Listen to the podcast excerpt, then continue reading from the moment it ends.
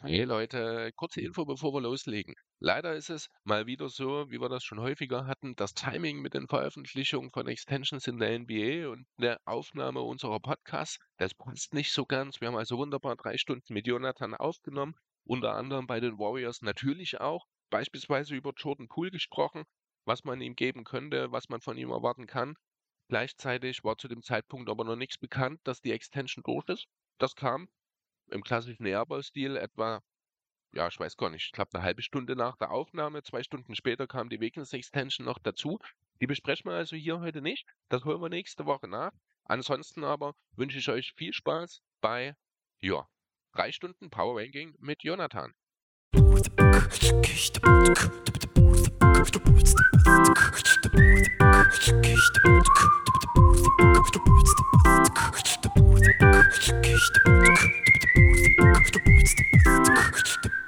Freunde, herzlich willkommen zurück beim Airball Podcast. Wie jedes Jahr, Chris, das große Power Ranking vor der Saison.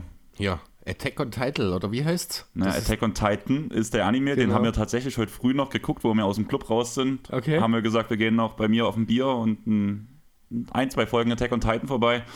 Heute haben wir aber den Attack on Title, das ist die Season 3, kann man ja sagen, weil wir machen das jetzt schon drei Jahre lang zusammen, Jonathan. Grüß dich. Ja, hey Jungs, äh, freut mich, dass ich wieder am Start bin. Das ist schon eine Tradition jetzt, glaube ich.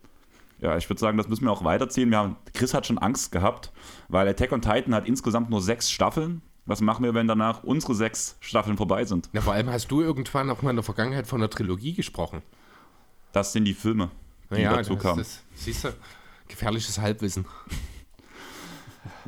Aber ich würde sagen, wenn wir mit dem Power Ranking anfangen, erstmal Jonathan, wie geht's dir? Du bist im Urlaub, oder? So wie das aussieht. Ja, Urlaub ist gut. Also ich habe jetzt irgendwie ja, 30 Pots in 30 Tagen aufgenommen. Äh, vorhin tatsächlich die letzte Preview.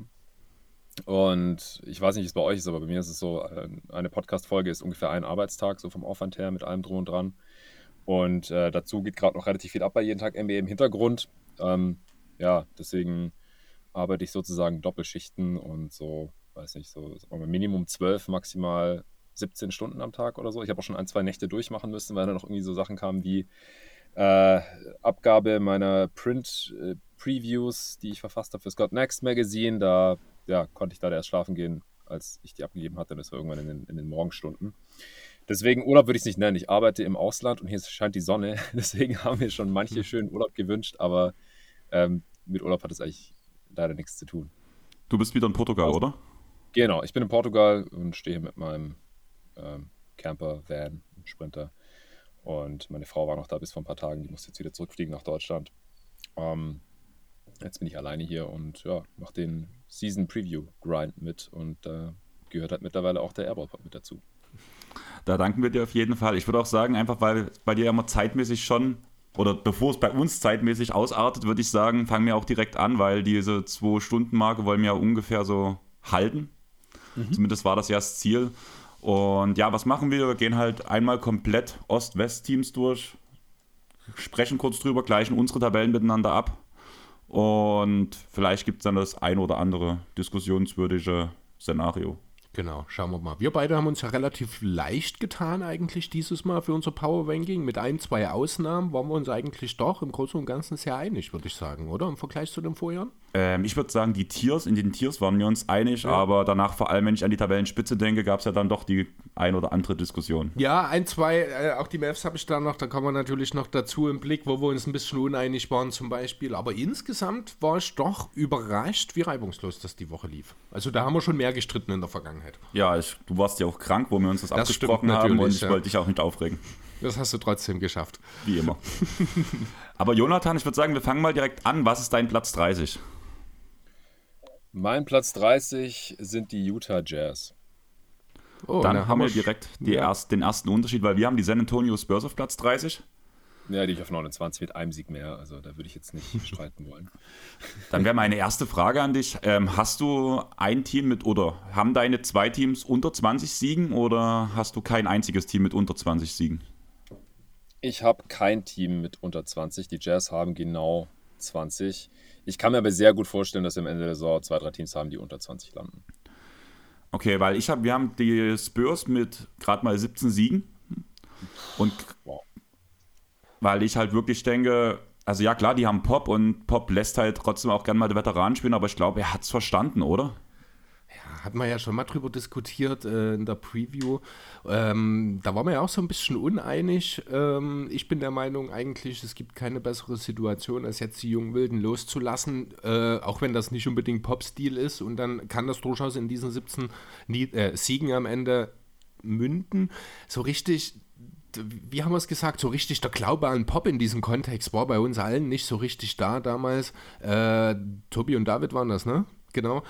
Und ja, deswegen wundert es mich jetzt auch nicht. Du hast dann wahrscheinlich 21 Siege stehen, wenn du sagst, genau, ein mehr als die Chess, ne? Genau. Ja, ähm, Worst Case habe ich auch 16, also das, das kann schon passieren, aber dazu müsste zum Beispiel noch Jakob Pörtl getradet werden, glaube ich, weil der allein halt die Defense ja. einigermaßen zusammenhält.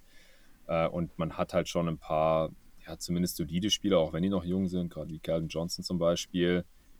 Also man darf halt nicht vergessen, letztes Jahr war das Team noch im Play-In. Und die haben jetzt DeJounte Murray weggetradet, ja, und äh, drei Rookies drin und so, aber dann auf einmal halb so viele Siege oder so, das, das wäre schon, wär schon heftig. Also im Worst Case sehe ich es, also Worst Case, was die Siege angeht, Best Case natürlich dann, was die äh, Lotteriechancen für Yama und Co. angeht. Ähm, aber ich tue mir immer oder oft schwer, Teams, die kompetente Spieler und oder einen kompetenten Coach haben, weniger als 20 Siege zu geben. Auch wenn es dieses Jahr, wie gesagt, es wird sicherlich ein Team geben oder zwei oder sogar drei. Genau, das war halt auch mein Gedanke. Ähm, ein Team hat man eigentlich jedes Jahr. Für mich waren halt auch dieses Jahr, muss ich trotzdem sagen, die Spurs halt schon das Schwächste. Ich greife gleich mal in unsere Tabelle vor, da du die Utah Jazz schon genannt hast. Die sind bei mir auf Platz oder bei uns auf Platz 27 mit 25 Siegen, weil ich halt vor allem am Anfang noch sehe, dass man Siege holt, während man Spieler ins Schaufenster stellt und man ja über die ganze Saison, denke ich mal, Markan und Sechsten zum Beispiel halten wird. Ein paar Siege holen die halt schon, weil Sechsten ja schon ein paar Scoring-Explosionen bringen kann. Und da holt man schon den ein oder anderen Sieg, weshalb ich sie von der Grundaufstellung, auch wenn man merkt, dass die Jazz in eine andere Richtung wollen, schon noch besser aufgestellt sehe als die Spurs. Da würde ich mal ganz kurz auch direkt bei dem Namen Sexton einhaken wollen. Wenn ich das richtig mitbekommen habe, ist er jetzt in der Preseason von der Bank gekommen. Ist das was, was man sich in Utah ernsthaft vorstellt? Habt ihr da was mitgekriegt? Denn das finde ich vielleicht kein ganz irrelevanter Punkt. Also ich habe Sexton schon als den klaren Starter gesehen, eben genauso wie du es siehst, Andreas, der dann halt auch mit seiner Offensive da für ein paar Siege sorgen kann.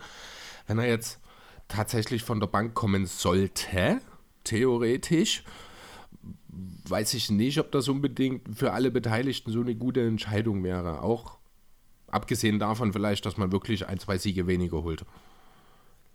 Also ich glaube, das ist egal, weil Sexton aus meiner Sicht überhaupt gar kein Spieler ist, der dir Siege holt. War er noch nicht. Also die Cavs waren in jedem seiner Jahre dort, auch als er 24 Punkte im Schnitt gemacht hat oder sowas, immer besser, wenn er nicht gespielt hat. Und mit ihm auf dem Feld wurden sie auch ausgescored.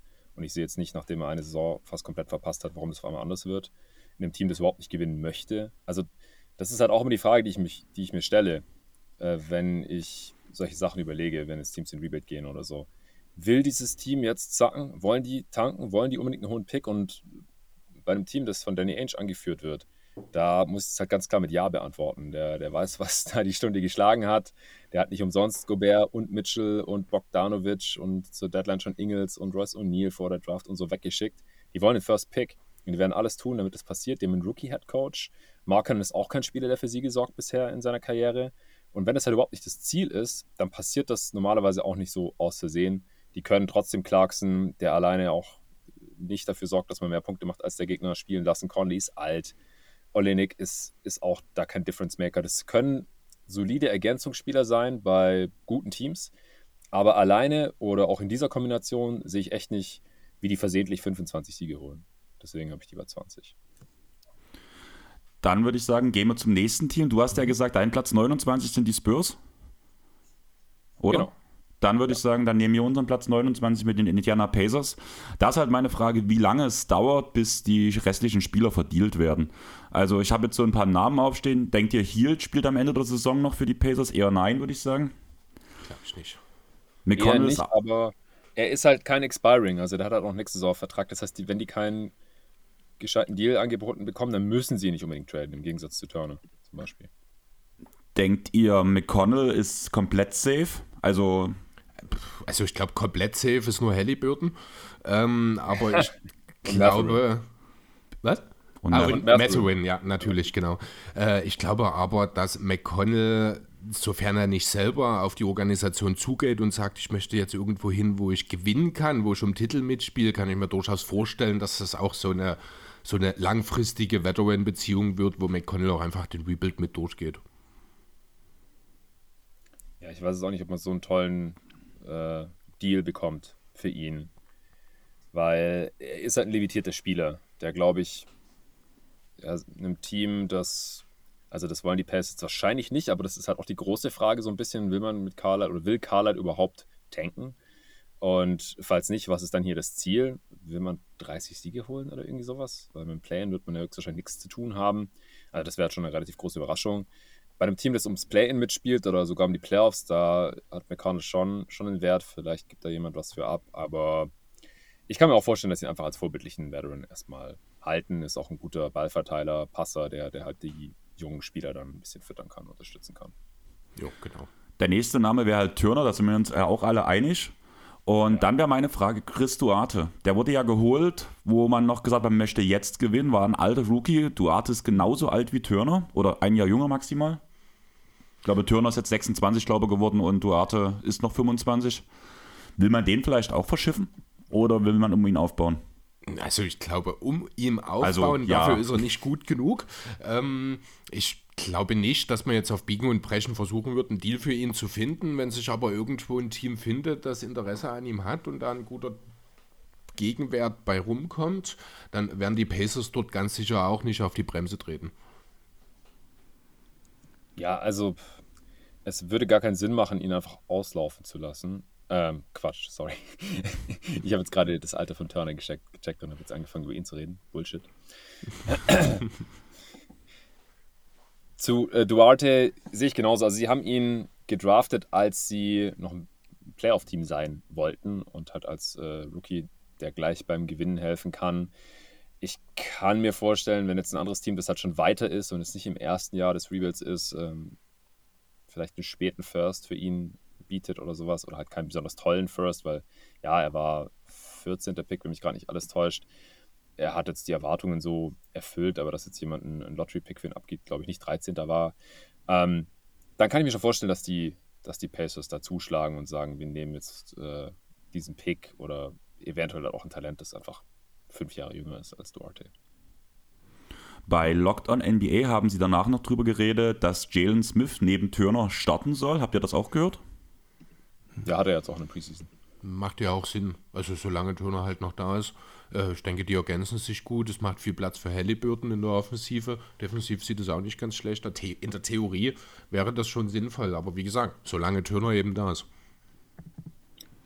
Auf Ich welchem? Ja, Relativ wild, weil die halt beide keine Wings verteidigen können. Dazu sind die zu, äh, zu wenig mobil. Ähm, Dafür ist Herr Maturin da. Äh, ja, aber wenn du halt zwei so Bigs drauf hast, das funktioniert halt gegen wenige Teams in der Liga, gegen die Wolves und Cavs funktioniert das irgendwie defensiv. Aber die meisten NBA-Teams, die starten ja heutzutage mit einem traditionellen Big und halt mit zwei, drei Wings. Und das, das kann halt keiner von beiden ähm, wirklich vor sich halten. Man kann die Zone halt damit schön zumachen, das stimmt schon. Das sind beides ähm, ja, gute Shotblocker. Ich weiß nicht, ja, wie, wie viel Gravity die jetzt beide haben, weil du gemeint das macht offensiv schon Sinn. Also ja, sind beides irgendwie Stretch, Bigs. Ähm, sie haben halt nicht wirklich Alternativen zu Jalen Smith. Das ist, glaube ich, so der Hauptgrund. Ich meine, wen willst du sonst da starten lassen? O'Shea Brissett oder äh, wie heißt der? Terry. Also ich, ich denke auch, das wird passieren. Also wir haben es schon gesehen. Und solange sie da äh, nicht wirklich andere Alternativen haben und Smith halt auch starten lassen wollen, dann führt kein Weg dran vorbei. ähm, wo hast du denn die Pacers stehen? Ich habe die ein bisschen höher. Ich habe die mit 24 Siegen. Ähm, das sind genauso viele wie die Thunder. Das ist dann Platz, geteilter Platz 27 oder 26, wie man es halt nehmen will. Also wir haben 21 Ein Siege. Team bei- dazwischen. Okay. Also wir haben 21 Siege bei den Pacers und da würde ich sagen, gehen wir einfach mal auf Platz 28 und das müsste ja das Team bei dir dazwischen sein. Houston Rockets habe ich da. Ja, genau. Die haben wir genauso dastehen. da hat auch, das war so eines der ersten Teams, wo wir geredet hatten. Ich hatte die Rockets ein bisschen höher als du, Chris. Chris, du hattest sie genau an der Stelle, glaube ich, stehen. Hm, ich glaube, ja. Äh, mach mal deinen Case dafür. Ähm, ja, also ich weiß noch nicht so richtig in Houston. Die sind halt noch sehr weit am Anfang des Rebuilds. Jalen Queen hat zwar oh, das habe ich jetzt auch diese Woche aufs Box oder sowas gesehen. Das fand ich ein bisschen hochgegriffen, als man von, bei, bei Jalen Queen, ich glaube, letzte Saison in der zweiten Hälfte von Anthony Edwards Entwicklungen gesprochen hat. Äh, Soweit würde ich an der Stelle noch nicht gehen. Ich sehe jetzt in Houston noch nicht zwingend den Spieler, der in der Lage ist, ich sag mal, konstant für Winning Plays zu sorgen. Das ja. geht halt schon damit los, dass Kevin Porter Jr. wahrscheinlich der Starting Point Guard ist. Das ist Gnaden, also zweifellos ein gnadenloses Talent, aber halt auch so ein irrer Headcase, der eigentlich kein wirklicher Point Guard ist. Dasselbe kann man vielleicht mit Abstrich, also nicht ganz so krass sein, aber vom Spielerischen her auch so ein bisschen über Jalen Queen sagen. Du hast zwar auch in Chengyu einen talentierten Bigman, der würde ja aber hinten wahrscheinlich auch nicht unbedingt die Türen verschließen.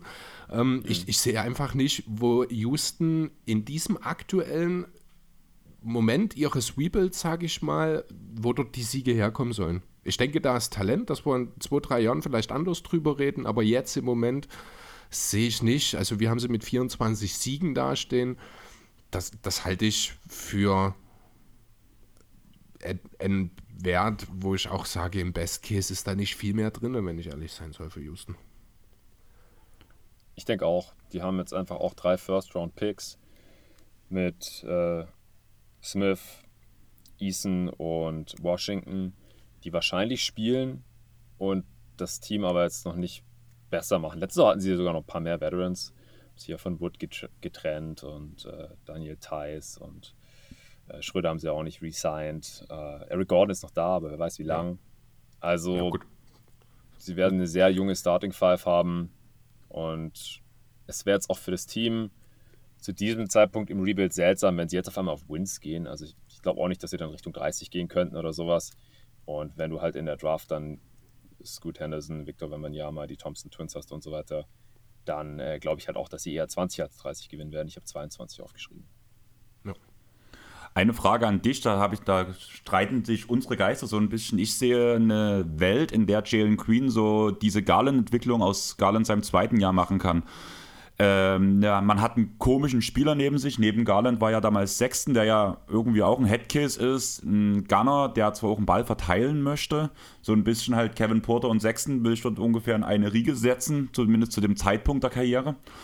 Und mhm. wenn Jalen Green jetzt mehr Ballhandling übernimmt, kann ich mir schon nochmal einen Schritt nach vorn vorstellen, zumal ja, du hast angesprochen, die zweite Saisonhälfte von Green war ja schon stark, auch wenn es keine Anthony Edwards Ausmaße waren, aber es war halt ein klarer Schritt nach vorne und deswegen, wenn er das jetzt über eine komplette Saison bringt, sehe ich dieses Breakout hier, was halt auch Garland damals nach vorne gebracht hat.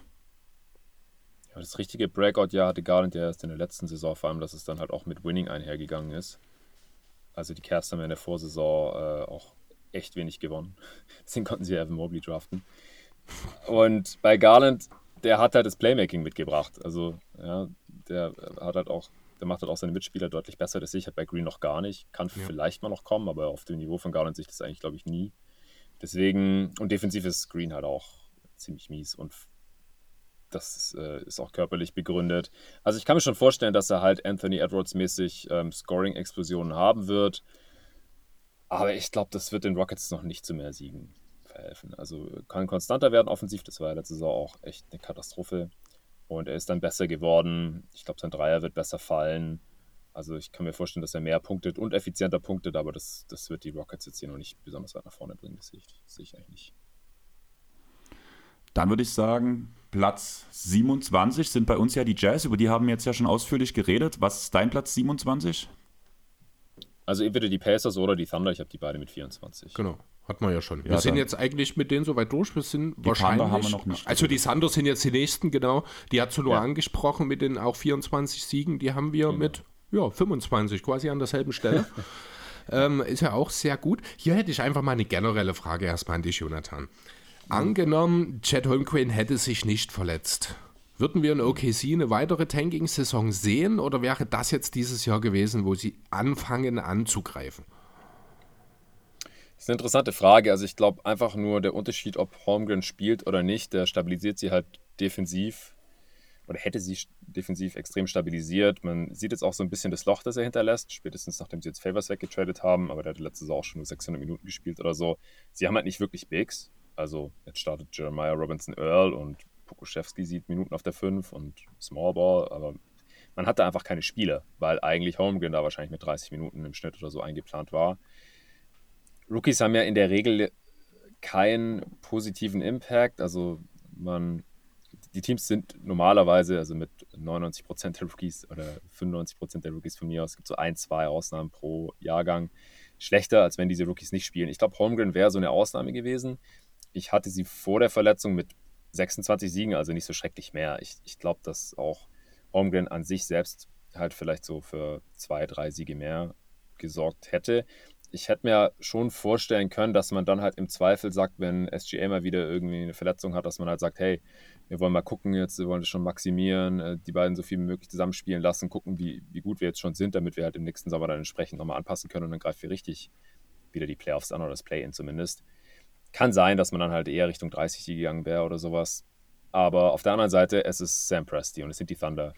Die rebuilden jetzt noch nicht so schrecklich lang und auch Holmgren ist, ist jetzt nicht so der Spieler, wo man davon ausgeht, dass der mal einen als erste Offensivoption Option zum Titel führt. Deswegen hätte es mich im Endeffekt, glaube ich, schon gewundert, wenn die Thunder jetzt mit dieser Draft-Class vor Augen dann auf einmal das Gewinnen anfangen wollen. Also, wie gesagt, bei mir hat es jetzt im Endeffekt zwei Siege nur ausgemacht. Okay. Du hast gerade SGA schon angesprochen. Over-Underline 59,5 59, 59, Spiele. Over oder Under nächste Saison? Under. Under. Also die letzten zwei Jahre waren ja 56 Spiele und 35 Spiele. Die 35, da war er wirklich verletzt. Bei den 56 ja. könnte man drüber streiten. Da waren es auch bestimmt ein paar dabei, aber das ist, ja, und das wird dann natürlich auch dieses Jahr nochmal genauso weitergehen. Wahrscheinlich könnte man dasselbe Spieler bei Lou dort machen. Ähm, wovon ich mir so ein kleines bisschen was hoffe, weil er jetzt auch in der Preseason mal wieder ein bisschen was gezeigt hat, aber was die Preseason am Ende wert ist, das wissen wir alle, so ein bisschen Alexei Pokuschewski. Da hoffe ich, dass er jetzt endlich seinen Fuß fasst, sage ich mal, äh, in der NBA und nicht zu einem wer war das damals? Bruno Caboclo, Two Years Away from Being Two Years Away, äh, Prospekt irgendwann rückblickend wird. Ähm, ich glaube, da also da warte ich schon auch ein bisschen was. Geht jetzt in sein drittes Jahr, ich glaube, wenn mich nicht alles ja. täuscht. Da muss jetzt schon langsam ein bisschen was kommen bei ihm. Ja, also äh, es kommt auch ein bisschen was. Ich habe selber nur ein bisschen Thunder gesehen in der Preseason, aber äh, mein Gastexperte David, den ihr ja auch kennt, ähm, mit dem ich die Thunder Preview aufgenommen habe, die ist gestern Abend spät erschienen, äh, also Freitagabend ist es dann. Der hat sich äh, alle bis auf eins angeschaut, alle Preseason Games der Thunder bis auf eins. Er hat gemeint, dass Pokuschewski so ein bisschen mehr in eine Connector-Rolle reingerutscht ist jetzt oder ja, reingeschoben wurde vielleicht auch, weil den äh, Thunder das ja ein bisschen abgeht. Also er dribbelt weniger, er passt schneller, trifft schneller Entscheidungen. Ich glaube auch, dass er jetzt in seinem dritten Jahr einfach bereiter ist für die Liga. Ähm, ich glaube auch, dass er einfach viel mehr Skills hat, als Caboclo je hatte. Caboclo hat halt einen ja, krassen Körper und äh, Poku äh, hat halt schon Shooting Touch und äh, vor allem halt ja, pa Passing Instinkte, sag ich jetzt mal. Äh, er muss das nur alles noch irgendwie ein bisschen unter Kontrolle bekommen, also die PS auf die Straße bringen von mir aus. Ähm, ich glaube, er wird jetzt auf jeden Fall im dritten Jahr seine Chancen bekommen, auch spätestens, weil halt Holmgren verletzt ist und sie gar keine anderen Alternativen haben. Also sie der, der, wird Spielzeit bekommen auf der 4 und der 5, da bin ich mir sehr sicher. Und ich bin auch ein Poco-Believer. Also ich, ich glaube, das ist ein NBA-Spiel auf jeden Fall. Jo. Also laut Fantasy sieht es ja wirklich gut aus. Ich habe jetzt ja in sechs Ligen habe ich ja diese Saison draften dürfen. Und sechs. ja, sechs Stück sind es. Und Ende vom Lied war danach, dass in jeder Liga eigentlich auch fast Poku rausgegangen ist. Also bis auf in der unserer Airball-Liga also? gab es überall einen Poku-Believer, der den halt geholt hat. Und da war ich schon positiv überrascht, muss ich sagen. Ähm, unser Platz 25 sind die Detroit Pistons. Siehst du die weiter oben oder die wollen ja schon so ein bisschen auf Gewinn gehen?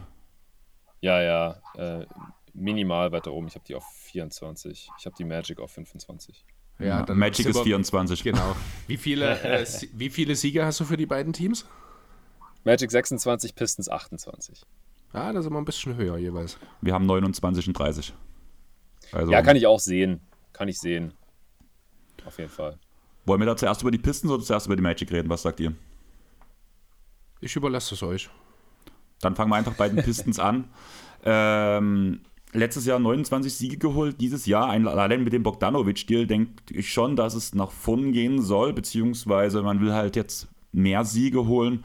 Wie weit das dann wirklich funktioniert, ist halt die große Frage. Momentan hat sich auch Marvin Beckley verletzt. Ich glaube, hattest du nicht. Ah, nee, äh, Lorenzo hat, hat den Witz gemacht. Das sorgt ja direkt mal für drei Siege mehr nächste Saison. Wenn Beckley nicht spielt, aber. Ja, Ivy und Cunningham, was sagt ihr dazu? Ich finde, das ist ein ideales Duo, einfach weil Ivy nicht so. Hast du gesagt, das ist ein ideales Duo? Ja. Echt, findest du? Also ich finde im Zusammenspiel, da gehört schon noch, also da, das will ich erst mal sehen. In der Theorie finde ich, passen die nicht so gut zusammen. Der eine mit einem wackeligen Wurf, der andere eher ein unwilliger Werfer. Ähm, beide brauchen den Ball in der Hand. Sie sind natürlich ganz andere Typen, während der eine eher wie Mike Conley wirkt, wirkt der andere eher wie Russell Westbrook. Ähm, denke, es ist klar, wen ich wie meine. Ne? Also, dass Cunningham halt mehr so der bedachte, der ruhigere Typ ist. Das kann natürlich gut funktionieren. Die können sich auch ergänzen, aber das Ganze funktioniert halt nur, wenn beide in der Lage sind, einigermaßen konstant ihren Wurf zu treffen. Ansonsten kann es schnell dazu führen, dass die beiden sich dann ein bisschen ja, einfach auf den Füßen stehen. Also ich finde halt schon, dass. Okay. Ja. Also ich finde halt also halt schon, ich, dass ja Ivy der ja, Shooter ist eigentlich. Okay. ähm, ich finde halt schon, dass Ivy der Shooter ist und der zwar jetzt vor allem in der Preseason noch nicht konstant getroffen hat, aber der ja zumindest am College schon gezeigt hat, was er kann. Und vor allem, dass er halt auch willig ist zu werfen. Und dadurch bringt er Platz für Cunningham, der mehr in die Zone spielen kann, der mehr den Ballverteiler mimen kann und danach halt im Idealfall rauskickt auf Ivy oder halt danach selber abschließt. Also ich sehe das schon sehr positiv. Also ich glaube vor allem, dass Cunningham äh, on- und off-ball funktionieren wird. Ich, also der eine ist halt der äh, athletische Slasher in Ivy, das ist halt das, was Cunningham nicht ist. Und deswegen äh, halte ich die halt für, für einen sehr, sehr guten Fit. Äh, Cunningham ist halt auch on-ball als Playmaker stark genug, dass er so einen Spieler wie Ivy dann auch maximieren kann, meiner Meinung nach. Und wenn im Halbfeld aber Ivy was kreieren soll, dann ist Cunningham auch off-ball gut genug. Also ich, ich mache mir da eigentlich sehr wenig Sorgen, ehrlich gesagt. Also ähm, Sorgen machen ist vielleicht der falsche Ausdruck dazu. Ich, ich finde es, äh, ich muss es halt erstmal sehen. Ich finde es ist nicht ideal. Natürlich muss man auch nicht drüber reden, wenn Ivy an 5 da ist, dann pickst du ihn anstelle der Pistons. Also das will ich an der Stelle ja. überhaupt nicht in Frage stellen. Ähm, ich glaube nur, dass das Zusammenspiel zwischen Ivy und Cunningham wahrscheinlich doch ein bisschen mehr Zeit in Anspruch nimmt, als äh, der eine oder andere das vielleicht braucht. Dass das halt gerade jetzt in dieser Saison noch nicht unbedingt so gut aussehen wird, noch nicht in so sehr vielen Siegen Siegen. Am Ende, gut, wir haben 29 Siege dastehen für die Pistons. Das ist jetzt durchaus dann schon ein Sprung in dieser Saison. Ähm, auch Bogdanovic hast du angesprochen. Das halte ich nicht für einen Spieler, der bis zur oder der nach der Deadline noch in Detroit sein wird, bis dahin aber durchaus Echt? auch den. Ich glaube es nicht, ich weiß nicht. Also ähm, der Vertrag ist natürlich nicht ganz ohne. Andererseits ist es halt jemand, das ist ein solider Vierer, der auch mal seinen Körper reinstellen kann, der das Feld breit macht, ein elitärer Scorer. Da wird irgendwelches Interesse bei Contendern früher oder später im Laufe der Saison, wenn es irgendwo nicht läuft, generieren. Und ich glaube auch, also ich sehe jetzt aktuell keinen Spieler in der Liga, der unter Umständen auf den Markt kommen könnte, der die Rolle besser ausfüllen würde als er. Crowder ist schon auf dem Markt. Ähm, ja, ich glaube halt, Bogdanovic, der, der hat jetzt auch nicht so die Begehrlichkeiten geweckt, offensichtlich. Ich glaube, er kann natürlich, ja, wenn bei dem Trade, das stimmt, ja. Ja, und ich glaube, die Pistons haben sich den schon reingeholt, weil sie halt jetzt äh, im Gegensatz zu den Thunder zum Beispiel, wo ich das gerade noch bezweifelt habe, glaube ich schon gucken wollen, was sie jetzt mit diesem Kern haben. Sie sind jetzt das dritte Jahr im Rebuild, also haben jetzt schon dreimal hochgepickt. Und ich glaube, sie wären jetzt nicht traurig, wenn sie jetzt nicht nochmal einen Top-5-Pick bekommen. Also ja, einmal an 7 Hayes gepickt, dann an 1 Kate und äh, dann nochmal an 5 jetzt Ivy und dann ja auch noch Duran in der Lottery. Äh, und Duran, Stewart auch noch im ich, ich muss mir Lottery-Pick? Duran ja. war, ja, ja. Ja, Isaiah Stewart war doch auch ein Lottery-Pick noch, oder? Nee, der war, glaube ich, 16 oder sowas. Oder knapp vorbei, okay. Ja, genau. Genau, Bay und, und äh, Stewart waren auch Bay, First Rounder ja. auf jeden Fall, genau. Also die haben einfach einen jungen Kern schon. Und das ist auch eher das, was mich davon abhält, den 30 Siege zu geben. Ich, es ist jetzt nicht der Fit zwischen Ivy und, und Kate, sondern es ist einfach, dass die viele junge Spieler haben, die spielen werden. Die haben auch Wets, die können die ganze Lineup an Wets aufs Feld schicken, was aber für die Entwicklung dieses Teams irgendwie unsinnig wäre. Also halt mit Noel, Bogdanovic, Burks, Corey Joseph und irgendeinen fünften gibt es auch noch. Äh, Bogdanovic natürlich, genau. Ja. Ähm, also ja, ich, ich, ich mag so von diesen ganzen Rebuilding-Teams, ähm, glaube ich, dass die halt am ehesten schon Chancen haben, jetzt 30 Siege zu knacken. Äh, Im, Im Best Case sehe ich da sogar 40, ehrlich gesagt. Ähm, wenn alles perfekt läuft, dann können, können die vielleicht so die Cavs-Story der, der, letzten Saison sein. Und ich glaube auch nicht mehr, dass die halt, wie gesagt, so, so schlecht sein werden wie jetzt in der letzten Saison, wo die im niedrigen 20er-Bereich wieder Siege geholt haben. Ähm, dass die Bogdanovic wegtraden, wie gesagt, das glaube ich nicht. Das, das würde jetzt nicht gut reinpassen. Äh, ich kann mir auch vorstellen, dass sie jetzt für ihn getradet haben, damit sie ihn verlängern können in der nächsten Offseason, wenn sein Vertrag ausläuft. Äh, dass Bagley sich jetzt verletzt hat, das ist, glaube ich, ganz gut für die Spielzeit von ähm, eben Jalen Duran. Den Bagley-Vertrag oder die, das Resigning habe ich im Sommer auch nicht so ganz verstanden. Da passt hier aus meiner Sicht nicht so gut rein. Ich halte aber auch einfach nicht so viel von ihm als Spieler. Also ich finde die Pistons ein hochinteressantes Team. Unterm Strich, ja, glaube ich aber halt einfach, dass sie noch zu viele junge Spieler da drin haben, die alle spielen werden. Äh, dass es jetzt schon für äh, 30 Siege reicht, deswegen 28, wie gesagt. Eine kurze Frage, bevor wir dann zu Orlando Magic springen. Gestern kam ja raus, oder das war ja alles absehbar, aber jetzt war jetzt ja die offizielle Meldung, dass Walker kurz vor, äh, vor der Entlassung steht, dass er also auf dem Waiver landet. Zu Wer? welchem Team könnte er kommen? Wer? Kemper. Ach, Kemba. Oh, also ohne Buyout dann? Ähm, ich glaube, ohne Buyout, so wie es klang. Ja, sie müssen ja noch irgendwen entlassen. Und äh, Kemba wollte, glaube ich, nicht auf Geld verzichten. Deswegen haben sie wahrscheinlich noch gehofft, dass er noch auf Geld verzichten wird, um ihn dann rauszukaufen, um dieses Geld halt zu sparen.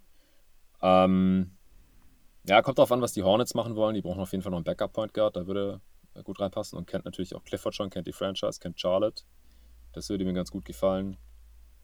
Das ist auch das Einzige, wenn ich ehrlich sein soll. Also ich wüsste sonst nichts. Da ja. So, letzte Saison wären es die Clippers gewesen. Ja, die haben jetzt Waller. Jetzt hat man ja jemanden. Von daher, ja, okay, also ich sehe es halt genauso schade, zumal es auch so eine kleine Feel-Good-Story wäre. Jetzt auch gerade nach der Lamello-Verletzung, obwohl er da ja auch schon wieder das alles positiv klang, dass er wieder spielen kann und dass er zum Saisonstart fit ist. Aber zu den Hornets kommen wir später. Ich würde sagen, wir springen erstmal zu unserem Platz 24, zu deinem Platz 25, die Orlando Magic. Wir haben dort 30 Siege stehen. Was denkt ihr, die Personalie Isaac? Geht das noch weiter? Habt ihr was gehört, was da passiert? Was meinst du genau? Kommt er die Saison wieder aufs Feld? Es galt Soll er wohl, ja, genau. Das sollte aber auch letztes Jahr schon und vorletztes Jahr.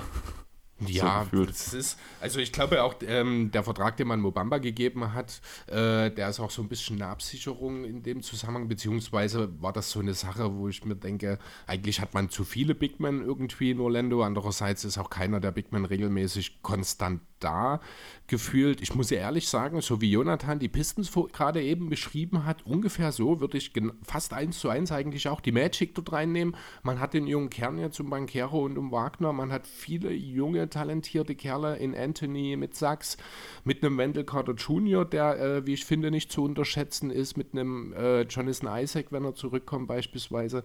Ähm, es gibt auch ein, zwei Veterans in dem Team, allerdings glaube ich jetzt nicht so sehr viele, wenn mich nicht alles täuscht. du hast Gary Harris. Eigentlich fällt Wer mir nur Gary Harris ein, ja. ja Gary Harris und ja, Terrence Ross. Terrence Ross, ja. Und Terence Ross natürlich, ja, stimmt. Danach der nächste ist dann schon theoretisch gesehen Mo Wagner in seinem vierten Jahr. Das stimmt schon. Also, das ist vielleicht der Unterschied ein bisschen zu den Pistons, dass man äh, noch mehr geballt auf die Jugend geht, sozusagen. Ich finde aber irgendwie in der Breite gefällt mir der junge Kern der Magic einen Tick besser als der der Pistons, wenn ich ehrlich sein soll. Auch wenn vielleicht in der individuellen Spitze der der Pistons der bessere ist aber da könnte man sehr lange drüber diskutieren. Ja. Ähm, wenn ich jetzt so drüber nachdenke, muss ich wahrscheinlich sogar tendenziell eher Jonathan recht geben und bin fast dabei, auch die Magic und die Pistons bei uns fast nochmal gewillt zu ändern, wenn ich ehrlich sein soll. Ja, ich hatte sie ja auf meiner Also wir Liste. lassen es so stehen, äh, jetzt, weil so haben wir uns geeinigt, ne? aber Ja. jetzt so, wenn ich drüber nachdenke, ja, gehe ich durchaus mit zu sagen, da könnten die Pistons äh, am Ende vor den Magic ins Ziel kommen sozusagen. Ich kann dir ja nochmal mein Notizbuch zeigen, wer gesagt hat, dass die Pistons drüber stehen und wer nicht. Ja, aber wirklich gewehrt hast du dich dagegen auch Nö, nicht. weil ich es verstanden habe, deine Argumentation. Ja, sie sind ja auch nah beieinander irgendwie, Genau. ich. Ja, Also, genau.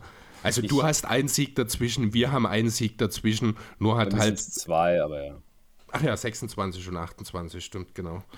Seht ihr Franz und Paolo äh, bei einem Contender irgendwann Number One und Number Two sein? Schaffen die beiden das?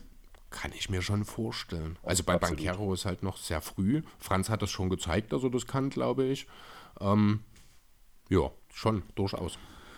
Wollen wir dann zum Platz 23 springen oder habt ihr noch was? Ganz kurz vielleicht noch. Also ich, ich habe jetzt schon an, an mehreren Stellen so gehört, ja, die, die Magic, die können so die Cinderella-Story sein der kommenden Saison. Oder halt auch, man sagt jetzt halt immer die Cavs, weil die halt so dieses Überraschungsteam der letzten Saison waren. Aber zum einen fehlen mir da ein bisschen die Werts, wie er gerade schon durchgekommen ist. Also auch ein Harris und ein Ross, das sind halt abhängige Rollenspieler. Also gerade von Ross halte ich eigentlich gesagt nicht mehr viel. Wenn der, wenn der Dreier nicht fällt, defensiv ist er eine Katastrophe, dann bringt dem Team gar nichts. Und Gary Harris ähm, hatte so ein bisschen Bounce-Back, ist jetzt aber gerade auch verletzt. Und mir fehlt da halt massiv das, das Playmaking. Also Oh ja, das stimmt.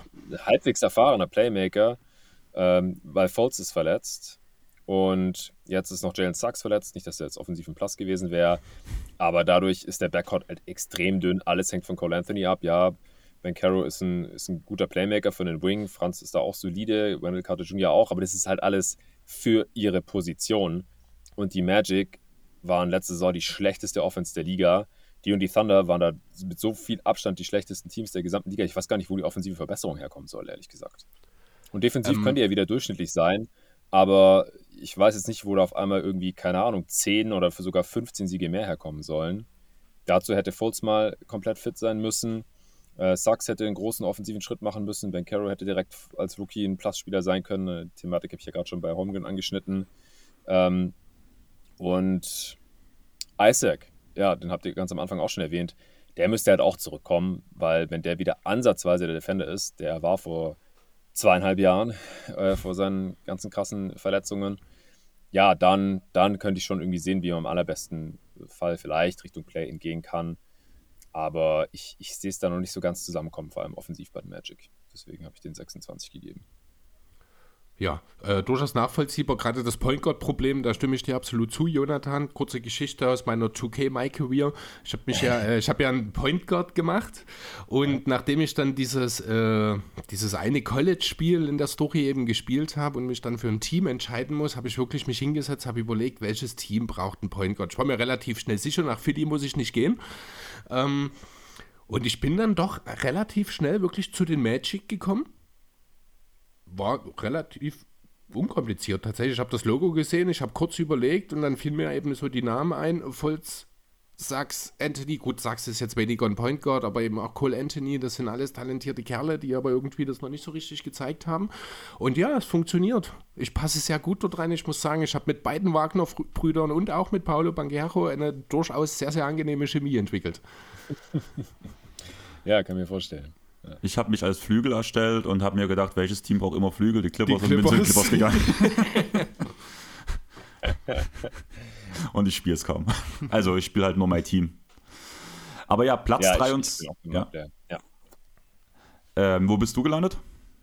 Ich spiele keinen MyPlayer, wollte ich, Ach so. ich gerade gesagt. Ach ich so, ich hab 2K verstanden. eigentlich nur als, als äh, NBA-Simulation. Also Simulation. hm. meistens, meistens Quick Games ähm, Mhm. mit tagesaktuellen Rostern, äh, an denen ich dann auch noch viel rumgeschraubt habe, bis das alles möglichst realistisch ist. So nutze ich 2K. Stimmt, das war ja letztes Jahr. Das hat man schon mal sehr ausführlich ja, genau. Das stimmt, genau.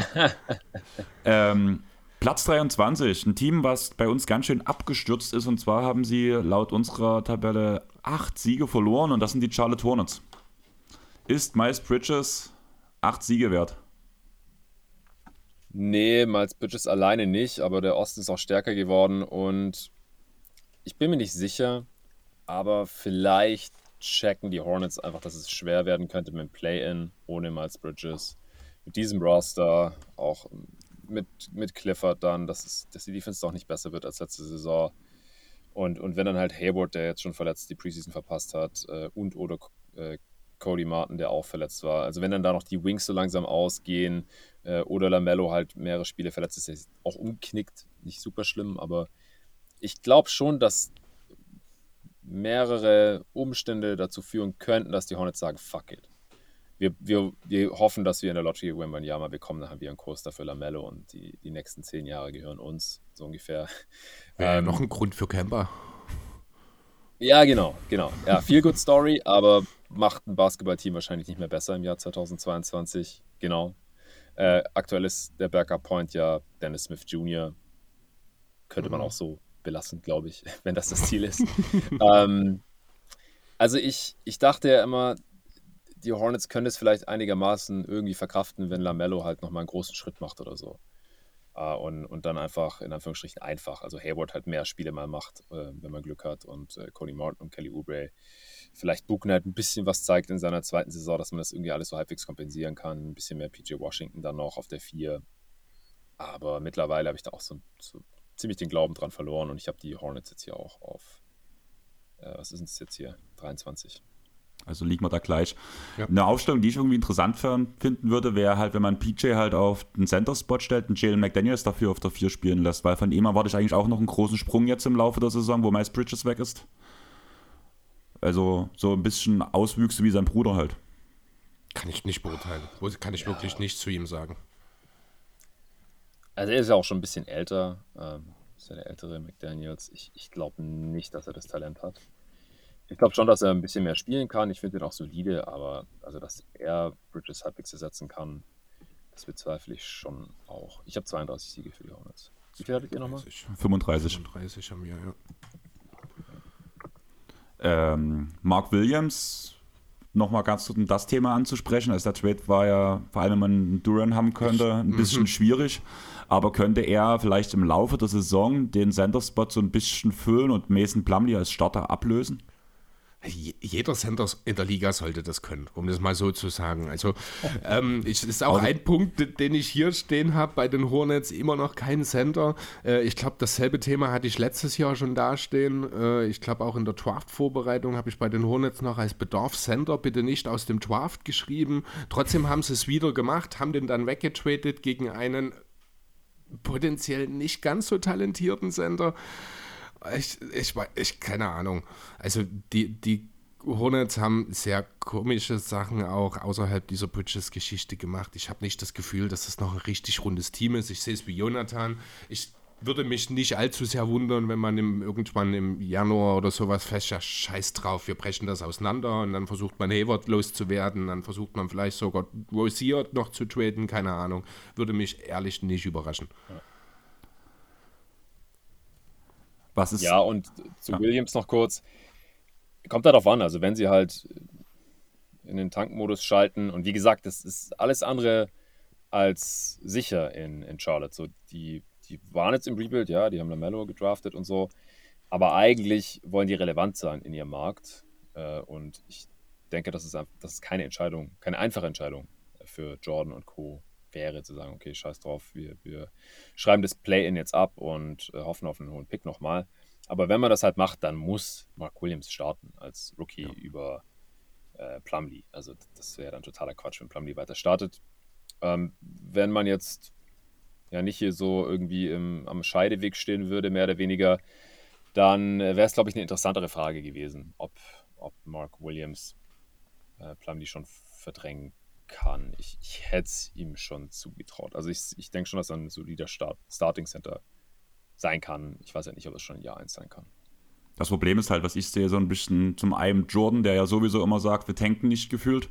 Und zum anderen halt mit Clifford ein Coach, der ja dann schon gern ältere Spieler spielen lässt. Das war halt so der Punkt, warum ich auch in dem Fall, dass halt alles nicht rund läuft, ich trotzdem sehe, dass die Hornets versuchen zu gewinnen und deswegen halt Clifford aufgrund auch seiner Art, wie er halt ist, eher Mark Williams spiel, äh, eher Plumlee spielen lässt als Mark Williams. Das war der Punkt, weshalb ich es ansprechen wollte. Würde mich nicht wundern. Kurz äh, andere Frage noch. Glaubt ihr, dass PJ Washington noch eine vorzeitige Extension bekommen wird? Ich glaube, die muss bis bis zur Veröffentlichung dieses Pods oder bis nächsten Dienstag, ich glaube der 18. oder sowas ist die Deadline, wenn mich nicht klar ist, Saisonbeginn, na klar, äh, bis dahin, mhm. ja.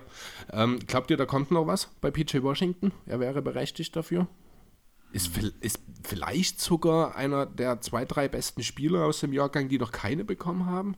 Also das sage ich über PJ Washington. Ich glaube fast, man muss es machen, einfach aus dem Grund. Ich habe mir auch als äh, Most Improved Kandidaten auf Platz 1 bei mir.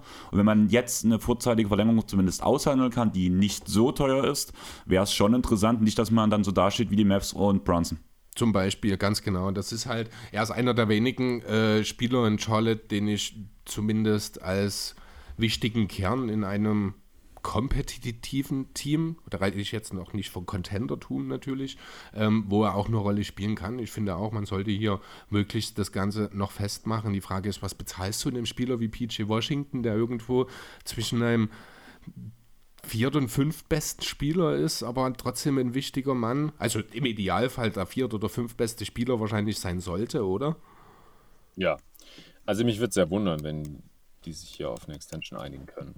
Weil der Deal ist ja immer, der Spieler bekommt Sicherheit, weil er halt schon ein Jahr im Voraus weiß, ich ähm, muss mir nie wieder Sorgen um Geld machen.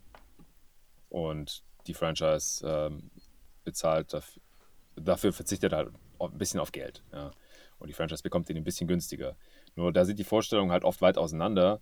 Und die Hornets waren ja vor einem Jahr nicht mal bereit, Miles mhm. Bridges einen lukrativen Vertrag anzubieten, wo der gesagt hat, okay, nehme ich. Wäre jetzt natürlich für ihn schlauer gewesen. Für die Hornets wäre es dumm gewesen. Für die ist natürlich jetzt gut gelaufen. Wobei, wenn er aus der Liga fliegt oder halt suspendiert wird, entsprechend seiner ähm, Strafe vor dem Gesetz, dann, dann hätten sie ihn nicht zahlen müssen. Wie dem auch sei, also ich glaube, ich, mich würde sehr wundern, wenn die Hornets und Washington hier auf eine Zahl kommen. Weil was würdest du Washington jetzt zahlen? 50 Millionen oder sowas vielleicht? Und Washington denkt sich, hey, ich bin jetzt aber der Starter hier und ich spiele mehr als letzte Saison und irgendwer muss die ganzen Würfel von Bridges nehmen. Ich habe jetzt hier mein Breakout-Jahr und dann äh, kriege ich in der nächsten Free Agency, die eine schwache Class ist, halt wahrscheinlich viel mehr als 50 Millionen. Ja. Also das, das denke ich, deswegen würde es mich wundern, wenn die sich hier noch einig werden. Dann würde ich sagen, springen wir zum nächsten Team. Ähm, was ist dein Platz 22, Jonathan? Bei mir kommen jetzt die Kings. Ja, bei oh, uns auch. Schön. Genau dasselbe. Wie viele Siege hast du ihnen gegeben? 36. Ach komm. Wir Jetzt wird es albern. Sieg gleich, passt. Ja. Also es wird nichts mit dem feuchten Traum der 40 Kings-Siege, die man in Sacramento seit dem Keegan Murray Draft träumt. Äh, Im Best Case schon. Das ist schon also, möglich. Ja, im Best Case, ja. Ja, ähm, also bei mir ist es jetzt auch Platz 11 im Westen, also leider kein Play-In. Mhm.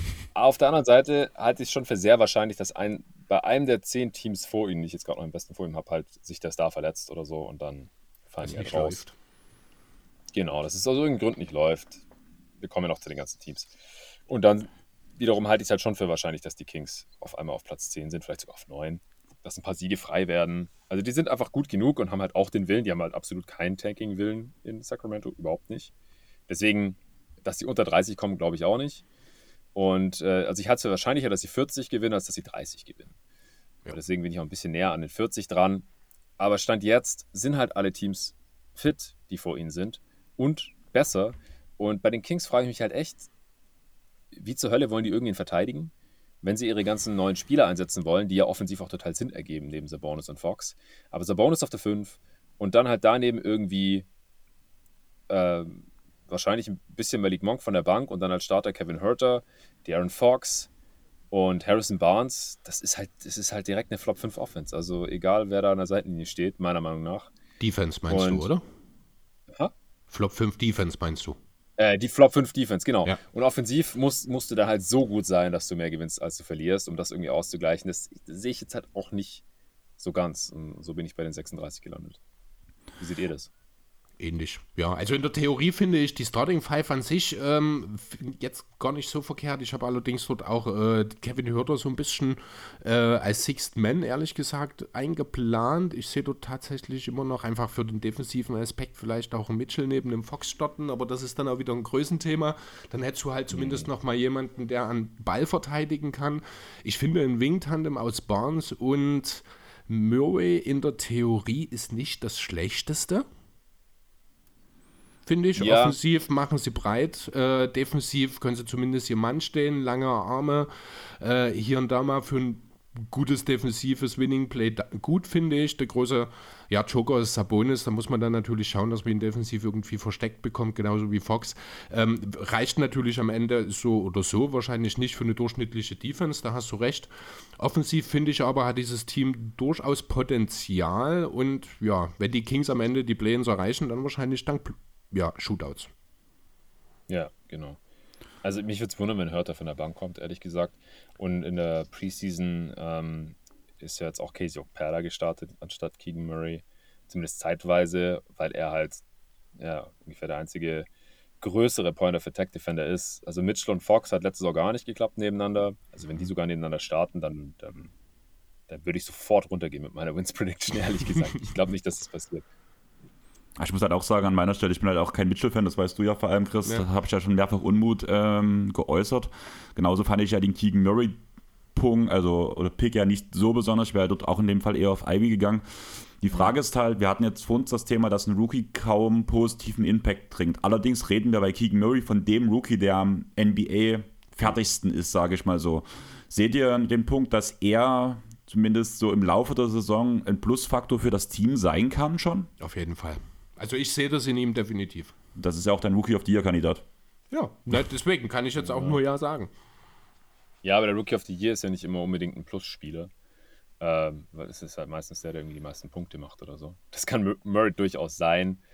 Äh, aber ich kann mir auch vorstellen, dass er Sixth Man bleibt. Ähm, ich bin mir auch nicht sicher, ob er defensiv ähm, wirklich tragbar ist in diesem Team halt. Ähm, ja, also ich kann mir vorstellen, dass er Scorer von der Bank ist. Er kann natürlich auch den Starting-Spot sich holen. Er passt offensiv da sehr gut rein, äh, verstehe mich nicht falsch. Äh, er kann Rookie of the Year werden, gar keine Frage.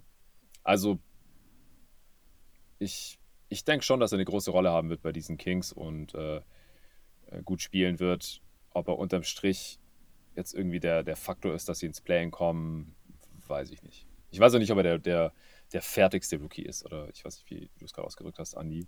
Ja, irgendwie ist so. halt, ich, ist halt ich hätte fast NBA Readyster gesagt, aber das war ja kom- komplett falsch, deswegen ist das Fertigste rausgekommen. Ja, ja, ja ich, ich verstehe, was du meinst. Auf jeden Fall. Ähm, ja, aber ich, ich glaube zum Beispiel, dass ein, ein äh, Chad Holmgren direkt mehr positiven Einfluss auf ein NBA-Spiel gehabt hätte, wenn er spielen würde. Aber von den Verbleibenden, ja, kann es schon sein. Dann würde ich sagen, wir springen direkt auf Platz 21 und das sind bei uns die Washington Wizards. Bei mir auch. Mit 38 Siegen. 40. Okay. Oh. Dann würde ich sagen, mehr, hey. dann würde ich sagen, machst du deinen Case erstmal für die 40 Siege. Ja, also ich, ich halte die Wizards für ein solide zusammengestelltes Team, ehrlich gesagt. Die sind auch ziemlich tief. Also ich glaube, dass die offensiv ziemlich gut sein können. Vorausgesetzt ist halt, dass Beal und Porzingis einigermaßen fit sind. Und das waren sie die letzten Jahre halt nie so wirklich. Also wenn einer von beiden länger ausfällt, dann wird es direkt schwierig, natürlich, ins Play-In zu kommen im Osten. Aber wenn die spielen, also Porzingis als äh, Stretch 5er drin, daneben dann Kuzma, das gefällt mir schon ganz gut. Äh, dann hast du jetzt äh, mit äh, Monty Morris auch einen soliden Playmaker. Äh, neben Beal von der Bank kommt DeLon Wright oder startet vielleicht sogar perspektivisch, ich weiß es nicht, der ein äh, sehr guter Point-of-Attack-Defender ist. Dann hast du halt noch diese ganzen jungen Wings drin, von denen nicht alle spielen werden können, äh, weil nicht genug Spielzeit da ist. Deswegen spielen dann halt die, die sich durchsetzen, mit Avdia, der auch ein guter On-Ball-Defender ist, mit Hachimura, der so ein Scoring-Forward von der Bank sein kann, mit Kispert, der auch ein solides Rookie-Jahr hatte. Will Barton ist noch da, so als Scorer. Ich hätte ihn gerne von der Bank. Mal sehen, ähm, wie sich der Coach entscheidet. Äh, Wes Unser Jr., der war ja davor in Denver Assistant, das heißt, er kennt Barton und Monty Morris schon sehr gut und das heißt halt, dass jetzt Barton und Monty Morris deswegen wahrscheinlich auch starten werden in der Regular Season. Also, ich finde die gut, die Wizards, ganz ehrlich, wenn sie halt spielen. Das ist halt die große Frage. Glaubt man daran, dass das Spiel und KP einigermaßen fit bleiben können? Ja, da gebe ich dir im Grunde recht. Ich tue halt trotzdem mit der beiden so ein paar Ausfallzeiten schon immer mit einpreisen, einfach weil wir das haben es die letzten Jahre gesehen. Und deswegen finde ich halt gerade, um auf die 40 ähm, Spiele hochzukommen, müssen vor allem Kus, Rui Hachimura, Avdija nochmal ein Schritt machen in die richtige Richtung. Also gerade die Jungen, die müssen noch mal ein bisschen besser werden und da gerade bei Rui Hachimura hat so ein bisschen Stagnation ja eingesetzt. Er hat zwar streckenweise letzte Saison auch wieder besser gespielt. Afdija, finde ich, steht irgendwie auch auf der Stelle seit seinem Rookie hier. Und das, dort muss halt noch mehr kommen. Zumal wir ja auch äh, Biel und Posingis bisher noch in keiner Minute zusammen auf dem Feld gesehen haben. Also ich finde schon, in der Theorie steckt dort auch durchaus viel Qualität drin. Die können von wie hinten durchaus Spiele dominieren. Also gerade Posingis, wenn er defensiv gut eingesetzt wird, ist immer noch einer der stärkeren Rim Protector der Liga. Ähm, sofern er denn eben in Zonennähe, also in Gruppennähe agieren kann. Ich finde, dass das Personal in Washington das zulässt. Offensiv ist viel Möglichkeit da. Wie gesagt, super tief. Das sind alles auch sehr solide Shooter, sodass auch genug Platz da sein sollte. Das Einzige, was mir fehlt, was äh, vielleicht ein Bradley Beal unter Umständen liefern kann, aber der hat halt abgesehen von der Verletzung jetzt auch kein super gutes Jahr gehabt, ähm, ja. ist, so, ist so der eine, der den Unterschied macht. Das ist so das, was mir ein bisschen in Washington fehlt. Was aber unter Umständen, also ich finde, da ist Washington beispielsweise näher dran als beispielsweise ein Team wie die Knicks, weil der individuell beste Spieler in diesen, äh, jetzt bei den beiden Teams wäre ja schon Beal, würde ich sagen. Also wenn er wieder so spielt wie vorletzte Saison, definitiv. Wie, genau, ja. Wenn Biel spielt wie vorletzte Saison, seht ihr da, dass er ein Spieler ist, der bei einem Contender auch die Nummer 1 sein kann? Offensiv ja, im Two-Way-Konstrukt natürlich eher nicht. Aber er kann der, der Leading Scorer eines guten, sehr guten Teams sein, glaube ich schon, ja. Wenn alles drumherum passt. Also bei Biel ist so ungefähr, wo ich da die Linie ziehen würde. Also normalerweise gewinnt halt kein Team die Championship, wo der beste Spieler offensiv auf dem Level von Bradley Beal ist. Also haben wir zumindest nicht gesehen in den letzten 20 Jahren oder so. Es waren immer deutlich bessere Spieler. Also ich, ich würde die Linie da, da schon deutlich vorher ziehen. Also vielleicht ist das ein bisschen, ne? also wenn ich von besten Scorer rede, rede ich nicht vom besten Spieler. Ne? Also wenn ich sage, es muss drum herum passen, dann ist es wahrscheinlich schon so, dass ein Spieler wie ein Biel einen elitären Playmaker neben sich bräuchte, um auch sich selber und sein bestes Spiel quasi zu entfalten, um dann auch für den Teamerfolg das Ganze mit einzubringen. Äh, ich glaube aber, und das ist das, was ich meine, er kann rein numerisch, sage ich mal, der Topscorer eines Contenders sein, ohne dabei aber der wichtigste Spieler sein zu müssen.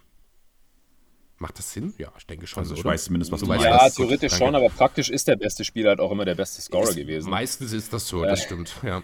Also, boah, was ist jetzt die Ausnahme? Vielleicht Kawhi bei den Spurs, der war nicht der Topscorer, glaube ich. Aber ansonsten, es, es ist halt äh, hier zuletzt Steph, Janis, Kawhi bei den Raptors, Kevin Durant, LeBron. Embiid. Das sind ja, ja auch immer die, die, die unaufhaltsamen Scorer, die haben die Undeniability dann, wenn es um die Wurst geht. Das, das sehe ich bei Biel halt nicht auf dem Level. Wenn die Suns gewonnen hätten, wäre es Booker gewesen. Das wäre vielleicht so annähernd vergleichbar gewesen, aber ich halte mittlerweile auch deutlich mehr von Booker als von Biel. Offensiv und defensiv. Also ich, ich würde da, ähm, ich würde da jetzt eher nicht mitgehen. Auch wenn er jetzt erst in seiner, immer noch in seiner Prime ist. Ich glaube, Edge 29 Season ist er jetzt, aber mhm. ja, er hat halt echt eine miese Sorge gehabt. Und jetzt hat er halt auch ausgesorgt mit seinem 250 Millionen Deal. Ich bin echt gespannt auf seine Saison. Jo, ich auch. Dann würde ich sagen, kommen wir zu dem nächsten Team oder zu den nächsten Teams. Die sind bei uns nämlich genau punktgleich. Ich glaube, ich will beide mit einmal sagen. Da haben wir nämlich den ganzen. Drei. Drei sogar? Ja. Okay, dann, ne, dann gehen wir, dann wird das zu viel sonst. Okay, unser Platz 20. Das ist der erste Plebenplatz im Osten. Äh, ja, im Osten geht an die New York Knicks. Wir sind jetzt übrigens ja. bei den 40 Siegen, die du gerade eben bei den Wizards schon erreicht hast. Genau. Ich habe die Knicks ein bisschen weiter oben. Bei mir kommt erst die Bulls mit 41. Okay. Also da kann man jetzt wiederum sagen, das ist Chris, ähm, da ist Chris wieder näher an dir dran. Ich habe die Knicks ganz schön runter. Bei mir hätten sie nicht mal, die, hätten sie nicht mal in die Play-ins geschafft. Einfach weil ich nicht sehe, wie Brunson in dem System funktioniert. Brunson hat. Echt? Das, ja, ich. Brunson braucht Shooter um sich rum, finde ich. Ähm, der hat in der Zeit gut funktioniert, wenn er genau diese Doncic-Rolle ausfüllen konnte. Und der hat einfach, ich finde, der hat kein Team um sich herum, dass das so funktioniert. Also, also ich finde, der ich, ist. Ich finde, du siehst die Knicks immer noch, immer noch irgendwie viel schlechter, als sie sind. Die Knicks sind sicher kein super gutes Team. Trotzdem ähm, ist das durchaus ein Team, das ja letzte Saison in einer absoluten Off-Season, das muss man ja auch mal dazu sagen, haben die 37 Spiele gewonnen. Na, und das war für alle in und im Umfeld der Knicks rund um den Madison Square Garden war das eine richtige Kacksaison. Ne? Ja. Ähm, jetzt haben die ihr ich weiß es nicht, 37-jähriges Problem auf der Point Guard-Position endlich gelöst. Also im Grunde genommen seit Stephen Marbovi erstmals wieder einen brauchbaren Point Guard.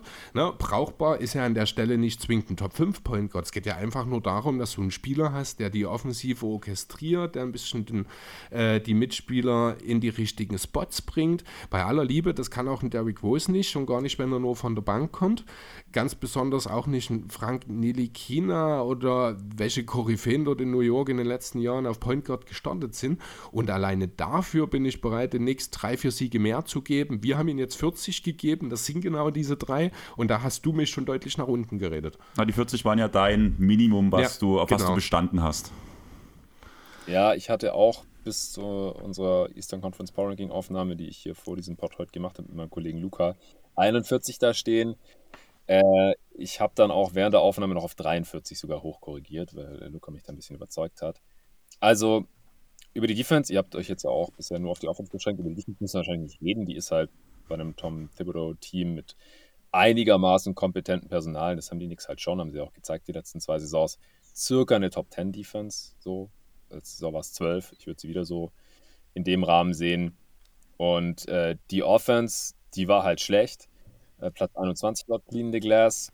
Ich glaube halt, die wird auf jeden Fall besser mit Brunson. Ja. Wird geil. Also ich bin da auch bei Chris. Äh, ich glaube aber halt, dass Brunson das deutlich besser machen kann als Derrick Rose. Also er kann quasi Derrick Roses Rolle übernehmen, der ja auch äh, vorletzte Saison ähm, in den Playoffs dann offensichtlich überfordert war gegen die Hawks, ähm, der einfach auch zu alt ist, zu verletzungsanfällig ist und dann hatten sie halt da echt immer gar nichts.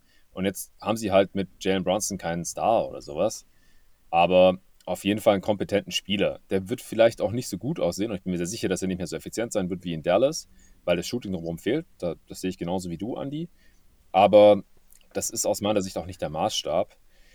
Ich erwarte schon ein gewisses äh, Bounceback hier von Randall. Also so schlecht wird er seine Würfe wahrscheinlich nicht nochmal treffen, denke ich. Ähm, also die Wahrheit, was er als Shooter ist, liegt wahrscheinlich irgendwo zwischen der vorletzten und der letzten Saison. Barrett wird wahrscheinlich nochmal einen kleinen Schritt nach vorne machen. Äh, Quentin Grimes könnte ein wichtiger Rotationsspieler werden, hat ein sehr ergänzendes Skillset meiner Meinung nach. Also ich erwarte jetzt auch echt nicht, dass die Knicks hier Bäume ausreißen, aber sie sind schon aus meiner Sicht besser als letzte Saison noch. Und wie Chris schon gesagt hat, also man hatte 37 Siege, man hatte eigentlich ein ausgeglichenes Net-Rating, also hat eigentlich eher wie ein 41-Siege-Team gespielt. Der Osten ist jetzt relativ tough, aber ich sehe sie schon auch im, im Play-In und halt mit ja, gut 40 Siegen. Was man vielleicht auch noch mal mit bemerken sollte, ist auch bei den Knicks, wenn man mal äh, einfach auf die Vertragsstruktur schaut, ähm, die Knicks sind die ersten, die hier schreien, sollte irgendein Star auf dem äh, auf dem Tretblock landen. Du hast ähm, Donovan Mitchell zum Beispiel. Äh, ja, vielleicht gibt es ja auch eine Möglichkeit für einen sinnvollen Superstar-Trade. Ne? Du hast äh, den Robinson-Deal, den Rose-Deal, Gut, Barrett ist jetzt raus, Hartenstein 7 Millionen, Reddish, Toppin. Du hast also auch gute Assets, du hast gute tradebare Verträge. Ähm, ich habe jetzt zwar nicht unbedingt einen Namen im Sinn, der da jetzt zwingend aufdrängt als nächster unzufriedener Star, aber ich bin mir ziemlich sicher, wenn es die Möglichkeit gibt, sind die Knicks auch ganz vorne mit dabei, dann eben im Rennen um eben jenen Star und den Trade. Mhm. Und dann kann das natürlich auch nochmal ein bisschen anders aussehen. Ist jetzt nichts, was für das Power Ranking besonders großen Einfluss hat. Finde aber auch, äh, genauso auch wie du, Jonathan, eigentlich, dass die Knicks in der Konstellation ein Team sind, das knapp über 50 Prozent ihrer Spiele gewinnen sollte. Also ich sehe eure Punkte, wie gesagt, ich glaube, ich sehe halt den Brunson-Effekt, sage ich jetzt mal so, einfach überhaupt nicht kommen. So. Also ich glaube wirklich, dass das irgendwie nicht funktioniert. Das muss ich erst sehen, weil Pro Brunson in einer anderen Rolle gespielt hat, als er es letztes Jahr hat. Da war er halt auch kein effizienter Point Guard. Ja, Der hat halt, er war ein Verwalter. Er hat aber auch jetzt erst seinen Rookie-Vertrag abgeschlossen. Deswegen also weiß ich halt, ich weiß auch, was du raus bist. Mhm. Aber deswegen will ich erstmal halt sehen, dass er in einem anderen Konzept, also ja. das, also diese kurze Sample-Size, die wir hatten, wo er dann wirklich so gut funktioniert hat. Mhm. Wo hast du, äh, Jonathan, jetzt hier nichts genau, positionstechnisch? 18. Auf 18, alles klar. Also und ich habe die Bulls ja auf 20 und habe ich noch äh, ein Western Conference Team dazwischen. Okay, dann würde ich sagen, dass wir dann direkt jetzt über die Bulls erstmal reden. Mhm. Ähm, Und ich hatte schon Angst, dass, also ich habe äh, letztes Wochenende habe ich mit Arne zusammen den Draft in der Liga, wo wir zusammen waren, ähm, auf, oder aufgenommen, sage ich schon, im durchgeführt. Und er hat mich schon dafür gehasst, dass ich gesagt habe, die Bulls sind ein Play-in-Team und DeMar Rosen wird nicht nochmal so eine gute Saison spielen wie letztes Jahr. Sind wir uns da alle einig, dass er nicht so eine gute Saison spielt wie letztes Jahr? Ich glaube schon, oder? Also es wäre schon ein absolutes Hexenwerk, wenn er das duplizieren könnte, um ehrlich zu sein. Ja, ja also ich auch so in, in seinem Alter. Es war ja schon krass, dass er überhaupt seine, die beste Saison seiner Karriere ähm, Ü30 gespielt hat und das dann nochmal zu wiederholen, das äh, wäre mindestens genauso krass. Ja. Ich glaube es auch eher nicht. Du wirst jetzt ja wahrscheinlich die Bulls so weit unten haben, vor allem wegen Lonzo Ball, oder? Weil keiner ja, weiß so richtig, wann es weitergeht. Was denkt ihr, wer wird dort in den Spot reinspringen? Macht das Kobe White, macht das Ayo Dosunmu oder wird Dragic am Anfang mehr Minuten sehen? Ich denke, es wird Ayo sein. Ich denke, Kobe Whites Zeit in Chicago ist spätestens nach der Saison abgelaufen. Ähm, ja. Er wird jetzt äh, sich diese Saison noch in seiner Sixth-Man-Rolle versuchen, ein bisschen ins Schaufenster zu stellen. Wenn das gut läuft, kriegt er wahrscheinlich trotzdem keinen neuen Vertrag mehr in Chicago. Gegebenenfalls ist das Ziel dort bis zur Deadline noch irgendwie was auszutauschen, aber ähm, ich sehe dort Dosunmu starten definitiv. Dragic als Veteran von der Bank, solange Lonzo nicht da ist. Caruso wird ja auch noch da sein äh, und viele Minuten auf der Eins damit abreisen. Aber für Kobe White sehe ich die Rolle tendenziell eher weiter sinken als steigen, um ehrlich zu sein. Ja, 100% Zustimmung. Also der Sumo startet ja auch schon jetzt in der Preseason. Mhm. Der, der wird da den Großteil der Minuten wieder bekommen, wie letzte Saison, als Ball äh, auch schon verletzt war. Ja, und ich, ich glaube auch, Kobe White wird da keine große Rolle mehr spielen. Ich kann mir sogar eher vorstellen, dass der Rookie Dale Terry da noch äh, eher eine Rolle spielt. Passt halt auch ähm, vom Skillset her da ein bisschen besser rein. Äh, ist, also geht halt so ganz grob auch in die Lonzo Dosomu-Richtung. Caruso. Einer, der nicht mehr startet, ist ja Patrick Williams. Der hat ja noch das erste Preseason-Spiel gestartet, sah unglaublich schlecht aus. Langsam, zögerlich. Hatte, wirkte auch ein bisschen ängstlich, muss ich sagen. Ist der Patrick Williams-Hype jetzt vorbei? Also ich habe auch von. Sag du uns. Also ich war entsetzt. Ich glaube immer noch, dass er funktionieren kann. Ich sehe ihn immer noch als extrem wertvollen Spieler. Aber ich habe halt auch mit ein paar Leuten geredet, mit Semmo kurz, glaube ich, geschrieben, ähm, mit Arne halt letzte Woche geredet. Also selbst die, oder auch bei den Korbjägern, bei Max im Podcast, selbst Max hat so langsam Angst, dass Patrick nicht der Patrick ist, den er die letzten drei Jahre so geliebt hat. Also ich glaube noch an ihn. Ich glaube, aber also ich fange langsam an, an der Kombination Chicago und Williams zu zweifeln, um ehrlich zu sein. Aber ich glaube weiterhin an Patrick Williams, weil zumindest in der Theorie bringt er eigentlich alles mit, um ein elitärer Rollenspieler in der NBA zu sein. Ähm, also ich, ich weiß nicht, wenn es in Chicago nicht klappt, also warum soll es dann woanders klappen? Weil sie brauchen eigentlich genau diesen Spielertyp, einen großen Wing, mhm. der äh, gro andere große Wings verteidigen kann, der athletisch ist, aber gleichzeitig auch ein einen Dreier treffen kann. Und trotzdem wird er jetzt auf die Bank geschickt. Das ist echt kein gutes Zeichen. Ich war auch ein großer Fan von Patrick Williams äh, vor der Draft. Ich, ich, fand ihn gut als Pick an vier, aber bisher sieht das leider nicht so gut aus. Dann würde ich sagen, wir springen mal zum nächsten Team. Und du hast gesagt, du hast noch ein West-Team jetzt dazwischen. Welches von den beiden, das wir hier haben? Ja, ratet mal. Also wir haben die Blazers und die Lakers hier. Wir gehen stark davon aus, dass es eins von den beiden ist. Ich würde jetzt tatsächlich die Blazers tippen. Und ich sage... Ja, richtig. Ja. Okay. ja, du hättest Lakers gesagt, ja. Das, äh das wundert dich nicht. Ja, also wir haben auch tatsächlich, also wir haben beide Teams mit derselben Bilanz. Wir haben uns aber dazu entschieden, dass wir die Blazers über die Lakers eingetaktet haben. Da okay, habe ich Andrea, ich also Lakers, da, ja. Ich habe die Lakers mit fünf Siegen mehr als die Blazers. Oh, okay. okay. Ja. Wie viele sind das im Detail dann? Portland 42, äh, Lakers 47, aber da kommt noch, kommt noch ein anderes äh, Ostteam davor. Dann würde ich sagen, reden wir erstmal über die Blazers, würde ja. ich, weil wir dich ja als erstes gefragt haben. Siehst du das Problem vor allem für dieses niedrige Ranking im Westen, sage ich mal so, aufgrund, dass man sich eigentlich mit diesem Guard-Duo aus Simons und Lillard dasselbe Problem wieder eingefangen hat, wie man es damals mit CJ schon hatte?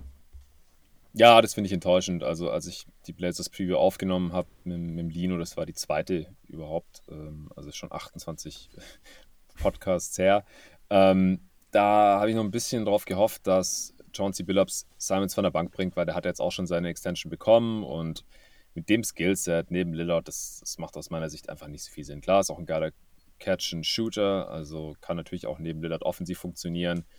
Aber defensiv, ich meine, jetzt haben sie da eigentlich den perfekten Mann gesigned mit Gary Payton, den, den, äh, den zweiten. Und dann, dann spielt er, dann startet er halt nicht mal neben Lillard. Das, das finde ich schon enttäuschend. Klar wäre dann offensiv ein bisschen schwieriger geworden, weil der halt kaum für Gravity sorgt, äh, nimmt wenig Dreier. Und äh, mit Nurkic hast du halt nochmal so ein Dude drin auf der 5. Aber das wäre es mir wert gewesen, um halt mehr Balance da reinzukriegen. Also defensiv, ich bin, ich halte eh nichts von Billups als Headcoach bisher, leider. Nach der letzten Saison bleibt mir da nichts anderes übrig. Und man hat schon ein paar gute Defender im Kader, aber wenn die dann halt auch nicht so eingesetzt werden, dass es dem Team wirklich hilft, dann bin ich da schon sehr skeptisch, dass es für deutlich mehr Siege reichen kann. Und ja, damit es für mehr reicht. Also ich glaube auch, es ist relativ unrealistisch, unrealistisch, dass die Blazers 42 Siege holen, auch wenn ich die denen jetzt gegeben habe. Ich glaube, wenn Lillard noch der Alte ist und fit bleibt, dann wären es eher mehr. Oder wenn er äh, entweder wieder verletzt sein sollte oder wenn er einfach irgendwie durch ist, dann wären das deutlich weniger. Ja, genau. Also wollen die, wollen die Blazers in die Playoffs oder auch nur in die Play, also die Play-Ins, da braucht es, äh, also für die Playoffs zumindest braucht es eine fast schon MVP-würdige Lillard-Saison, das sehe ich ganz genauso. Insgesamt hat man zwar im Sommer die, die Schwachstellen anvisiert, hat mit Grant und Peyton eben auch durchaus richtige Schlussfolgerung daraus gezogen, aber so richtig rund wirkt das alles nicht. Keiner weiß so richtig, was ein Yusuf Nokic noch zu leisten imstande ist nach seinen mhm. vielen Verletzungsproblemen. Und ich glaube, hinter Nokic ist ein Riesenloch, wenn mich nicht alles täuscht. Hey, man hat Phil Eubanks. Äh, ja, okay, danke schön. ähm, ne, also man, man geht dort auch ein unheimliches Risiko. Ich weiß nicht, ob der Plan B ist, dass dann, äh, keine Ahnung, Jeremy Grant den Small Ball Center mal spielen soll, wenn Nokic mal nicht dabei ist. Und das wird passieren. Ich glaube, da sind wir uns alle einig, dass Nokic keine 82 Spiele machen wird. Also da sehe ich noch Probleme. Vielleicht kann, ja, kann man ja mal bei Dwight Howard anrufen, bevor er sich für die WWE entscheidet. Ähm, ja, aber trotzdem ist dieses Team natürlich besser als letzte Saison. Auch besser als letzte Saison mit Lillard gewesen wäre. Holt natürlich dadurch auch ein paar mehr Siege. Wird am Ende aber unter Umständen genau eines dieser Teams sein, die du bei den Kings schon mal angesprochen hast, die dann eben, weil nicht alles ideal läuft, aus dem Play rausfallen können. Ich sehe sie halt schon deutlich besser als die Kings. Äh, also offensiv auch nochmal deutlich besser, weil sie einfach auch da viel mehr Talent haben. Also, wenn Lillard jetzt nicht komplett dann ist, dann ist er halt viel besserer Spieler als jeder, den die Kings haben, alleine. Und wenn Lillard fit war die letzten Jahre, hat man da auch immer eine Top-Offense gehabt. Also wäre jetzt das erste Mal, wenn es nicht mehr so wäre. Und wie gesagt, dass man, wenn man Simons startet, dann hat man halt wahrscheinlich eine echt miese Defense. Aber auf der anderen Seite hat man wahrscheinlich auch eine echt gute Offense. Das glaube ich halt schon. Ja. Und ich finde halt alleine durch die Punkt, dass du Peyton danach auch gezielt einsetzen kannst, könnte das schon funktionieren, dass du halt danach immer im Nachhinein abjustierst, wenn du merkst halt, der, das und das funktioniert halt nicht. Ähm, da Peyton ja die Bankrolle auch eigentlich gewohnt ist, dass man ihn so gezielter einsetzen kann und in ein ähm, für ihn ähm, besseres Umfeld bringt, weil er das halt schon so gewohnt ist. Also ich kann mir vorstellen, dass eine Line-Up die Billups relativ häufig auflaufen lassen wird und ich weiß nicht, was ich davon halten will, äh, soll, wird vielleicht sogar sein Lillard, Simons, Peyton, Quent und Nokic. Da spielst du mit drei Guards, die alle sehr, sehr klein sind und von denen eigentlich nur einer verteidigen soll. Hast du dann noch Quent und Lillard. Also das ist so ein bisschen offensiv das, wo ich sage, dort kannst du eben die vielen schlechten Verteidiger kaschieren. Andererseits hast du eben mit Quent und Peyton zwei Spieler, die äh, gute Verteidiger sind, wo aber der eine ganz deutliche Probleme bereitet, weil er eben nicht so der willige Schütze ist. Aber ich kann mir halt auch, die große Frage ist so ein bisschen auch, was kann denn Day One Sharp vielleicht in seiner Rookie-Saison schon leisten? Er hat sehr, sehr gute Anzeig Ansätze gezeigt, aber für ein Team, das die Playoffs erreichen will, sollte man halt nicht zu viele Minuten von ihm sehen. Ähm, wäre aber schon irgendwie so ein Spielertyp, der von der Bank den Blazers schon noch mal helfen könnte. Auch einfach der einer, der halt von der Bank kommt und Punkte generieren kann es sind einfach so viele Fragezeichen aktuell in dem Team, dass ich mich unheimlich schwer tue, die Blazers so wirklich in irgendeiner Form in eine Schublade zu stecken, was aber trotzdem feststeht, und das fällt mir gerade erst auf, wir haben die Blazers als das Team mit dem größten Siegsprung dastehen, ne? Ja, das war ja aber das letztes ist halt Jahr. aufgrund des letzten Jahres Genau. so, äh, natürlich, genau. Ich würde halt noch ganz kurz den Namen halt Josh Hart nochmal mit in den Ring werfen, einfach bloß, weil ich finde schon, dass das ein Spieler ist, der sehr gut zu dem Kader passt. Der kann in hohem Volumen seine Dreier werfen, ist kein schlechter Verteidiger, spielt für seine normale Größe. Er spielt halt größer, als er wirklich ist. Was ich bei ihm halt immer cool finde. Deswegen, also auch gerade diese Dreigard-Lineup, die du gerade angesprochen hast, würde ich einfach aufgrund von der Spielweise von Hart, würde ich sogar Hart Peyton dort vorziehen, wenn du die anderen beiden auf jeden Fall auf dem Feld haben möchtest. Das ist halt die Frage, möchtest du das? Das kommt dann halt drauf an. Ich kann mir auch vorstellen, dass dann vielleicht auch mal in solchen Situationen äh, mal ein Simons sitzen muss, wenn du eben äh, ein bisschen mehr Defense dann brauchst. Das ist, stimmt, aber Josh Hart habe ich ein bisschen äh, nicht so auf dem Schirm gehabt. Da hast du recht, das ist natürlich noch ein wichtiger Mann in dem Kontext. Dann ja, ich glaube auch, dass deswegen Shaden Sharp noch keine Rolle spielen wird. Also es gibt zu viel Konkurrenz. Ja. Ich weiß nicht, wie ready er ist. Er hat sehr wenig gespielt, äh, jetzt auch im, im letzten Jahr. Und auch in der Summer League dann nicht, weil er sich verletzt hat. Würde mich sehr wundern, wenn der einen regulären Rotationsplatz hat, solange die Blazers eine Chance aufs Play-In oder die Playoffs haben. Dann würde ich sagen, springen wir auf unseren Platz 19, weil wenn wir das abgehandelt haben, kann ich meinen nächsten Zettel zur Seite legen. Und das sind die Los Angeles Lakers und ich frage mich wirklich, wie du 47 Siege bei diesem Team siehst. Oh ja, da bin ich jetzt auch gespannt. Äh, weil Westbrook jetzt wahrscheinlich von der Bank kommt, wenn er überhaupt spielt. Ähm, also gestern. Genau, Stand, vielleicht ganz kurz, Stand heute haben die Lakers, ich glaube, kein Point Guard mehr. Weil Schröder sich verletzt hat, weil Westbrook sich verletzt hat, weil ich glaube, mehr echte Point Guards, gut, Lonnie Walker ist vielleicht eher ein Shooting Guard. Ähm, ja, aber irgendwie scheint es da gerade ein bisschen der Wurm drin zu sein. Also Schröder muss irgendeine Fingergeschichte haben. Westbrook war, ich glaube, die Hüfte, ne? Also ich habe das mit Schröder bloß gelesen, dass stimmt. er, Westbrook hat sich auch verletzt. Ja. Ja. Bei Schröder hatte ich bloß gelesen, dass er kontrolliert, den, Kont- den Kontrollpunkt habe ich gelesen, dass sie prüfen wollen, was genau passiert ist. Genau, also ich glaube ja, meine Theorie ist, dass Russell Westbrooks Hüfte zugemacht hat. Äh, in dem Zusammenhang, das ist kein Zufall, denn es ist eben das erste Spiel gewesen, wo er von der Bank kam. ja, ja, genau. Ich glaube, er hat diese. Ja, genau, er kennt diesen Bewegungsablauf. Aufstellen, in die Mitte gehen, kurz warten, abklatschen, reingehen. Er kennt das nicht. Du hast, das Tanzen, nicht du hast klar. das Tanzen vorher vergessen. Ja, das macht er ja nicht, wenn er eingewechselt wird. Das ist ja das Problem. Wahrscheinlich ist die Hüfte einfach nicht locker, weil er nicht tanzt. Ja, ich, ich sehe es halt nicht. Also ähm, LeBron ist, äh, wird älter, klar, er kann noch mal eine gute Saison spielen. Davis, ich glaube nicht an diesen Körper, muss ich ganz ehrlich sagen. Dazu ist er halt auch mehr als. Also er, von ihm wird halt mehr, oder mittlerweile ist er vielleicht sogar underrated, kann man vielleicht sogar sagen, weil viele ihn ja doch runterziehen. Ich finde die einzigen zwei passenden Spielern zu den zwei Stars sind Patrick Beverly und Austin Reeves irgendwo. Und dann hört es halt wirklich schon auf. Also selbst De also Dennis Schröder passt eigentlich nicht zu LeBron James. Ähm, Westbrook natürlich auch nicht, haben wir letzte Saison gesehen. Und Lonnie Walker sehe ich nicht passend dazu. Kendrick Nunn, mal gucken, denn rein theoretisch könnte das Skillset da sein, aber der hat jetzt auch über ein Jahr nicht gespielt. Und ich finde, man hat viel zu viele Spieler, die dasselbe Skillset erfüllen, aber dazu nicht zu deinen Stars passen. Deswegen sehe ich das einfach nicht kommen. Auch das sehe. Wir haben halt die 40 Siege hier stehen, muss ich ganz ehrlich sagen. Ja. Also ich glaube, von allen Guards bei den Lakers hat Kendrick Nunn bisher den deutlich besten Eindruck hinterlassen. Der scheint wirklich wieder fit zu sein, der scheint gewillt zu sein, der macht einen recht positiven Eindruck bisher. Es gibt wohl tatsächlich auch Gerüchte, dass er unter Umständen tatsächlich der zweite Starting Guard neben Beverly sein soll. Dass sowohl Schröder als auch Westbrook unter Umständen von der Bank kommen sollen. Gab es jetzt auch schon Diskussionen dazu. Aber ansonsten, ja, gebe ich dir recht, Andreas. Das ist dieses selbe oder nahezu dieselbe Kaderidee wie letztes Jahr. Du hast LeBron, du hast AD, du versuchst irgendwie sowas wie einen dritten Star zu kriegen, beziehungsweise hast du ihn halt im Kader, ohne dass es ein Star ist. Und du hast jede Menge One-Trick-Ponys dort. Ein Lonnie Walker, der mit dem Ball ein bisschen was kann, der aber keinen Wurf hat. Ähm, ein Patrick Beverly, der wahrscheinlich wirklich der mit Abstand beste Fit in diesem ganzen Kader ist für das gesamte Team. Die Sender-Rotation aus Damian Jones und Thomas Bryant, die ist zwar jetzt mal gut und gerne 200 Jahre jünger als in den vergangenen Jahren, aber deswegen qualitativ nicht unbedingt viel besser. Ähm, Gerade defensiv weiß ich nicht, ob ich von Thomas Bryant irgendwas erwarten will.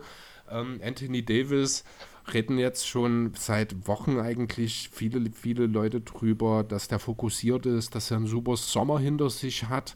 Ähm, dass er so fit ist wie noch nie und wir vielleicht den besten Anthony Davis sehen werden, den wir je gesehen haben. Wenn das der Fall ist, dann muss er MVP und Depoy werden. Das sehe ich einfach nicht kommen. Ähm, deswegen einfach zu viele Fragezeichen, zu viele Zweifel in dem Team. Ich sehe die Zusammenstellung nicht. Ich sehe das Talent hinter der Spitze nicht.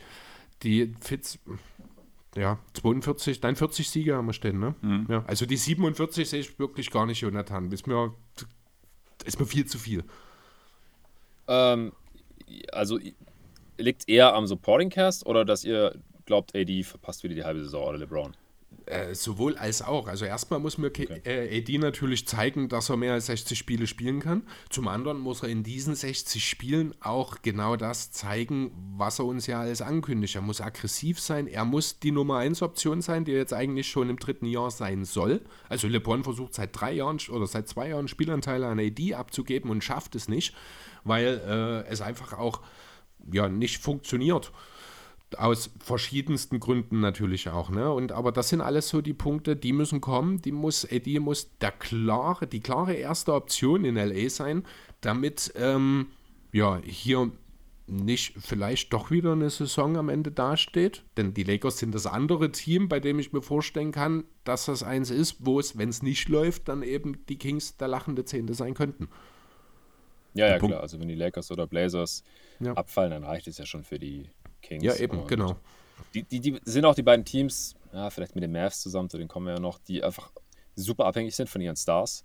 Und bei den Lakers sind es halt zwei, aber wenn, ja, also ich meine, LeBron hat letzte Saison 45 Spiele gemacht und AD 36.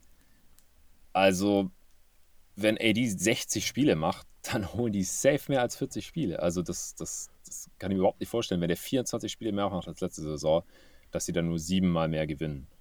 Ähm, und bei LeBron gehe ich halt auch davon aus, klar, er ist jetzt alt, ähm, aber er hat jetzt auch eine super, super lange Offseason gehabt, weil die ja nicht in Playoffs waren und zum ersten Mal halt die Offseason wieder eine normale Länge hatte, ähm, dass er mehr Spiele macht als 45.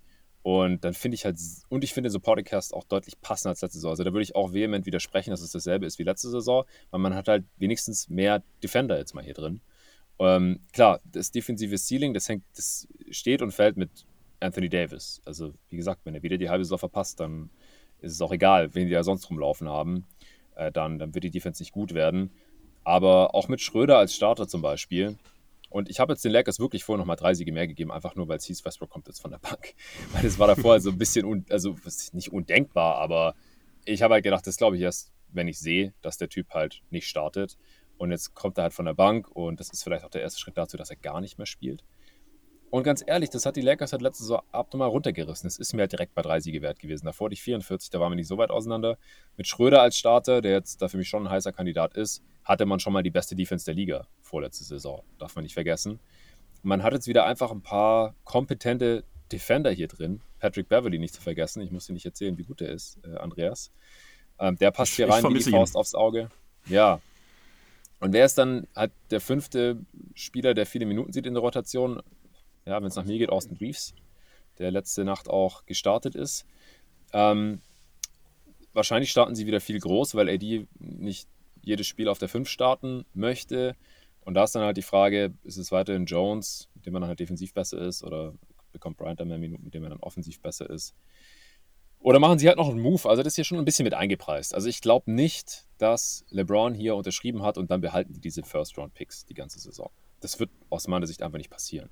Die werden noch irgendeinen Trade machen, die werden ein oder beide Picks abgeben und dann verlieren die auch nicht mehr Spiele, als sie gewinnen. Also, wie gesagt, alles steht und fällt mit der Gesundheit von LeBron und AD. Wenn die beide zusammen, äh, was ich, die halbe Saison verpassen, jeweils, wie letzte Saison, ja, okay, dann, dann verlieren die wieder mehr, als sie gewinnen, wahrscheinlich auch deutlich mehr. Aber wenn nicht, dann sehe ich ja automatisch mehr als 40 Siege. Okay. Ich glaube, man, man, ist jetzt einfach gerade einfach überkritisch wegen der letzten Saison, weil die so scheiße war. Aber das war halt echt absoluter Worst Case. Und also super viele Verletzungen, ein richtiger Scheiß-Kader, der überhaupt nicht gepasst hat. Ich finde den jetzt einfach besser. Also nicht geil. Ich, ich weiß auch nicht, wo, womit sich Pelinka diese vorzeitige Vertragserklärung verdient hat, aber besser als letzte Saison. Und, ähm, und Westbrook startet offensichtlich nicht mehr. Also ich, ich werde enttäuscht, wenn er dann wieder startet auf einmal. Und ich will ihm auch echt nicht die Schuld an allem geben. Aber egal wer startet außer ihm eigentlich in diesem Roster, es ist, es ist die bessere Lösung und du gewinnst dann aus meiner Sicht direkt ein paar Spiele mehr, allein schon wegen diesem einen Move. Und ich, ich wünsche ihm überhaupt keine Verletzung oder irgendwas, äh, schnelle Genesung.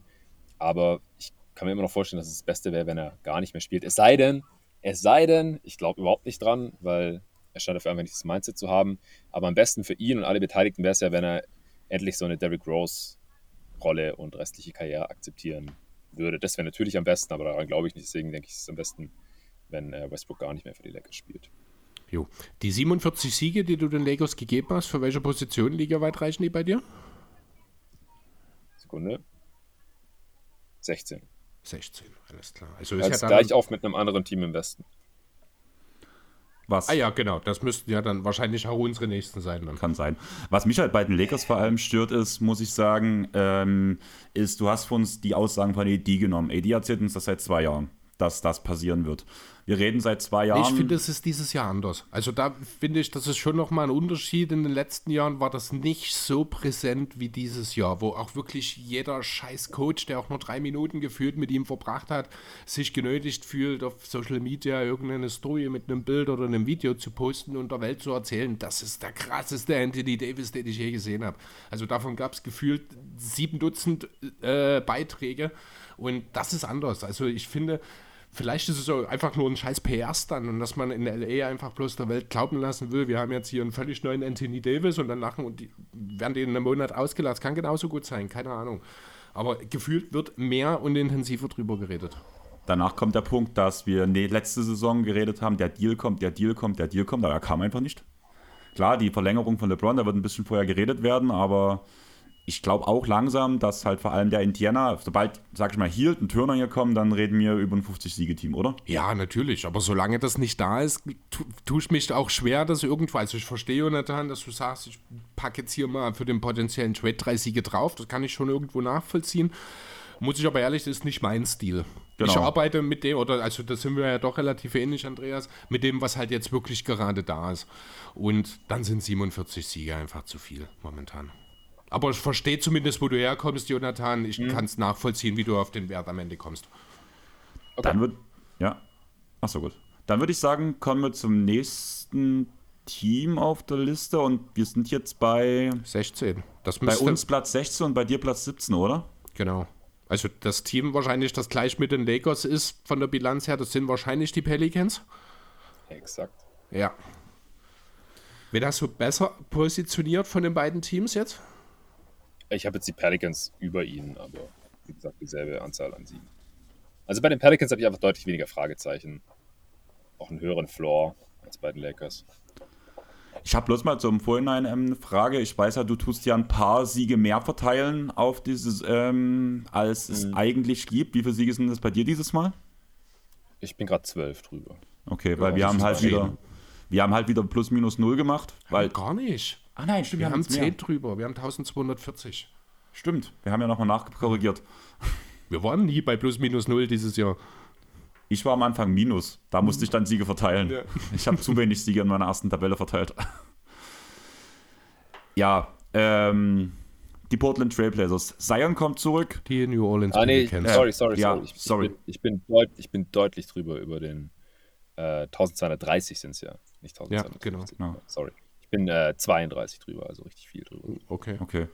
Das erklärt halt auch so ein bisschen die, die, die Differenz zwischen Kann unseren Bilanzen ja. wahrscheinlich so zum gewissen Teil mit. Ja, ja. Es, genau, ich, es ist halt wieder dieselbe Herangehensweise. Es gibt halt zwei, drei Teams, die 10, 15 Siege weniger holen werden, als wir gerade denken, weil sich der Star verletzt. Aber aktuell sind halt alle Stars fit und wir wissen noch nicht, wer es ist. Genau. genau. Ähm, wie soll die, äh, die Defense in New Orleans funktionieren? Also ich habe halt da stehen, man hat zwar mit Jones und Nance zwei brauchbare Verteidiger, aber ja. wo, wo ist die Rim Protection? Wo Macht alles Sion. Alles, was macht, was, was muss Sion schaffen Point, dafür, dass das funktioniert? Point Forward Rim Protection Center Sion Williamson. Du meinst, da tut sie dann auch Dreier fehlt noch? Ja, Achso, ja, genau. Also äh, Three-Point-Shooting, Point Forward, Rim Protection Center Zion Williamson. In jedem Spiel für sieben Minuten, danach ist er ausgepowert. Ja. ja. Also Zion macht die Defense wahrscheinlich nicht besser. Er ist vielleicht äh, neutral, wenn er richtig Mhm. fit ist und sich da ein bisschen mehr reinhängen kann als bisher in seiner Karriere. Und er ist ja angeblich anscheinend äh, so fit wie noch nie. Ansonsten, äh, letzte Saison hatte man ja unterm Strich auch schon eine durchschnittliche Defense ungefähr. Man auf Platz 18 laut Clean the Glass. In dem Bereich sehe ich sie eigentlich wieder.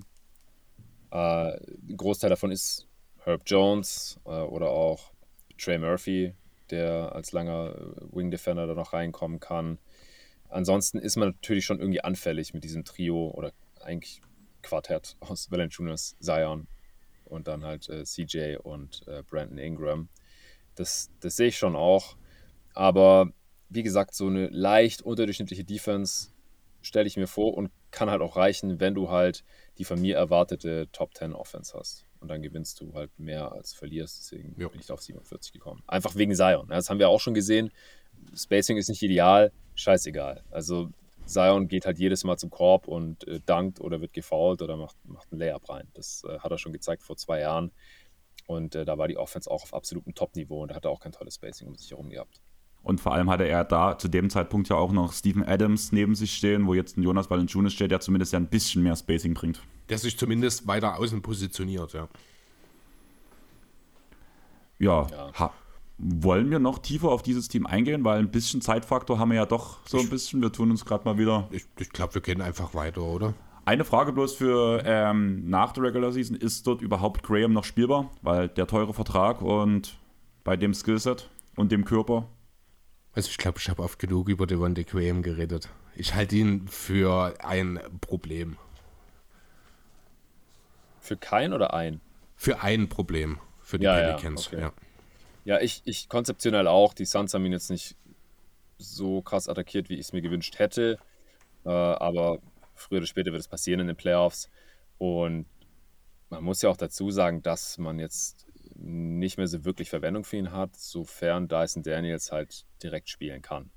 Also man hat halt auf den, auf den Guard-Positionen, hat man ja mit Alvarado schon jemanden gefunden letzte Saison. Äh, McCallum startet, dann hast du noch Dyson Daniels. Ich weiß nicht, warum man dann jetzt Graham unbedingt noch Minuten geben müsste in den Playoffs. In der Regular Season ja, und da kann er mal heiß laufen, ein paar Dreier reinhauen. Genau. Dann würde ich sagen, Platz 15 und ich glaube, da werden wir uns unterscheiden, weil ich glaube, hab dich da ganz schön runtergeredet, auch wieder mal bei dem Punkt, oder? Die Atlanta Hawks. Kann sein. Weiß ich gerade gar nicht mehr genau.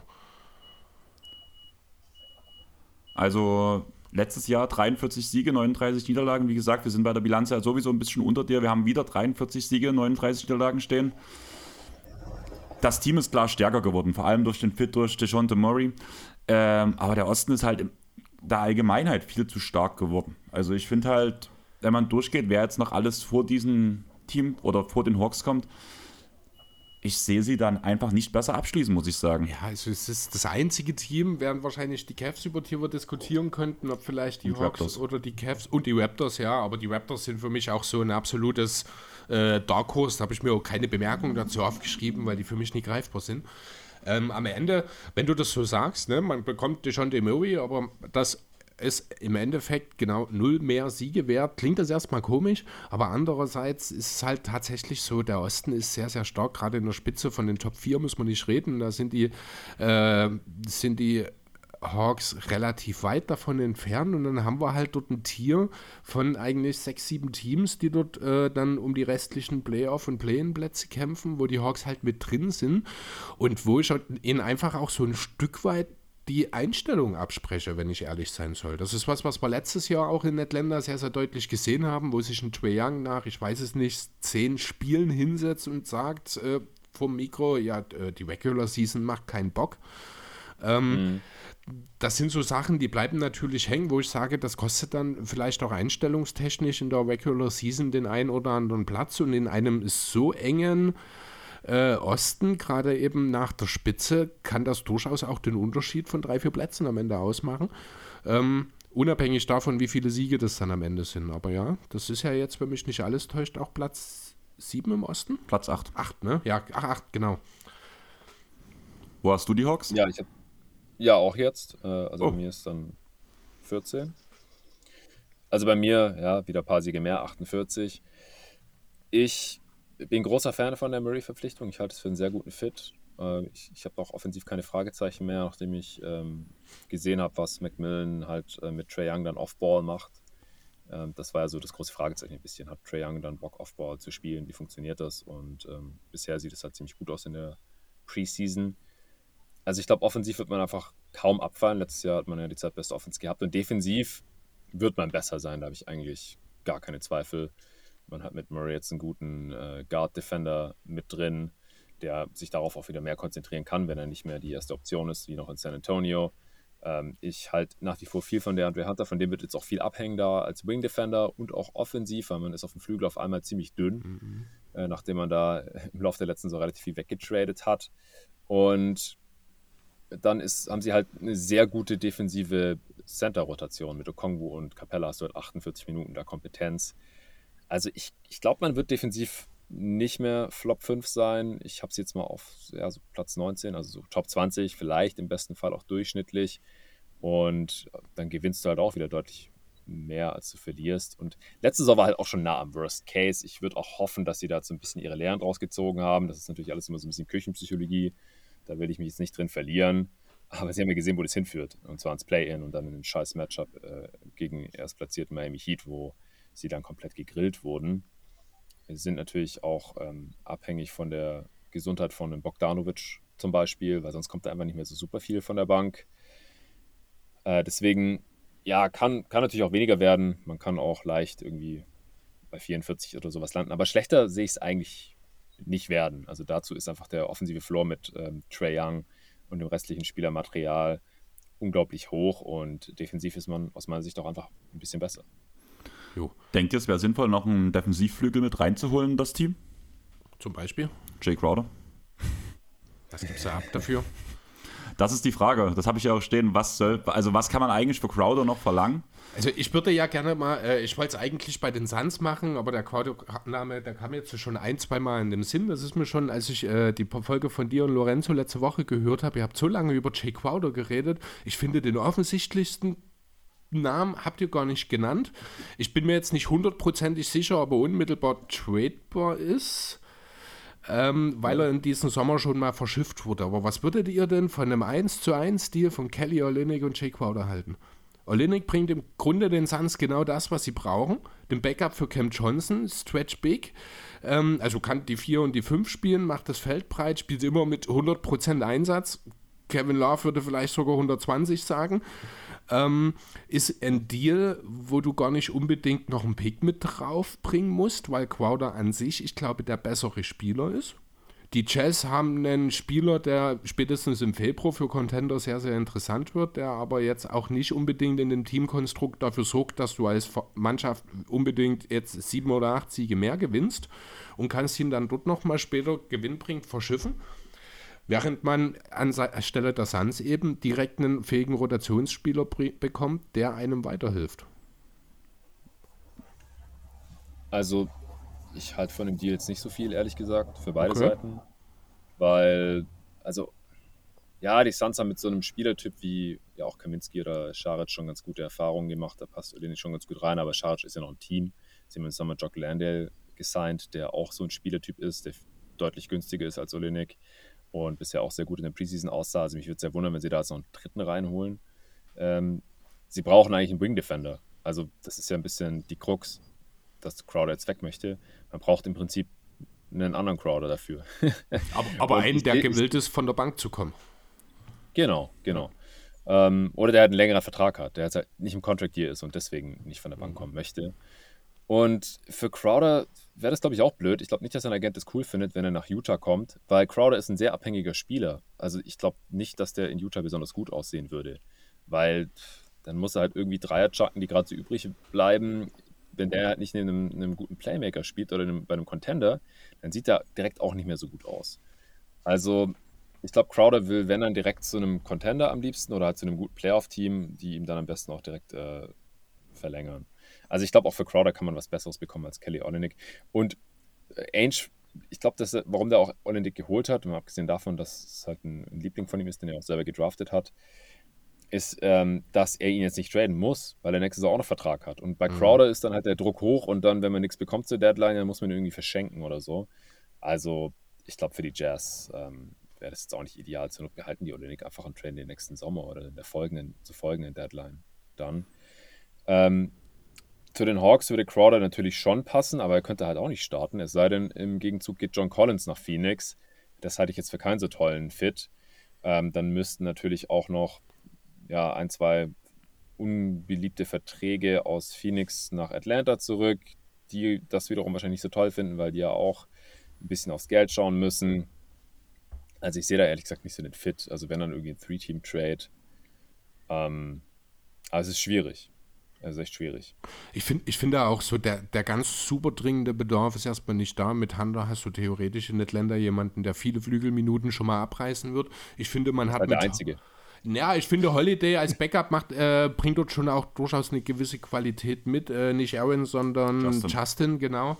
Ähm, das ist ja durchaus auch für seine Rolle von der Bank einer der besseren 3D-Wings, finde ich. Also in dieser Rolle halt von der Bank, wie gesagt. Das macht er schon ganz ordentlich. Ist natürlich keine Premium-Lösung, ist vielleicht auch noch nicht äh, unbedingt das, womit man am Ende eine Playoff-Rotation gehen will. Aber ich finde, da kann man schon, also das hat Justin Holiday hier und da vielleicht sogar ein kleines bisschen unterschätzt wird.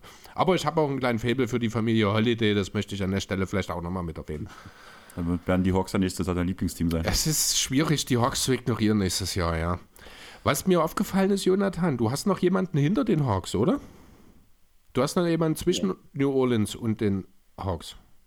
Nee, nee. Aber nee? hast du nicht gerade gesagt, die Hawks sind bei dir Platz 14? 14, genau. Wen hast du auf 15 da? Da habe ich nämlich noch eine Lücke. Ah, nee, sorry. Äh, Bestimmt 16 die, muss es sein. Die 16 habe ich Portland stehen. Bei dir. Ja, es, es wäre schlau, wenn ich da mal Nummern daneben hätte. ähm, ich muss immer so im Kopf rechnen, von hinten, von unten und wegrechnen und wir, weil wir irgendwann durcheinander gekommen sind. Ja. Also, die Hawks, nee, die Hawks sind auf 14, die Pelicans auf 15, die Lakers auf 16, die Nets auf 17. Ah, die Nets. Ja, die Nets. Nets ah, da sind es die Nets. Alles ja, klar. Genau. Dann würde ich sagen, ich zwischen den Lakers und Knicks. Dann würde ich sagen, springen wir einfach mal direkt zu den Nets vor. Da ist auf, auf Platz 12, Platz 5 im Osten. Was aber auch daran liegt, ich habe hier drei Fragezeichen stehen, weil was passiert bei den Nets? Das ist die große ja, Frage. Genau. Spielt, spielt, funktioniert KD, Kyrie, wollen die spielen? Sind die immer da? Spielen, haben oder haben wirklich Bock zu spielen?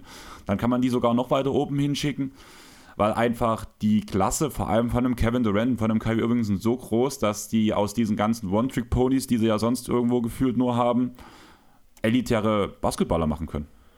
Es gibt einen neuen Running Gag über Ben Simmons. Den hat er jetzt in der Preseason selber eingeführt. Ja. 13 Minuten, 6 Fouls. Er hat einen neuen Weg gefunden, sich selbst zu benchen. Habt ihr das Video gesehen, wo die auf dem Freiplatz waren mit Ben Simmons, wo Kyrie irgendeine Ansage mit einem Mikrofon macht? Ähm, nebenbei läuft KD hinterher und danach kommt Ben Simmons um einen Gegner rumgelaufen oder um einen Mitspieler rumgelaufen, nimmt einen Jumpshot so ungefähr von der Freiwurflinie Airball. Nee, ja, kenne ich nicht. Hm. Ja.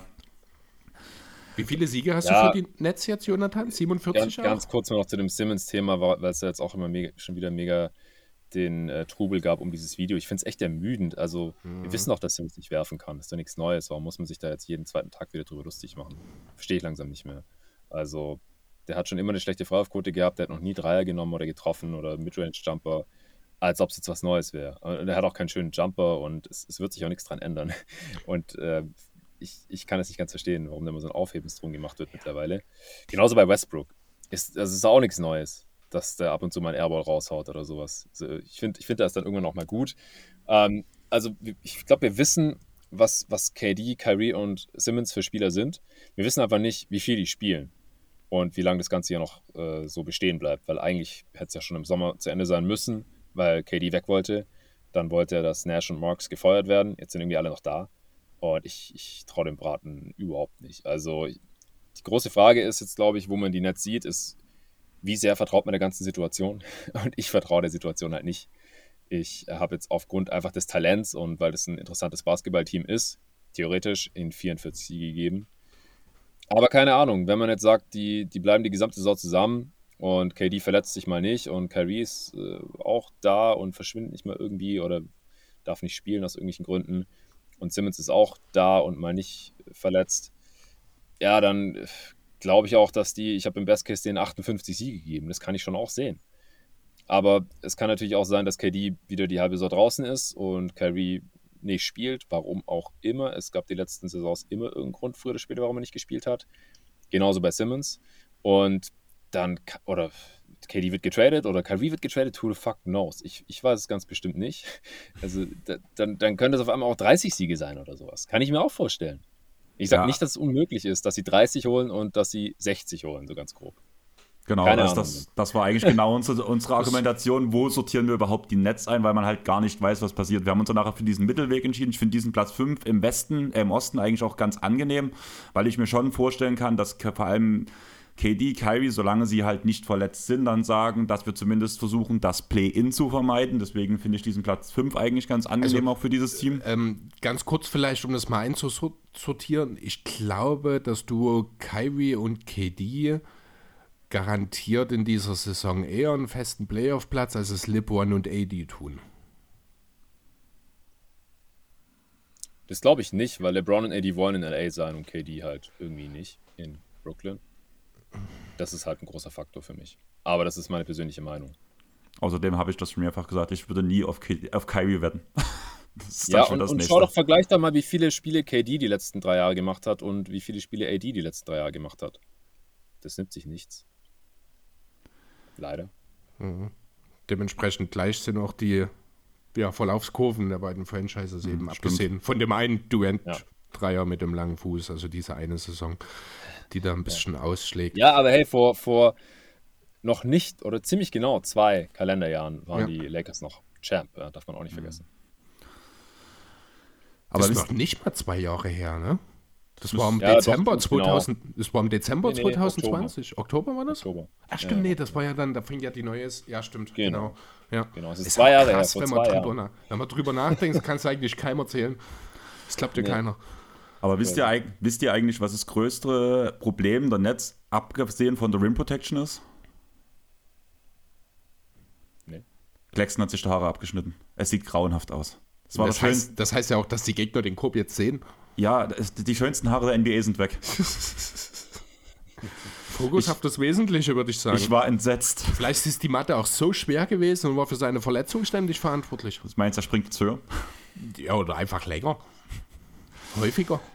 Ja, seht ihr irgendwie, also dass Claxton vor allem ist, glaube ich, der, über den wir da reden müssen, einen Schritt in die Richtung macht, dass er ein elitärer Rim Protector sein kann. Ja, muss. Also er hat es teilweise ja schon gezeigt, aber das funktioniert halt immer nur phasenweise bei ihm. Ich finde das bei ihm sehr inkonstant. Es, es muss, alleine schon deswegen, weil die Nets keine Alternative für ihn haben. Also das ist eigentlich alternativlos. Das ist nicht Claxton muss funktionieren. Ähm, ansonsten werden wir KD vielleicht zu viele Minuten schon zu früh in der Saison auf der 5 sehen müssen. Also vor allem muss Claxton, ich glaube, auch zwingend fit bleiben. Ja, ich bin gespannt. Ähm, ich kann mir schon vorstellen, dass es Lineups gibt ohne traditionellen Big und ob dann KD oder Simmons äh, oder wer auch immer auf der 5 ist. Ist Hat ja auch nicht egal. Morris geholt? Ja, doch, ja. Morris. Stimmt, das wäre Morris gibt es auch noch. Das wäre eine Option. Daron Sharp, ja, kann vielleicht auch ein paar Minuten sehen. Also, sie haben da schon Optionen. Ich glaube, also vor allem defensiv ist ja klar, dass äh, Claxton und, und Simmons heftig ist, aber das ist halt auch offensiv, vor allem in den Playoffs, ein großes Problem, weil die halt mhm. beide komplett ignoriert werden äh, außerhalb der Zone. Ähm, deswegen, ich, ich, sie haben halt viele One-Way-Spieler ähm, und ich bin da sehr gespannt auf den Mix, den Steve Nash finden wird. Also, warum ich im besten Fall so viele Siege sehe, ist halt einfach aufgrund des individuellen Talentlevels und dass man damit halt in der Regular Season regelmäßig Gegner überrollen kann und dass sie halt allein schon dadurch, dass Simmons spielt und Claxton wahrscheinlich mindestens 20 Minuten pro Spiel spielt, wahrscheinlich defensiv besser sind als letzte Saison. Letzte Saison hatten sie schon die acht beste Offense trotz allem. Ja. Da war noch viel Harden dabei. Aber ich denke, so im Top 10 Dunstkreis können sie auch. Ja, Kyrie, ja. Also relativ wenig Kyrie ja dort auch noch dabei gewesen. Ach so, meinst du wenig ja. Kyrie? Ja, ja, genau. Ja. ja. wenig Kyrie, aber dafür halt relativ viel Harden noch. Mhm. Ähm, der ist halt in der Regular Season auch ein Garant immer für eine sehr gute ja. Offense. Deswegen, ja, ich, ich, ich sehe halt im mittleren Outcome so eine, eine, unterdurchschnittliche Defense und eine überdurchschnittliche Offense und dann gewinnst du ein bisschen mehr als du verlierst. Deswegen bin ich irgendwie auf 44 gekommen. Aber wie gesagt, wenn ihr mir erzählt, es wären 15 Siege mehr oder weniger, dann würde ich jetzt, äh, ich wäre nicht schockiert so. Ja, kann ich gut nachvollziehen. Ich würde sagen, wir springen dann mal auf unseren Platz 14. Das sind bei uns die Toronto Raptors. An welcher Stelle hast du sie einsortiert?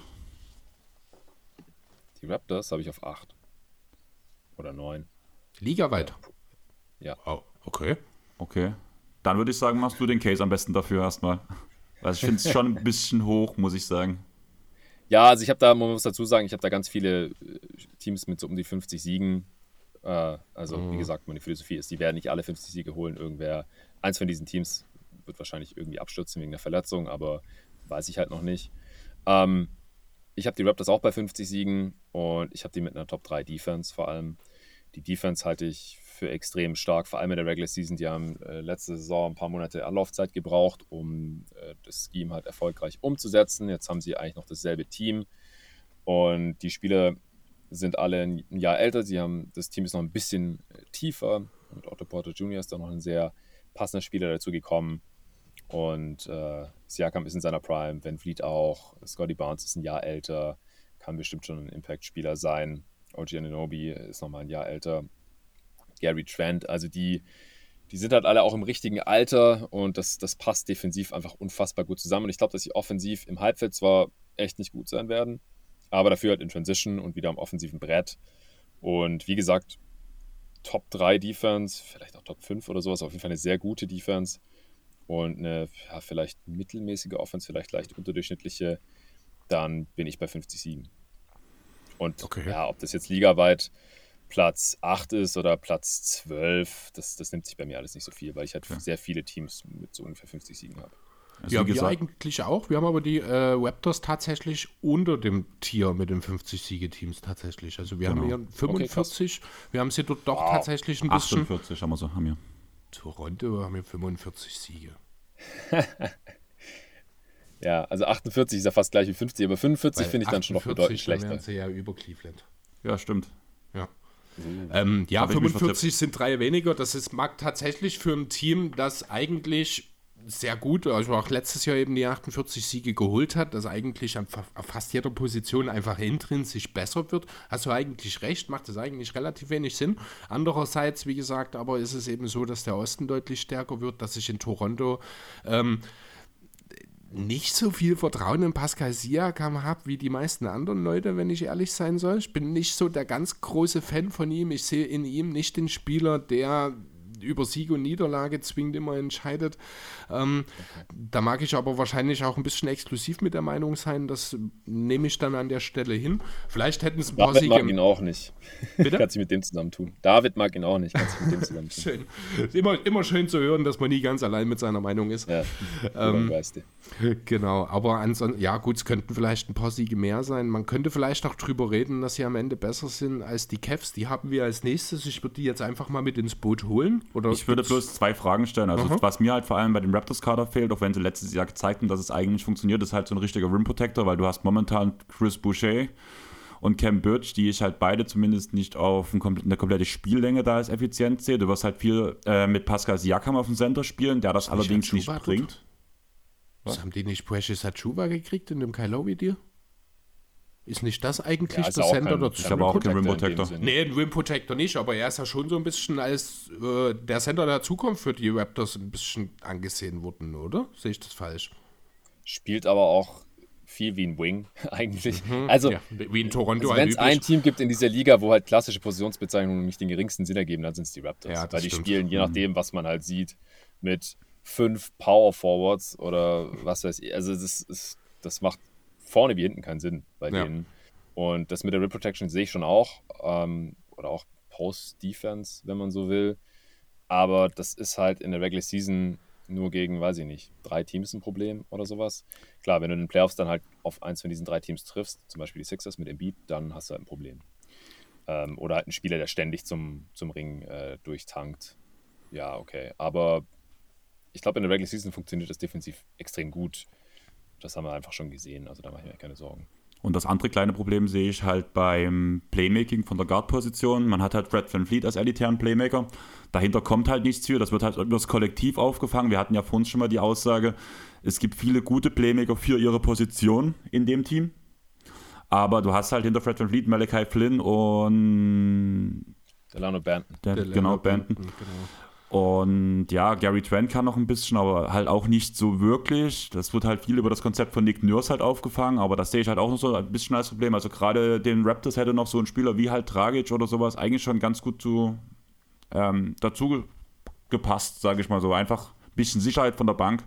Jemand, der den Ball halt weiß, wie er ihn verteilt. Allgemein finde ich, ist das Thema Playmaking, wenn ich mir den Kader so angucke, jetzt auch mal unabhängig von der Position, hat man ja gerade schon, äh, insgesamt nicht so besonders prickelnd aufgestellt. Also auch wenn ich mir jetzt die ganzen Flügelspieler anschaue, natürlich kann ein Siakam und wahrscheinlich auch ein Barnes mit Abstrichen ein bisschen auch für die anderen kreieren aber wirklich eben nur mit Abstrichen, wie ich sehe. Also abgesehen von Van Fleet fehlt eigentlich so jemand, der in dessen Abwesenheit das Ganze ja, koordiniert.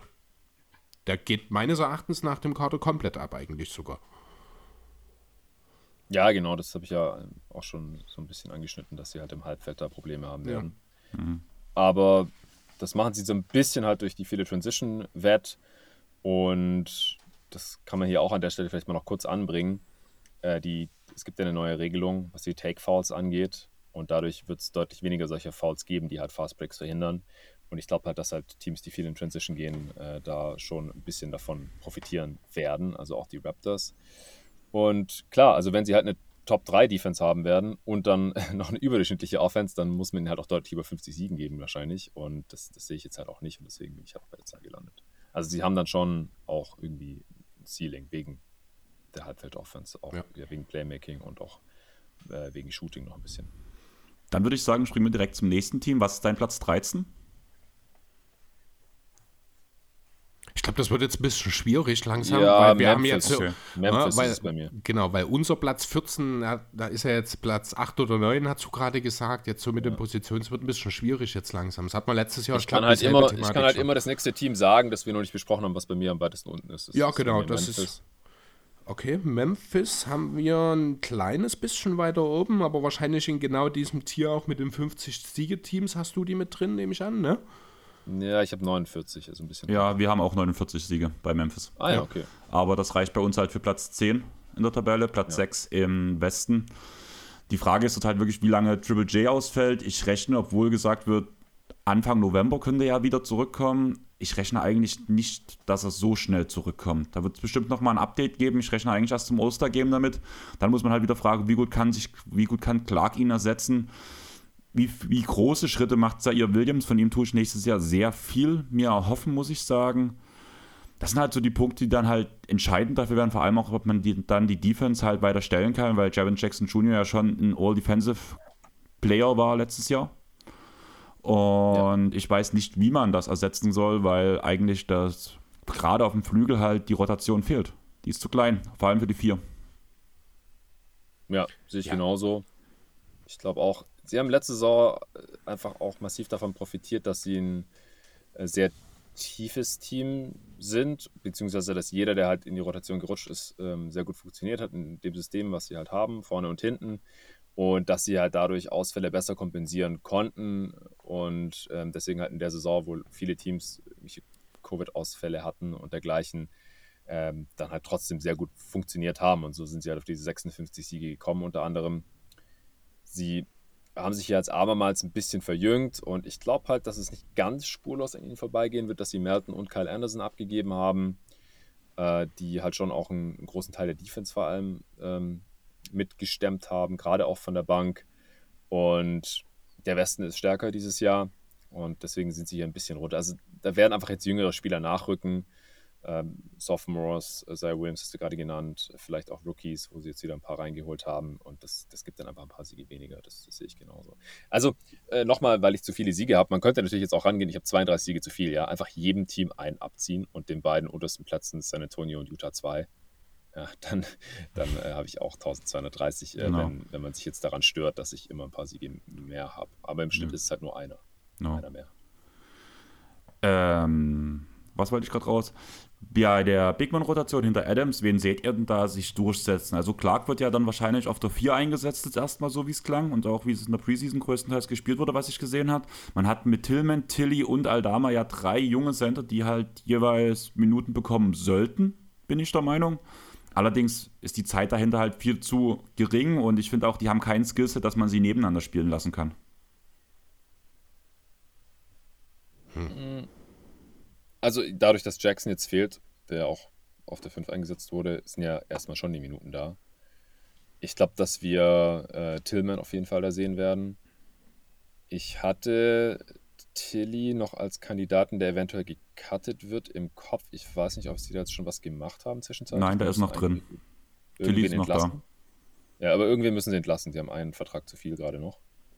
Und Sean McDermott äh, wurde jetzt entlassen. Das ist vom 13. Oktober, sehe ich auf BK. Ja, der hat aber auch keinen garantierten Vertrag gehabt. Und Matthew hört, aber das sind wahrscheinlich nicht die, die es betrifft. Also mhm. muss das wahrscheinlich nee. noch, also ist noch nicht passiert, okay. Also ich glaube halt, dass einer von diesen Bigs hm, äh, gehen muss. Ich, ich gehe von Tilly aus. Oder das halt noch dumpen können. Vielleicht will ja jemand Sarah Tillman abnehmen, aber den brauchen sie jetzt halt gerade auch aus meiner Sicht noch, solange Jackson verletzt ist.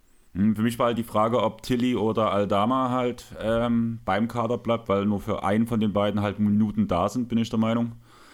Ja. Und von daher, ich kann es schlecht einschätzen. Ich habe von Aldama relativ wenig gesehen, allerdings habe ich ja auch gerade in der Vorbereitung auf den Grizzlies-Pod, den wir zur Preview gemacht haben, habe ich halt relativ viel ähm, Locked on Grizzlies geguckt, wo halt vor allem von Aldama und seiner Trainingseinstellung extrem viel gesprochen wurde und der, er hochgehypt wurde, weshalb es für mich alles so klingt, als würde er halt auch bleiben, ähnlich wie du es schon sagst, dass Tilly eher geht. Ja, zumal ja. allerdings halt auch über Tilly, ich glaube vor zwei Jahren, als er getraftet wurde, so ziemlich dasselbe gesagt wurde. Also da hat man ja, war man auch sehr high an ihn, das war ja einer dieser, dieser späten Grizzlies, ja, man könnte sie ja schon fast Social Media Picks nennen, damals ging das so ein bisschen rum. Ähm, ja, gut, aber es ist halt auch, ich glaube, mal ganz schön zu sehen, dass auch in den tieferen Region die Grizzlies vielleicht auch mal nicht ganz immer ihr goldenes Händchen beibehalten können. Dann würde ich sagen, kommen wir zu unserem Platz 13 noch, um das mal aufzufüllen, weil über dieses Team haben wir auch noch nicht geredet. Das sind die Cleveland Cavaliers, die sich ja mit Donovan Mitchell lukrativ verstärkt haben, ohne viel abzugeben. Zumindest nicht, wenn das, was im Rahmen der Nix-Diskussionen zur Debatte stand, Realität ist. Also ich habe die Cavs deutlich höher. Ich habe die quasi mit den, mit den Raptors gleich auf, wenn ich mich für eins von beiden entscheiden muss. Ich habe halt beiden 50 gegeben, dann würde ich sogar eher den Cavs mehr geben. Also sind die wahrscheinlich eigentlich mein achter Platz. Und die Raptors auf neun. Ja, da also sind uns aber auch, was das sehr überzeugt von den Cavs. Okay, sehr überzeugt. Äh, ganz ja. kurz, fünfter Starter, wer wird es sein? Ich hoffe Okoro, muss ich sagen. Ja, ich auch. Ist eigentlich. Und ich gehe auch davon aus. Ist, macht das nicht vielleicht ein bisschen ein Spacing-Problem? Ja, aber du hast ja mit Mitchell jemanden, der werfen kann, Garland kann werfen. Ja, und dann? Allen kann nicht werfen. Hm, also verstehst du, worauf ja. ich hinaus will? Ähm, ist halt das Problem, wenn du mit Mobley und mit Allen auf den großen Positionen, ich glaube, Mobley kann perspektivisch in seiner Karriere mal den Dreier mit draufpacken. Ob das jetzt dieses Jahr schon zu einer konstanten Waffe wird, weiß ich nicht. Ich sehe große äh, Probleme dort. Also natürlich Garland und Mitchell, das ist ein qualitativ unheimlich guter Backcourt. Ich glaube aber, die werden nicht ganz so viel Platz haben unbedingt, wie sie brauchen. Die werden defensiv natürlich große Probleme haben, von denen natürlich andererseits Allen und Mobley und eben dann auch wahrscheinlich Okoro vieles wegmachen können und vieles äh, abdecken können. Trotzdem glaube ich, wird Cleveland doch eine ganze Weile brauchen, um sich in der neuen Konstellation zu finden, was gerade am Anfang der Saison vielleicht den einen oder anderen Sieg kosten wird, weswegen ähm, ich sie bzw. wir sie dann am Ende eben nicht ganz in dieses 50-Siegetier mit reingebracht haben, aber eben als, ja gut, wir haben die Nets noch dazwischen, aber dann quasi als erstes Team dahinter. Und auch, wenn mich nicht alles täuscht, Platz 6, ne? Im Osten. 1, 2, 3, 4, genau, 5, 6. 6. Genau, direkter Playoff-Platz. Ja, also ich bin mir bei den Cavs halt sehr viel sicherer als bei den Nets, dass, dass das gut wird. Äh, ich habe eine Top 5 Defense hier wieder. Also ich habe sie tatsächlich mit der viertbesten Defense jetzt. Äh, nee, drittbesten, sorry, Top 3 Defense sogar. Also Mobley und Allen da hinten drin, das ist, ist einfach heftig.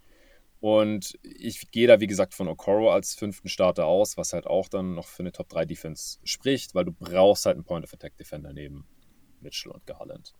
Ja, dann hast du offensiv Einbußen, Aber letzte Saison war das noch ein bisschen extremer als Donovan Mitchell. Also wir reden hier halt auch von Donovan fucking Mitchell, der schon All-NBA-Teamer ist, All-Star, der die erste Option der besten Offense letzte Saison war. Der kommt hier jetzt rein, ja. Und letzte Saison hatte man die 19. beste Offense laut Clean the Glass mit teilweise langen Ausfällen von Garland, auch, auch Rubio, der da noch entlastet hat. Also eine leicht unterdurchschnittliche Offense. Und ich glaube halt, wenn hier ein Mitchell reinkommt zu diesem Team, was einfach letztes Jahr schon da war, dann ähm, wird die Offense, wenn, sofern Okoro startet, halt, ähm, wird die Defense stark bleiben. Die kann Mitchell allein nicht irgendwie runterziehen oder sowas. Und äh, die Offense wird einfach besser werden.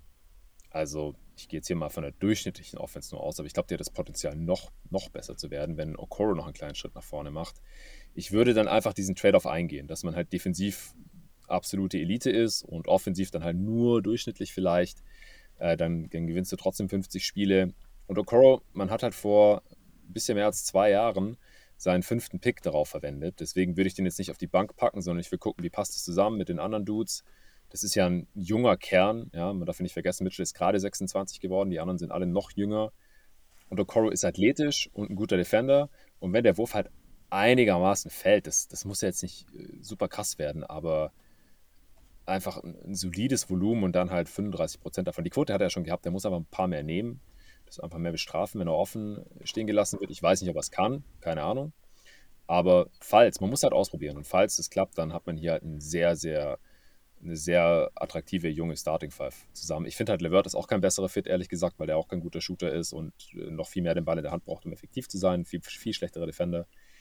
Und was sind die anderen Optionen? Äh, Osman haut mich jetzt auch nicht vom, vom Hocker, ehrlich gesagt. Mit Dean Wade hätte man halt einen Spieler, der noch ja, so ein ähnlicher Spieler ist wie Markkanen ungefähr. Und abgesehen von Dylan Windler hat der beste Shooter von den äh, Optionen. Windler ist gerade mal wieder verletzt, wie immer. Also der ist eigentlich keine echte Option und, und das war's. Also ich, ich hoffe, dass es Okoro wird und ich gehe auch davon aus, dass das letzte Preseason-Spiel jetzt auch gestartet. Bei mir ist halt der Punkt, dass ich halt sehe, dass ähm, die Cavs letztes Jahr vielleicht ein bisschen überperformt haben für ihr normales Leistungsvermögen, weshalb ich sie jetzt auf diese 47 Siege geschoben habe. Zum Beispiel, gerade wenn es ein bisschen enger in der Offense wird, kann ich mir halt vorstellen, dass ähm, Garland nicht mehr so an seine Spots kommt. Der hat ja aus der Midrange unglaublich gut letztes Jahr getroffen. Ich glaube, da gehen die Prozentzahlen nochmal runter, weil wir bloß eine Handvoll Spieler in der Liga haben, die diese Würfe wirklich effektiv treffen. Aber das es wird doch mit Mitchell nicht enger in der Offense. Er hat doch mehr Platz als vorher. Sind wir uns da einig? Das ja. ist also das so, enger? ich weiß es nicht. Also ich finde schon alleine die Veränderung von Markanen zu Okoro wird. Äh, Aber die Veränderung ist doch Markanen zu Mitchell. Okoro mhm. war ja letztes Jahr auch schon Starter. Der war schon da. War der Starter? Ja. War der? Okay. Ja. Die, die, das Upgrade ist Markanen auf Mitchell. Also das, das muss man sich ja, mal vor Augen führen. Okay. Wieso wird die Offense dann schlechter? Das, das geht doch gar nicht. Naja, wie gesagt, überperformt. Aber ja, ich weiß, was du meinst mit halt Thema Spacing. Aber ich würde sagen, wir müssen mal das Tempo ein bisschen anziehen, weil eigentlich hatten wir uns die Zwei-Stunden-Marke gesetzt und da sind wir jetzt. Sind wir ja, jetzt. Zwei Drittel. Alles gut. alles gut. Also von meiner Seite aus alles gut. Okay. Ich, ich, ich stelle auch immer wieder Nachfragen und, und, merk, und, und gehe in die Diskussion rein, wenn ich merke, dass wir unterschiedlicher Meinung sind. Das macht den Pod ja auch interessant. Also ja. von mir aus kein Stress. Okay, geht klar. Aber wir können ja trotzdem zum nächsten Team erstmal springen. Wir haben auf Platz 11 und das wird wahrscheinlich viele überraschen weil ich dich da auch, glaube ich, so ein bisschen nach unten korrigiert habe, aus meiner Sicht. Mhm. Die Dallas Mavericks mit ähm, Luca, zwar ein Spieler, der dich die komplette Regular Season tragen kann. Du hast ja vorhin schon selber gesagt, wo wir auch über LeBron geredet haben, dass halt die Dallas oder dass Dallas so ein Team ist, was halt komplett über den Superstar kommt. Aber ich finde schon, dass man halt ein paar Einbußen jetzt gemacht hat, vor allem mit dem Brunson-Abgang. Klar, man bekommt Hardaway zurück, aber der bringt ja halt auch wenig ähm, Playmaking für andere mit. Man hat ähm, Wood. Wood jetzt bekommen, der von der Bank kommen soll. Danach kommt der Javel McGee-Vertrag, wo ich halt sage, der tut sich so ein bisschen beißen mit Dwight Powell, weil die ja ungefähr dasselbe Skillset haben und dieselben Rollen erfüllen. Da nehme ich aber lieber McGee als Powell, wenn ich ehrlich sein soll. Ja. Auch für das Geld? Ja. Also ich meine, das, der Powell-Vertrag ist jetzt wirklich nicht unbedingt etwas, womit du angeben kannst. Der kostet ungefähr so viel, ich glaube, wie Maxi Kleber vor seiner Extension. Der ist immer noch teurer als das, was du jetzt für McGee, ich glaube, bezahlst. Und er bringt dir weniger, als mhm. es ein Javal McGee bringt. Wo hast du denn die Mavs stehen? Ich habe die im 50-Siegetier. Ja, Aber ich bin auch kein großer Fan von dem McGee-Signing, aus verschiedenen Gründen. Zum einen, weil es anscheinend schon feststand, bevor sie wussten, dass sie für Wood traden können. Also abgesehen davon, dass es illegal war, ist einfach dumm, sich da so früh festzulegen, weil dann haben, mussten sie McGee halt immer noch sein, um sich nicht mit seinem Agenten zu verscheißen, nehme ich mal stark an, und äh, haben dann trotzdem für Wood getradet, weil er einfach der bessere Spieler ist als McGee. Und McGee hatten sie dann zweitens auch noch den Starting-Spot versprochen, warum auch immer, und deswegen muss Wood jetzt von der Bank kommen und ja, der ist nicht der einfachste Charakter, mal sehen, wie das ausgeht. Äh, drittens, du kannst mit McGee halt nicht mehr das alte Defensivsystem spielen, weil er nicht mobil genug dazu ist. Er kann auch nicht switchen. Du kannst nur Drop Defense mit ihm spielen, da ist okay, aber ist auch nicht toll, dass man das jetzt unbedingt machen muss. Und äh, viertens, er ist halt überbezahlt. Er ist 34 und hat einen Drei-Jahres-Deal bekommen mit einer Player-Option. Also ich, mir gefällt eigentlich gar nichts dran, außer dass er besser ist als Paul, da stimme ich schon zu, aber das ist einfach, das war es jetzt nicht wert aus meiner Sicht. Also über, den, äh, über das Geld können wir vielleicht unter Umständen durchaus nochmal diskutieren. Das ist natürlich nicht ganz billig. Andererseits hat man halt auch in den Playoffs aber ganz deutlich in Dallas gesehen, was das Problem war. Außer Maxi Kleber gab es keinen brauchbaren Bigman in Dallas. Die Marktsituation war jetzt nicht so der Renner. Man hat sich für Wood jetzt getradet und ich glaube, McGee war einfach auch wirklich die beste Option, die wir noch hatte. Den hätte man sicherlich billiger bekommen, da gebe ich dir recht. Aber so rein von der Idee her finde ich das nicht so schlecht, wie du das siehst, wenn ich ehrlich sein soll. Ja, aber die können jetzt gar nicht mehr so verteidigen wie letzte Saison und vielleicht ist das die Idee ist halt dahinter. Die Defense ja die Regular Season ge gerettet und auch also, also ich, ich glaube auch nicht, ich glaube nicht, dass McGee jetzt der Spieler ist, der 25, 30 Minuten in der Regular Season abreißt. kann, er ja gar, kann er ja gar nicht kann, wegen seiner Krankheit. Kann er grundsätzlich nee, mit, mit nicht. Wood kannst du es auch nicht machen. Mit Wood kannst du auch nicht so verteidigen. Ähm, die sind beide einfach nicht, nicht mobil ja, genug. drauf äh, ankommt, wird es immer noch auf Maxi Kleber zurücklaufen. Der ist unantastbar. Das ist auch nach wie vor in meinen Augen der wichtigste Big Man, den man in Dallas hat, trotz Christian Wood. Ähm, und ähm, die, die relevanten Defensiv-Possessions, die werden natürlich über ihn laufen. Die werden wahrscheinlich mit Dorian Finney-Smith auf der 4 daneben funktionieren, gehe ich von aus. Ähm, McGee ist einzig und allein eine Matchup-Geschichte in meinen Augen. Hier geht es darum, gegen die größeren Spieler, die triffst du natürlich nicht so häufig, die triffst du aber natürlich dann gezielt und in großer Menge in den Playoffs. Und dort hat man eben ganz deutlich das Problem gesehen. Und es wirkt ein bisschen wie Aktionismus man, man muss jetzt unbedingt irgendetwas tun. Man hätte es vielleicht mit ein bisschen mehr Geduld und Weitsicht besser lösen können. Aber die Idee dahinter ist jetzt, finde ich, jetzt nicht so verkehrt. Sagen wir es mal so. Nö, die Idee nicht, aber ich finde die Umsetzung halt echt ja, mies. Da es ist jetzt kein, keine Katastrophe, aber ey, man hat halt nur diese Exception genutzt und damit hat man halt irgendwie Quatsch gemacht aus meiner Sicht.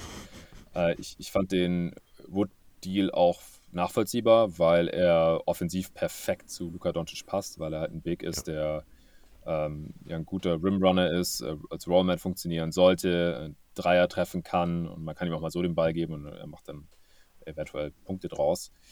Ähm, trotzdem unter, unterm Strich, also ich, die Offseason fand ich echt schlecht für Dallas, auch weil man Bronson verloren hat. Ähm, das ist jetzt nicht unbedingt, also ich verstehe schon irgendwie, warum man ihm jetzt nicht diese Kohle zahlen wollte. Ähm, auch wenn er in, in Dallas äh, nicht denselben Vertrag gebraucht hätte, um genauso viel rauszubekommen, weil man Dallas ja keine State Income Tax hat im Vergleich zu New York, aber das ist auch ein anderes Thema. Also da, da hätte man schon irgendwie gleichziehen können, aber das, der Fehler ist ja eigentlich entstanden, als sie ihn äh, nicht vorzeitig verlängert haben, wie Dorian Finney-Smith eben, dass sie ihm halt nicht denselben Vertrag angeboten haben, weil der wäre ungefähr halb so hoch gewesen. Also und dann im Sommer halt auch nicht gehalten und irgendwann muss man es dann halt kritisieren. Und jetzt haben sie halt total wenig Playmaking, sind extrem abhängig von Luka Doncic. Ich habe den 50 Siege gegeben, weil ich einfach ein Team, das einen fitten Luka Doncic hat und wir müssen halt sehen, wie fit er ist und bleibt. Aber ich gehe mal davon aus, dass es besser ist als äh, zu Beginn der letzten Saison. Einem Team mit diesem Luka Doncic wollte ich nicht weniger als 50 Siege geben, auch wenn ich sie defensiv schlechter sehe. Ich sehe sie offensiv dafür ein bisschen besser und ähm, da bin ich dann halt hier gelandet im Endeffekt, aber es ist schon relativ fragil. Also wenn irgendwas mit, mit Doncic mal ist, ein paar Spiele, dann, dann haben die Mavs direkt schlechte Karten, weil Brunson ist weg und auf Dinwiddie will ich da halt auch nicht vertrauen, der ist auch immer wieder verletzt. Vor allem muss man halt wirklich sagen, dass letzte Saison ja vor allem diese Freeguard-Lineups, nachdem Dinwiddie da war, auch ja sehr gut funktioniert haben, wo man dann ja, ähm, Finney Smith ja auf dem Sender gehabt hat. Jetzt hat man so viele Sender, dass Finney Smith eigentlich die Minuten dort gar nicht mehr spielen darf, weil man halt auch auf dem Flügel ein bisschen Personalproblem hat, wie ich finde. was ich auch als sehr schwierig sehe für den offensiven Faktor, dass man zumindest phasenweise dieses andere Scheme, was halt einmalig war, was halt, oder für Mavs-Verhältnisse einmalig war, weil man es nicht anders spielen konnte oder weil die neue Möglichkeiten gebracht haben, vor allem im Thema Playmaking. Das fällt halt jetzt komplett weg, weil man nur noch Dinwiddie hat und Luca. Dinwiddie wissen wir, ist ein verletzungsanfälliger Spieler. Wenn der dann nochmal wegfällt, müssen wir, muss man eigentlich schon auf ähm, Jaden Hardy zurückgreifen, was ein Rookie ist und wo wir ja auch wieder mal gesagt haben, schon ein Rookie bringt keinen positiven Impact in seinem ersten Jahr im Normalfall. Oder Campazzo. Oder Campazzo, stimmt, der sitzt da. Der steht bei mir noch gar nicht auf der Liste. Ist das jetzt sicher? Ja, ja. Okay, also dass es sicher ist, hatte ich noch nicht. Irgendein Name fehlt mir jetzt bei der Liste. Jetzt muss ich nochmal bei den Namen. Ähm, jetzt muss ich selber. Der macht nicht den großen Unterschied aus. Also besser als nichts. Ja, gut, ähm, lasst uns vielleicht nochmal ganz kurz, ist ein Two-Way-Vertrag nur, aber hat eine sehr, sehr starke Eurobasket gespielt und ist ja so ein bisschen auch derjenige, der ähm, so ein bisschen diese Poinsen-Rolle, ich glaube, übernehmen sollte. Das ist Tyler Dorsey der ja schon ähm, sehr früh, ich glaube auch im Sommer schon gesigned wurde, war ein bisschen überrascht, dass das wirklich ein Two-Way-Deal ist. Ähm, glaubt ihr, er kann Einfluss nehmen? Er kann dann die starke Eurobasket, natürlich nicht in derselben Rolle wie äh, bei den Mavs dann, das ist klar, aber an die starke Eurobasket anknüpfen und dort seine Rolle finden und vielleicht Teil der Lösung sein auf den Guard-Playmaking-Problem? Ich glaube, anfangs wird man einfach auf andere Spieler setzen. Wenn es wirklich Probleme oder Zeit für einen Playmaker geben sollte, wird erstmal Jaden Hardy herangeführt und sollte dann wirklich irgendwann noch Platz sein, vielleicht aufgrund von Verletzungen, dann wird man diesen Two-Way-Contract halt mit hochziehen. Aber ich glaube halt, das dauert. Aber dann nehme ich doch lieber den gestandenen Euroleague-Profi als den Rookie. Ja, also Tyler Dorsey ist kein 20-Jähriger mehr. Tyler Dorsey ist 96 geboren, der ist 26 geworden in diesem Jahr. Das ist ein gestandener Euroleague-Player, von dem ich schon erwarte, dass er einen größeren positiven Einfluss auf, eine, auf ein Team mit Playoff-Ambitionen hat, als das der Rookie ist, der später in der ersten Runde gepickt wurde. Ja, aber Dorsey ist ja ein Two-Way, der darf in Playoffs gar nicht spielen und die Mavs haben auch keinen Roster-Spot mehr frei. Ja gut, da kann man im Laufe der Saison ja noch reagieren. Das ist ja nicht das Problem, dort einen Spot mit einem würden Trade freizumachen und den Deal umzuwandeln. Das ist ja durchaus möglich. Ah, ich glaube, wenn das relevant wird, ob jetzt Dorsey oder Hardy, äh, dann ist es eh zu spät helfen. für dann die. Dann haben die Mavs ein Problem. Ja, also dann ist Doncic verletzt. Also ja, Jo. Vielleicht ganz kurz noch zum Eintakten. Also wir haben jetzt ligaweit die Mavs auf 11 mit den 48 Siegen. Das reicht für uns im Westen nicht für einen direkten Playoff-Platz. Das wollte ich an der Stelle noch mal kurz äh, herausschieben. Das ist also Platz 7 bei uns im Westen. Wir haben die Grizzlies schon genannt, über die haben wir gerade eben schon gesprochen. Die sind unmittelbar davor. Ähm, wollen wir noch was zu den Mavs sagen oder gehen wir direkt zum nächsten Team? Also ich bin bei den Mavs durch. Ja, ich wollte nur sagen, ich habe sie in den Top 6. No. Und dann würde ich sagen, du hast sie ja auch vor Memphis. Genau. Ja, genau. Und das ist halt, die Grizzlies sind hier davor. Also die haben wir mit einem Sieg, ich glaube, mehr genau als die Mavs eingetaktet. Also ja, bei mir ist du es genau umgekehrt. Also es ist, ja. nimmt sich nichts, nimmt sich nichts. Dann würde ich sagen, springen wir zum nächsten Platz. Und das ist unser Platz 5 im Westen und das sind die Golden State Warriors. Ja, kommen bei mir auch. Haben auch, sind auch ein 50-Siegetier bei mir. Genau, also 49 sind die bei uns ähm, sieggleich mit den Grizzlies. Klar, die Abgänge von Peyton und Porter tun halt echt weh. Man hat sich ja mit DiVincenzo und Big Ragu einen guten Ersatz reingeholt. Da bin ich ja eher Fan von. Chris ist so ein bisschen Skeptiker, sage ich da mal so. Das muss mir noch gezeigt werden, dass das wirklich funktioniert, ja. Danach kommt Wiseman ja zurück, wo man mal sehen kann, was er wirklich leisten kann. Ich bin gespannt. Du bist ja auch wieder ein Believer, da bin ich ja dann der Zweifler, muss man sagen. Gute Eindrücke in der äh, Preseason ganz am Rande von Wiseman. Ja. Dann, jetzt hast du mich rausgebracht. Also, ja, ähm, was ja so ein bisschen das Thema war, was ich, äh, womit ich dich immer so ein bisschen bei den Warriors auch gekriegt habe. Ich glaube nicht, dass die Regular Season einen großen Fokus haben wird. Jetzt haben wir noch diese ganze Geschichte mit Draymond Queen und Jordan Poole. Äh, auf der einen Seite, auf der anderen Seite die Vertragsverlängerung mit Pool, die im Idealfall wahrscheinlich bis Dienstag noch durch soll, für die Pool jetzt natürlich ganz spontan nochmal eine viel bessere Verhandlungsposition bekommen hat. Ähm, ich glaube, dafür ist so ein Black Eye dann auch durchaus mal ein paar Millionen wert, oder? Auch wenn es von Draymond Queen kommt? Ja, er hat sich ja anscheinend nicht schlimmer verletzt. Also klar, eins äh, auf die Fresse kriegen und eigentlich keinen Schaden davon tragen, ein paar Millionen mehr auf dem Konto. Ich glaube, das würden viele von uns machen. Das, ja, genau. Also dafür würde ich mir auch meine verpassen lassen, wenn das ein bisschen äh, diese Dimension dann aus, äh, ja, zur Folge hat. Allerdings muss man auf der anderen Seite natürlich schon ein bisschen mit Vorsicht auf die ganze Geschichte schauen. Funktioniert es mit den beiden noch? Es ist wohl so, dass es zwischen den beiden schon länger gekracht hat und dass Jordan Poole in Anbetracht dessen, dass er bald eine relativ gute Vertragsverlängerung bekommt, wohl auch so ein bisschen ja, mit den Füßen aus den Schuhen herausgeschwoben. Geschwoben? Ich weiß, was du sagen wirst, aber ich weiß das Sprichwort nicht, was du anbringen wirst. Nee, das ist kein Sprichwort. Ich suche gerade die Vergangenheitsform von Schweben. Schwebte. Also, dass er halt ein bisschen abgehoben zu sein scheint. Das wollte ich eigentlich nur sagen. Oh, und dass er ja. das auch insbesondere gegenüber Draymond Queen und seinen Triple Singles und seinen Screens und alles wohl das eine oder andere Mal in den letzten Wochen zum Ausdruck gebracht hat, dass der gute Draymond einfach die Nerven verloren hat. Ja, muss man aber aufpassen, ne? Das mit den Triple Singles, das war, glaube ich, äh, von Ballsack, oder? Also, das war kein echter Report. Und das mit, ähm, mit dass er sich irgendwie, dass er sein Verhalten verändert hat, das, das kam ja von Chris Haynes, wenn mich gerade nicht alles ja. täuscht, beziehungsweise einer, einer Draymond-nahen Quelle. Ja. Mm, und wurde okay. auch direkt dann ja von Igodala und selbst von Steph höchstpersönlich in der Pressekonferenz äh, dementiert oder widerlegt, wurde widersprochen, wurde gesagt, hey, Draymond Poole ist, ist der coolste Dude und genießt unseren höchsten Respekt und äh, der hat sich überhaupt nicht daneben verhalten. Also das, das kam halt so ein bisschen zwischen dem Vorfall oder dem Report über den Vorfall und dem Video. Hat sehr stark den Eindruck gemacht, als äh, würde Draymond sich jetzt hier über ähm, die Medien halt irgendwie so halbwegs versuchen zu rechtfertigen. Der war voll komisch im Training in letzter Zeit. Äh, kein Wunder, dass er sich einer gefangen hat, so ungefähr. Aber ist, ich, ich gebe da nichts drauf. Ähm, ich ich finde es eine unschöne Aktion von Draymond. Und ich, ich glaube, die, die Warriors haben jetzt hier die eleganteste Lösung gefunden, äh, ihn nicht zu suspendieren, weil sie ja von Anfang an gesagt haben, wir werden ihn nicht suspendieren, aber ihn einfach eine Woche nach Hause geschickt haben, im beiderseitigen Einvernehmen. Ja, aber jetzt ist er auch schon wieder da und äh, wird natürlich dann bei der Ringvergabe, Championship äh, Ring Ceremony ähm, im, in der Opening Night oder im ersten Spiel der Saison am Start sein, weil sonst wäre es ja auch irgendwie komisch gewesen. Also ich, ich bin da so ein bisschen der Meinung, da haben sich ja auch schrecklich viele darüber echauffiert, oh mein Gott, wie, wie können die Warriors jetzt je wieder mit Draymond Green zusammen spielen oder warum wird er nicht entlassen oder suspendiert für die also gesamte also Saison oder irgendwas.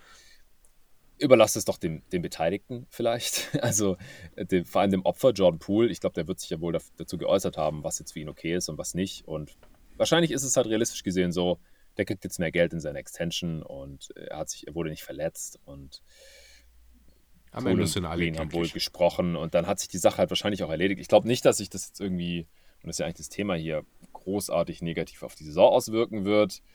Ich glaube auf der anderen Seite auch nicht, dass Draymond jetzt eine vorzeitige Extension bekommt. Das stand ja auch noch so ein bisschen im Raum. Falls das Thema gewesen sein sollte, theoretisch, dann ist es jetzt vielleicht keins mehr. Ähm, aber ich glaube, im Endeffekt wird, wird das die Saison der Warriors jetzt nicht weiter beeinflussen. Das können wir alle schwer beurteilen, gar keine Frage von, von Europa aus. Ähm, aber ich, ich glaube, die Story wurde ein bisschen, bisschen äh, größer aufgekocht, als sie wahrscheinlich letztes Jahr genau letztendlich war.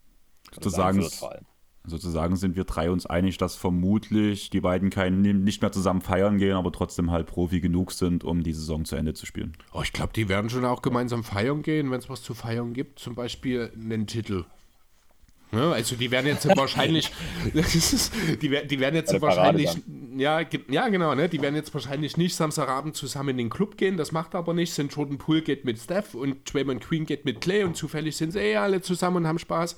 Ähm, letzten Endes, sind das alles Profis. Also das ist eh so eine Sache, die mir gerade in den letzten Monaten in der NBA echt ein bisschen auch gegen den Strich geht. Ich habe das Gefühl, die Medien machen aus jedem einzelnen NBA-Spieler die größte Mimose, die es geht, weil dort der kleinste Scheiß, der kleinste Halbsatz, der irgendwie mal gesagt wurde, wird so heftig auseinandergenommen und die metalen Folgen davon, was vielleicht passieren könnte jetzt mit dem Spieler, sei es ein RJ Barrett mit seiner Deadline für die Verlängerung bei den Knicks, sei es ein Jalen Brown, der natürlich in Trade-Gesprächen für Kevin Durant genannt wird. Ne? Natürlich darf der da mal kurz angepisst sein, aber am nächsten Tag steht er auf, putzt sich den Mund ab und die Sache muss erledigt sein. Da wird mir viel zu viel insgesamt über solche Geschichten geredet. Man merkt echt heftig, dass es Off-Season ist und dass es einfach kein Basketball gibt, über den man reden kann. Dann würde ich sagen, eine Frage an euch, bevor wir mit dem Warriors-Thema abschließen. Ähm, Over-Under 19,5. Wie viel Spiel äh, geht ihr Over oder Under bei Jerome Robinson? Ein bisschen Clippers-Liebe noch mit reinbringen? So, Under. Wobei, nee, das ist, nö, Regular Over. Season Spiele? Ja. Ja, Over. Under. Ich gehe Over, Was? weil es sind die Warriors. Also ich sehe, dass die Warriors das letzte Team für Jerome Robinson sein werden, wo es funktionieren könnte. Außer er findet noch einen Weg nach Miami. Nein, du passt da nie rein. Glaube. Das hat bestimmt auch schon von anderen, äh, haben bestimmt auch schon andere gehört. ja. Hat Also der Two-Way schon sicher? Der hat einen festen Vertrag, glaube ich sogar. Glaub, das ist nicht mal ein Two-Way. Genau. Ne? Also ich hatte letztens mal reingeguckt. Chris guckt gerade, aber ich glaube, das war nicht mal ein Two-Way-Contract, den er bekommen hat, sondern ein Jahresdeal Minimum. Ja. Ah, ne, oh, halt, Exhibit, jetzt muss man erst mal gucken. 22, Exhibit 10 Minimum. Ach so, Also es ist doch ein, 10 ist ein Training Ja. Das ist Ja. ein Training Camp Deal sogar noch, ja. dann geht's richtig schief. Dann, dann wird er wahrscheinlich sogar, dann kannst du das, dann kannst du das plus minus vielleicht auf 0,5 ähm, setzen. Jerome, Jerome Robinson wurde heute gewaved. Okay, Clippers Liebe ist vorbei. Ja, Anthony Lamb und Ty Jerome haben heute die beiden Two-Ways bekommen und Jerome Robinson, Pat Spencer wurden gewaved. Und äh, Lester Quinones und Quindary Weatherspoon wurden gestern, vorgestern gewaved. Okay. Dann Platz 8 und das erste Heimteam im, West, äh, im Osten sind bei uns die Miami Heat. Und für uns auch das erste echte 50-Siege-Team. Also bisher waren wir bei 49 mit den Warriors und Grizzlies zuletzt. Jetzt haben wir mit den Heat unser erstes 50-Siege-Team. Ja, also die Heats sind das letzte Team, ähm, was wir noch nicht besprochen haben, was ich noch äh, auch in diesem 50-Siege-Tier drin hatte. Also mit den Raptors, Cavs, Mavs, Warriors. Man muss halt wirklich sagen, Ähm. bei den Heat schmerzt so ein bisschen dieser Tucker-Abgang. aber Der wird halt wirklich erst relevant, wenn dann die Playoffs starten, muss man sagen. Allgemein, die Flügelrotation ist sehr kurz, da haben wir letzte Woche ja auch drüber geredet. Denkt ihr wirklich, dass Caleb Martin den Spot bekommen wird? Also jetzt auch in der Preseason wurde ja auch einmal mit Bam und J7 nebeneinander gestartet. Ich Also ich, ich, ich muss erstmal widersprechen, ich finde die Wing Rotation nicht kurz. Die haben da viele Spieler, aber es sind halt fast nur One-Way-Spieler. Hm. Und keiner kann halt äh, die, die Defense oder dieses Switching-Element von Tucker ersetzen und gleichzeitig mal einen Dreier treffen. Das ist halt so das Problem. Aber Kandidaten haben sie eigentlich genug, finde ich. Äh, mit äh, Struce, Duncan Robinson, äh, Martin, äh, jetzt hier äh, Two-Way-Player Jamal Kane ist da so ein bisschen mein Dark Horse. Ähm, selbst Nola Depot. Ja, aber es geht ja vor allem, neben, neben Hero und Lowry. es geht ja aber vor allem auch größtenteils so ein bisschen um den großen Flügel, also auf die vier. Ja, aber das macht ja im Switching-System der Heat eh nicht so den Unterschied. Das würde im Zweifel Jimmy Butler übernehmen. In dem Zusammenhang, dann stellst du eben, wie gesagt, beispielsweise den Caleb Martin dazwischen, der das auch sehr, sehr gut macht. Ich weiß jetzt gar nicht größtentechnisch, wie das aussieht. Ich gucke gerade mal Martin 6'5, Jimmy Butler 6'7. Das ist okay, die können die 3-4 theoretisch auch spielen. Dann hast du Lovi und Oladipo dahinter äh, beispielsweise oder eben, je nach Matchup dann vielleicht auch mal ein Hibo oder sowas, der aber natürlich das meiste von der Bank kommt. Du hast Robinson, du hast Struce noch. Also ähm, ja, das sind halt, wie Jonathan schon sagt, alles irgendwie Spezialisten. Entweder die treffen hochprozentig den Dreier oder die verhindern den Gegner daran, eben diesen hochprozentig zu treffen. Aber Personal ist auf jeden Fall da, wen ich äh, auch so ein bisschen nicht unter den Tisch fallen lassen möchte in dem Zusammenhang, weil er, ich glaube, auch der, abgesehen von den beiden Sendern der größte im Kader ist, ist der Wookie, ist Nikola Jovic, der natürlich ein ganz anderes Spiel mitbringt, äh, als das ein PJ Tucker gemacht hat, der aber sicherlich, kann ich mir vorstellen, in Miami auch in Jahr 1 schon seine Rolle finden wird. Ja, Rookies tun sich aber allgemein ein bisschen schwer in Miami. Also Spoelstra lässt ja meistens erst die Rookies ein Jahr in die G-League rein und danach lässt er sie im zweiten Jahr so ein bisschen aufs Team los. Sehe ich hier gar nicht unbedingt kommen, wenn ich ehrlich sein soll. Ich glaube, Jovic ist halt auch nicht der typische Rookie, ist halt auch jemand, der. Äh, Achso, Jovic ist halt nicht der typische NBA-Rookie, sondern ist jemand, der schon in Europa auf höchstem Niveau professionell gespielt hat. Deswegen äh, glaube ich nicht, dass für ihn die Standard-Rookie-Behandlung in Miami Anwendung finden wird. Also es kommt darauf an, auf welchem Niveau er schon agieren kann. Tyler Hero zum Beispiel, der ist ja auch als Rookie direkt ähm, in, in der Rotation gewesen. Ja. bei einem Finals-Team, wohlgemerkt. Also ich kann es mir schon vorstellen, dass er, wenn er defensiv tragbar ist, die Rotation knacken kann. Aber ich, ich würde jetzt auch nicht unbedingt davon ausgehen. Und ich weiß auch nicht, wie entscheidend das letztendlich ist jetzt für diese Saison der Heat. Also ich glaube, in der Regular Season ist es überhaupt nicht entscheidend. Ich weiß nicht genau, was Roadster macht. Sowohl welches System defensiv gelaufen wird. Ich kann mir vorstellen, dass sie vielleicht weniger switchen. Vielleicht spielen sie auch ein bisschen größer mit äh, Bam dann quasi auf der 4 und dann halt noch einen traditionellen Big wie Deadman und J7. Äh, ich, ich weiß nicht genau, wer die Minuten von Tucker auffüllen wird. Ich weiß noch nicht, welcher Spieler, den wir heute nicht kennen, einen Rotationsplatz sich erspielen wird, wie jedes Jahr. Oder vielleicht sogar zwei, äh, wie eigentlich auch jedes Jahr. Aber ich bin mir halt sehr sicher, dass es irgendwie klappt. Also das hat Sports schon einfach oft genug bewiesen. Und sie haben halt Bam, Butler und Lowry. Also das äh, sorgt halt für einen gewissen Floor und relativ viel Shooting außenrum. Deswegen bin ich auch wieder bei 50 gelandet. Ja. Dann ähm, zwei Fragen zu dem Thema. Ähm, die Hero Extension ähm, zu hoch oder findet ihr die gerechtfertigt? Sag nochmal. 120 Millionen, vier Jahre, oder?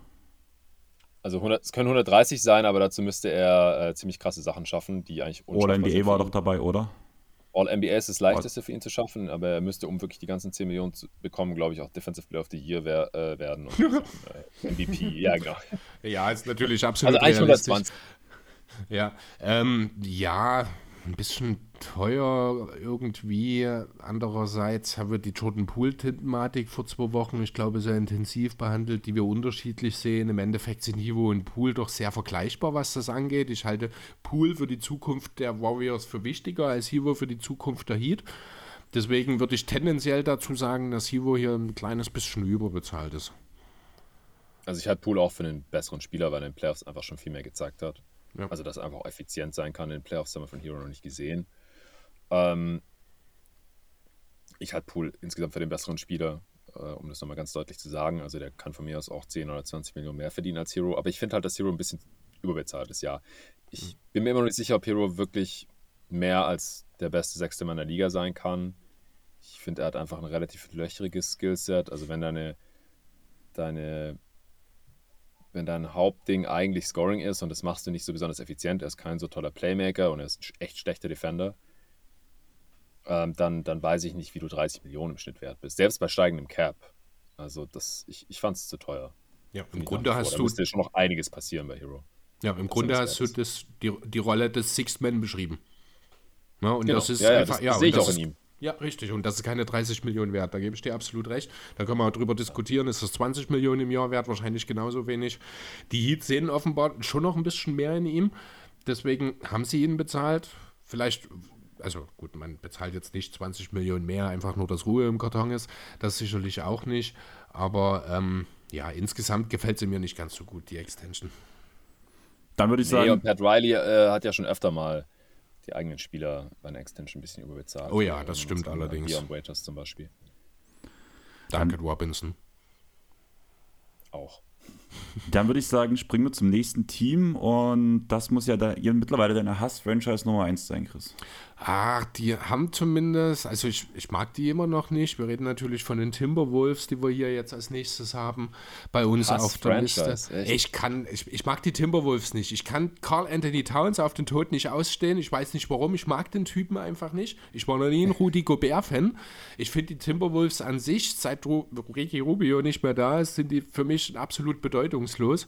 Und jetzt ist dieser ganze Mist, wird jetzt gerade dort drin gesammelt. Das, was mich richtig stört darin, ist, dass einer meiner Lieblingsspieler, Kyle Anderson, dort auch gelandet ist. Mhm. Also ich will mal kurz sagen, deine zwei Hassspieler, blöd gesagt, also Towns und Gobert, sind super gute Freunde. Ich weiß nicht, ob du es gelesen ja, hast. Die über haben Animes, über Animes. Ne? Ja. ich fand dort eine total bescheuerte Aussage. Ich glaube, die hat Zion getätigt diese Woche irgendwie. Was hat er gemeint? Angeblich würden, keine Ahnung, fast jeder NBA-Spieler würde auf Animes stehen aber die trauen sich nicht, das zuzugeben. Das muss Zion Williamson diese Woche gesagt haben. Da dachte ich mir, oh, in welcher ja, Welt ja. lebst denn du? Wieso sollte man nicht zugeben wollen, dass man auf Animes steht? Ja, hat mich auch gewundert. Ja. Ja, ähm, letztes Jahr waren, wir, äh, waren die Timberwolves ja schon auf Platz 13 mit einem 111er D-Rating. Jetzt kommt ein Rudy Gobert dazu. Sind wir uns einig, dass es eine Top 5 Defense sein sollte? Mindestens. Also eigentlich muss dieses Ich hatte Team eine ich Top hatte 3 er- Defense liefern. Ich hatte erst Top 3 dastehen, war mir aber unsicher. Nee, es ist eigentlich, wie gesagt, eine Top 11 Defense, wo du einen Woody Gobert jetzt reinbringst, der wahrscheinlich noch nie so viel Freude hatte, weil er noch nie so fähige, und wir reden von den Timberwolves, aber Wing Defender vor sich hat. Ähm, dieses Team wird defensiv durch Gobert natürlich auf ein völlig neues Niveau gehoben. Top 5, ja, definitiv. Eigentlich muss Top 3 das Ziel sein dafür. Offensiv sind die gut genug. Ähm, ja. Ja, okay, ähm, äh, ganz, ganz kurzes Spielchen, weil ich habe ich hab da heute auch drüber nachgedacht. Und ähm, äh, man denkt bei zu vielen Teams Top 3, Top 5, Offense, Defense, whatever. Weil wenn man das Spielchen einmal macht, habt ihr das gemacht? Habt ihr mal die Offenses oder Defenses gerankt? nee. Es Was? gibt, also ich, ich hatte echt 20 Teams, die ich in die Top 10 bei der Offense stecken wollte. Ohne Scheiß. Und äh, in der Defense war es ein bisschen besser, aber nicht viel besser. Also Top 3, also ich weiß nicht, sind wir uns einig, dass die Celtics eine Top 3 Defense haben? Zu denen kommen wir Ja. gleich noch. Warriors. Ich habe die Cavs da drin. Ich habe die Raptors auf 4. Ähm, Clippers haben vielleicht auch eine Top 5 Defense. Clippers sehe ich als Top 5. Ich habe Minnesota, ähm, Celtics, ähm, Clippers. Dann, ich hatte, ähm, ich hatte irgendwo die Bugs. Kann ich mir vorstellen, durch den Lopez-Rückgang jetzt.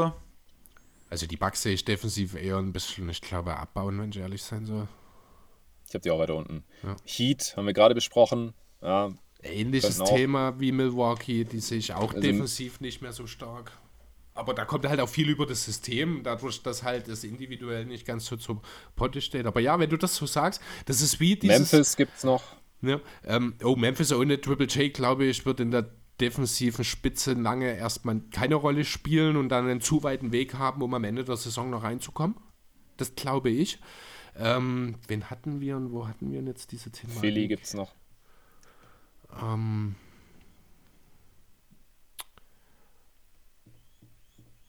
es fällt mir gerade nicht. Ich hatte gerade noch einen Gedanken, den ich loswerden wollte zu dem Thema, aber der ist gerade wieder weg. Sorry. Dann würde ich sagen, springen wir einfach zu den Timberwolves zurück. Also du hast jetzt bei den Timberwolves keine Top 5 Defense, oder? Ich kann es mir vorstellen. Ich kann es mir Okay. definitiv vorstellen, aber ich habe ähm, acht andere Teams vor ihnen, also ich auf neun. Okay. Ähm, was sagt ihr dazu, dass Jaden McDaniels jetzt der fünfte Starter wird? Vor Kyle Anderson? Also das wurde jetzt ja auch, auch off- offiziell bekannt gegeben, per Statement. Scheint ja Sinn zu machen, zumindest. Also das, was ich bisher mitgekriegt habe, ist das in der Theorie ein sinnvoller Move. Anderson äh, dann wahrscheinlich als Sixth Man, als Playmaker von der Bank, der auch die Defense ein bisschen mithalten soll. Das kann durchaus auch sehr gut funktionieren, ja. Wäre ich eh von ausgegangen. Aber das hatten wir ja auch, als du hast ja noch am Anfang drüber Ich überlegt, da hatten wir, dachte- wir hatten die Diskussion ja schon mal wir zwei. Genau, ich hatte Slomo eigentlich nur als fünften Starter in diesem Team äh, erwartet, als er gesigned wurde, aber ja, mittlerweile ist das ein bisschen anders. Wie viele Siege hast du den Timberwolves gegeben, Jonathan? 53. 50. Zwei mehr als wir. Ähm, Chris, ähm, du hast mir das ja erzählt mit diesen, blöd gesagt, Tag-Teams. Also Das ist Staggering, ja. dieses- genau, also Chris Finch hat wohl eine relativ konkrete Idee, wie er seine vier Stars, also Gobert, D'Angelo Russell, Carl Anthony Towns und Anthony Edwards, aufteilen will, und zwar in Zweiergruppen, so dass äh, Gobert und Dilo sehr, sehr viel Zeit miteinander verbringen werden, was schon alleine deswegen Sinn macht, weil äh, Gobert Dilo absichern kann, weil Goberts größte offensive Stärke das Pick and Roll ist, womit er sich natürlich super ergänzt mit D'Angelo Russell, währenddessen äh, die Kombination aus Cat und Ant-Man ja schon letzte Saison für sehr, sehr viel Furore gesorgt hat und die sich auch sehr, sehr gut ergänzen, beide ja gut werfen können, auch das Pick and Roll sehr gut spielen können, Pick and Pop, äh, beide zum Korb kommen können, macht einfach Sinn. Man sichert sich vorn wie hinten so ein bisschen gegenseitig ab. Man maximiert wahrscheinlich die Synergien, die man mit diesem Kader jetzt entstehen lassen kann. Dort dann eben dann in McDaniels, in äh, Kyle Anderson, in, mir fällt jetzt gerade einer der Backup-Guards, den ich noch, Jalen Novel zum Beispiel, ähm, dann ergänzend dazu, dann ist das durchaus eine Idee, wie, von der ich sage, das ist ja, erfolgversprechend. Ja. Finde ich auch. Eine Frage hätte ich noch, bevor wir mit den Timberwolves abschließen. Haltet ihr D'Angelo Russell oder Donovan Mitchell für den besseren Verteidiger, wenn man von, von Mitchell von der letzten Saison ausgeht? ich finde, die Frage ist unfair gegenüber jedem Verteidiger in der NBA. Also Russell äh, hat letzte Saison defensiv mehr gezeigt. Genau. Also aber halt, äh, ja, aber jetzt auch noch nicht so super viel. Also Russell ist immer noch, ich glaube, defensiv Off-Ball halt. schon. Ja. Ja, ja, ja, Offball, ja, okay. Also als Point of Attack Defender funktionieren, ich glaube, beide nicht wirklich. Ähm, aber Offball mag Russell vielleicht ein bisschen mehr gemacht haben. Da muss aber eigentlich auch von Mitchell mehr kommen. Das Genau, das ist halt auch der Punkt, sagen. wo ich halt drüber Mhm. nach. Ich habe mir mir die D-Ratings angeguckt, aber damit muss man ja automatisch bei Mitchell damit rechnen, dass er größtenteils mit Gobert auf dem Feld stand. Mhm. Und da beträgt das D-Rating halt 111 bei ihm, während bei Russell 115er D-Rating da war. Und ich könnte mir vorstellen, gerade mit dieser Kombination von der Addition von Gobert wird das auf jeden Fall nochmal besser aussehen nächste Saison für Russell. Dilo könnte durchaus ein D-Rating äh, Favorite für die Statistiker werden nächstes Jahr. Ja, das würde mich nicht wundern. Dank Genau, also Gobert. gerade mit diesen Tag-Team-Sachen. Ja, deswegen genau. war das halt für mich interessant, Ja, ja. dass man mal drauf guckt. Aber ich würde sagen, wir springen. ist, deswegen ist D-Rating als individuelle Statistik ja auch Müll. ja, genau. Ja, weil es halt davon alle. abhängt, wer die vier anderen Typen sind. Genau. Ganz genau. Jo, machen wir weiter. Platz 6. Platz 6, die Denver Nuggets. Die wirst du wahrscheinlich wesentlich höher haben, oder, Jonathan?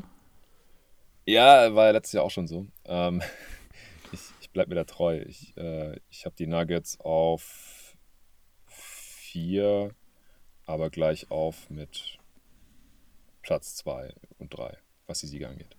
Wie viel sind das? 55. 55. Ja, wir haben, äh, was haben wir hier? 52 Siege da, also einen über den Timberwolves sozusagen. Ja, warum? Klar, MPJ und Jamal Murray kommen zurück. Man hat äh, mit dem Will Barton und Monte Morris-Deal, der letzten Endes Kentavious Caldwell Pope, wie ich diesen Namen liebe. Äh, und ich glaube, ich Smith war der andere, der wird eine geringere Rolle nur spielen in der Rotation. Dazu hat man Bruce Brown verpflichtet. Man kann wahrscheinlich von Signagi einen weiteren Entwicklungssprung oder man erwartet einen von ihnen. Also gerade das, was letztes Jahr, abgesehen davon, dass natürlich die beiden Co-Stars gefehlt haben, das Problem war, nämlich so ein bisschen der defensive Aspekt gerade auf dem Flügel. Da hat man diesen Sommer sehr, sehr gut agiert hat sich dort sehr fähige und auch für den Spiel, für das Spiel von Jokic, von Murray, von Porter äh, passende Spieler hinzugefügt, weswegen Denver ja ein absolutes Dark Horse ist. Wie gesagt, wir haben sie jetzt ligaweit Platz 6, das ist Platz 3 im, Ost, äh, im Westen natürlich, aber die können am Ende, wenn alles gut läuft, das sage ich als Denver-Fan natürlich wahrscheinlich mit ein bisschen mehr Überzeugung als du, Andreas, könnten am Ende auch den Number One Seed im Westen einführen.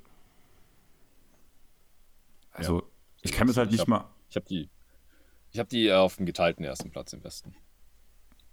Das Ding ist halt, ich kann das nicht mal erklären. Ich habe so eine, also ist ja nicht mehr, ich, ich, hab, ich hasse ja Denver, nie- Denver, Denver ist mir gefühlt eigentlich immer egal und ich habe ganz viele Fragezeichen. Ich traue dem Porter Junior Braten nicht, dass der, ich vertraue ich vertrau dem Körper einfach nicht, muss ich sagen. Ich weiß nicht, wie Murray so zurückkommt, allerdings hat er ja genug Pause gehabt, hätte ja angeblich letzte Saison schon spielen können, wurde dann ja aber trotzdem weiter gerestet, was ja erstmal gut klingt. Also das bei Potter verstehe ich, die Zweifel bei Murray kann ich überhaupt nie nachvollziehen, weil, weil ich gar nicht weiß, wo die herkommen. Das war die erste Verletzung, das ist jetzt nicht der Spieler, der so extrem Nein, nicht- auf die nicht- Athletik ausgerichtet ist. Ähm, also ich weiß schon, klar, lange Verletzungen hat man immer, eine, immer gewisse Zweifel, das verstehe ich. Äh, aber ich glaube, das hat man ja auch schon mal. Verletzungsrückkehrer siehst du insgesamt eh viel kritischer als ich. Genau. Ja. Also ja, das, das hat man ja, genau, das war bei der Preview, wo Ja. wir drüber geredet haben, genau, das war so ein Punkt. Die Sache ist halt wirklich, ähm, ja, ich glaube, ich habe dir das da auch wieder ein bisschen runtergeredet, glaube, Ich beziehungsweise... hätte die Nuggets definitiv vor den Clippers gesetzt, ja. Genau, aber die kommen ja gleich. ja, ich bin halt gespannt, was halt Bones ähm, Heil, ähm, ja doch, Bones Highland ähm, nächste Saison bringt, weil er halt das wichtige Spacing halt noch neben Ja. den Stars halt noch mitbringt. Danach die Bruce Brown Verletz äh, Verpflichtung fand ich halt unterschätzt gut, weil es wurde zwar viel drüber geredet, aber trotzdem ist das halt so dieser Punkt, über der in den letzten Jahren halt immer geredet wurde, dass es fehlt. Warum man dann trotzdem die Andre Jordan Karte holt, keine Ahnung. Das ist das eine, was keiner versteht. Ja, ich, das Einzige, was ich mir vorstellen könnte, dass er irgendwie in der Kabine wichtig ist, dass er trotzdem so ein bisschen so ein, dass er gute Laune verbreitet, aber Hm. seit der, seit DeAndre Jordan nicht mehr neben Chris Paul spielt, ging es halt konsequent abwärts. Ja, aber in den Teams war auch immer gute Laune. Ja. Vielleicht ist es wirklich genau das, keine Ahnung. Aber wenn wir schon über, Chris, äh, über DeAndre Jordan bei den Clippers reden, lasst uns doch direkt zu den Clippers springen oder habt ihr noch was zu den ich, ich freue mich, freu mich tierisch einfach. Äh, wie gesagt, Nuggets so ein bisschen ja mein zweites Team. Ist ja bekannt, dass äh, die jetzt ja endlich wieder zurückkommen. Ich freue mich auch tierisch eigentlich, dass ich Smith jetzt in Denver ist. Auch äh, weil es halt so ein kleiner Favorite von mir ist, auch wenn seine Rolle natürlich hinter Murray und Highland verdächtig klein sein wird, wenn er die Saison denn überhaupt in Denver beendet. Aber dieses Team ist ähm, viel runter als in den letzten Jahren, wenn keine großen ja. Verletzungsprobleme auftauchen. Dann ist, sind das, ich glaube, sogar die besten Nuggets, die ich je gesehen habe. Und da gehören auch Carmelo Anthony-Zeiten mit herein. Von daher finde ich, ist das schon etwas, was was bedeutet. Und wie gesagt, diese Nuggets fit sind absoluter Contender für mich. Dann freue dich drauf, dass wir sie ja in Los Angeles ja. gegen die Clippers sehen. Also wir werden uns schön anhassen spannend, können. Ja. Ich muss mir noch ein, noch ein Trikot bis dahin besorgen, irgendwie von ja. Jokic oder so. Ja, ich brauche mein Terrence Mann Trikot bis dahin. Aber ja, unser Platz 5 sind die Los Angeles Clippers. Wo hast du sie? Ja, die kommen jetzt auch bei mir als nächstes. Das ist auch äh, Platz 5 bei mir. Genau, also ist bei uns dann halt Platz 2 im Westen. Und bei mir 3. Ja, Aber eins halt, weniger, also Top, Top 3. Auf ja. jeden Fall man kann eigentlich mit Fug und Recht behaupten, man hat das Team, die tiefste Team der Liga, man hat eigentlich 13 spielbare Spieler im Kader für die Regular Season. Da ist schon die Frage, wie kommt überhaupt Luke Kennard oder auch, ähm, was habe ich mir aufgeschrieben, und Coffee, bekommen die überhaupt genug Minuten, dass es überhaupt funktionieren sollte? Danach hat man immer noch Brandon Boston Jr., der jetzt wahrscheinlich viel Zeit in der G-League verbringen wird, aber mhm. die hat er letztes Jahr auch schon bewiesen, dass er das ziemlich rockt und da eigentlich überqualifiziert ist. Der einzige Spot, der mir ein bisschen Gedanken macht, mittlerweile habe ich mich damit abgefunden, ist der große Spot hinter Subac. Allerdings kann man halt ja auch Batum, Morris etc. dort äh, Carvington. einsetzen, Carvington dazu noch. Ja, also ich bin halt wirklich der Meinung, in der Regular Season ist man halt bloß Platz 2, weil man halt viel Load Management betreiben wird. Also Kawhi und Paul George werden halt, denke ich mal, im Schnitt so 60 Spiele machen, habe ich das Gefühl. Und das, wenn das nicht der Fall wäre und die Teams gesund oder das Team gesund bleibt, dann wäre das für mich ein klares so 62, 63 Siegeteam. Ja, also dieses Team äh, hat sehr, sehr viel Ähnlichkeit, was die Teamzusammenstellung angeht, mit den Raptors aus dem Osten, nur mit dem Unterschied, dass sie eben von diesen äh, unheimlich vielen Flügelspielern, die eigentlich alles switchen können, dass dort halt zufällig auch noch zwei Two-Way-Stars mit bei rumkommen, mit Kawhi Leonard und Paul George. Man hat äh, im Gegensatz zu den Raptors eine echte Centerkante im Team.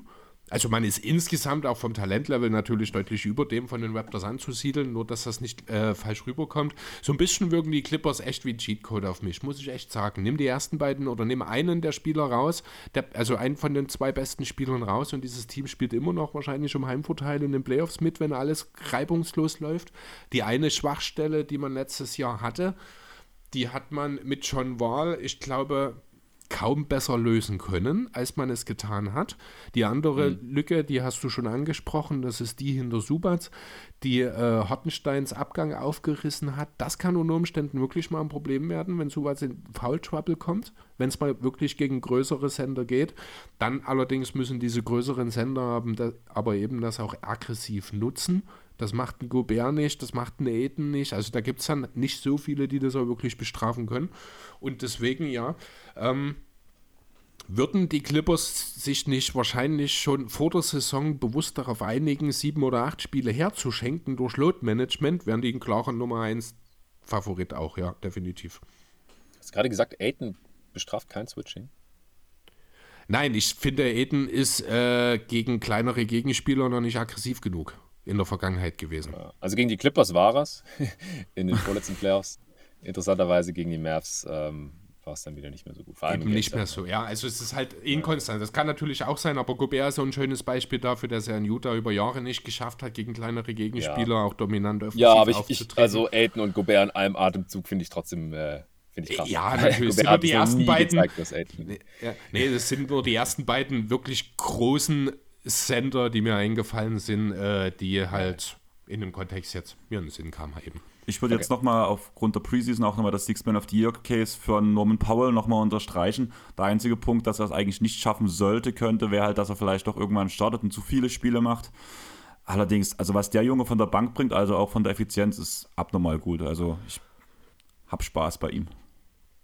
Ja, hat man, hat man ja auch schon. Ich glaube, ich hatte auch auf Nummer zwei, was mein Six-Man angeht. Ich sehe das durchaus auch. Ähm, einzige Problem bei ihm ist ja, dass er doch sehr viel äh, in seinem Scoring auf die Kollegen angewiesen ist, was in einem Six-Man-Case, finde ich, nicht unbedingt für ihn spricht. Weil das ja doch häufig dann wirklich die Kreatoren, Kreatoren, Creators, wie halt eben letztes Jahr in Hero beispielsweise von der Bank waren. Äh, also Wortfindung ist heute nicht so ganz mein Ding. Genau, deswegen, das könnte vielleicht ein bisschen gegen Norman Paul sprechen. Außerdem die Tatsache, dass es ja auch durchaus ein, zwei sehr, sehr qualitative Konkurrenten gibt. Aber ja, äh, ich kann den Case natürlich nach wie vor durchaus verstehen. Dann würde ich sagen, hast du noch was zu den Clippers, Jonathan, oder wollen wir zum nächsten Punkt springen? Nee, also ich glaube auch, wenn Kawhi und Paul George halbwegs fit durch die Saison kommen, dann ist es eine Regular Season Wins Machine, die eine Top 10 Offense und Defense mindestens haben werden. Ja. Und ja, ich habe sie auch mit 54 hier. Also wenn, wenn ich mir sicherer wäre, was die Gesundheit der beiden Stars angeht, dann äh, würde ich die, hätte ich die ja auch ziemlich safe an 1 im Westen, ehrlich gesagt. Aber die, die Vergangenheit hat halt gezeigt, die letzten Jahre, dass man sich da leider nicht so ganz drauf verlassen kann. Deswegen ein paar Siege abgezogen, hier ist es wahrscheinlich auch so. Also wenn, wenn jetzt wirklich einer von beiden, geschweige denn beide, länger ausfallen, dann holen sie viel weniger Siege, so wie letzte Saison halt. Ähm, wobei das natürlich schon, schon äh, nah am Worst Case war mit Kawhi out for a season und George mit 31 gemachten Spielen. Und dann hatten sie noch den Mid-Season Trade. Das brauchen sie dieses Jahr wahrscheinlich nicht. Ist alles ein bisschen stabiler. Ähm, und, und wenn Kawhi nur die Back-to-Backs aussetzt und Paul George mal wieder irgendwie, keine Ahnung, an die 70 Spiele macht, dann gewinnen die vielleicht sogar 60. Jo. Dann unser Platz 4 ist der Platz 3 im Osten und da haben wir die Boston Celtics stehen, was für viele wahrscheinlich ein bisschen zu tief ist. Du hattest sie auch ganz klar auf Platz 1. Ja. Ich habe halt dafür argumentiert, weil ich finde, diese Top-Defense, die die Celtics stellen, die Grundlage dafür ist der Timelot, der wird am Anfang der Saison fehlen. Und falls wirklich, da wären wir wieder bei dem Punkt, ähm, wie kommen Leute zurück, dass ich da wesentlich pessimistischer denke als du. Ich finde halt, gerade mit der Art, wie er verteidigt, ist auf seine Athletik angewiesen. Knieschaden, also bei ihm der Meniskus ja, ist sowieso ein Problem für die Athletik, sage ich mal. Mhm. Und wenn er dann ein bisschen, also ein bisschen länger noch ausfällt, als es eigentlich jetzt geplant ist, danach halt nicht ordentlich komplett fit zurückkommt, könnte ich mir schon vorstellen, dass zumindest da am Anfang Siege nie liegen gelassen werden und man deshalb auf Platz 3 fällt. Oder Platz 4 halt in der Liga. Drei im Osten, hast du gesagt? Genau. Wen habt ihr da jetzt außer den Sixers noch davor? Auch die Bucks. Ja, genau. Okay. Ich glaube, ähm, da bin ich schuld. ja, definitiv. Also, ich würde es nicht unterschreiben, dass Robert Williams irgendwie die Grundlage für die Defense der Celtics ist oder so. Äh, die haben einfach so viele gute Defender und auch wenn Robert Williams nicht spielt, ähm, können die genug Lineups aufs Feld stellen, die einfach keine Schwachstelle haben. Dann sind die vielleicht nicht mehr mit riesigem Abstand die beste Defense der Liga, sondern nur noch mit kleinem Abstand oder so. Und offensiv finde ich sie halt auch echt nicht zu unterschätzen. Also ich habe die auch mit einer Top 10 Offense und deswegen habe ich die auch weiterhin ähm, auf Platz 2 im Osten und auch mit 55 Siegen. Jo, hätte ich eigentlich auch gerne, aber unser Platz 2 im Osten den wollte Andreas ja, fast sogar noch auf Platz 1 schmackhaft machen. Ja. Das sind nämlich die Sixers. Da habe ich mich unheimlich schwer getan, auch vor der Saison äh, das so einzutakten. Wo weit, wie weit wird es gehen? Wie groß ist der Fokus auf die Regular Season? Ich meine, man ist alle in in Philadelphia. Man ist ganz klar äh, in Richtung Championship committed.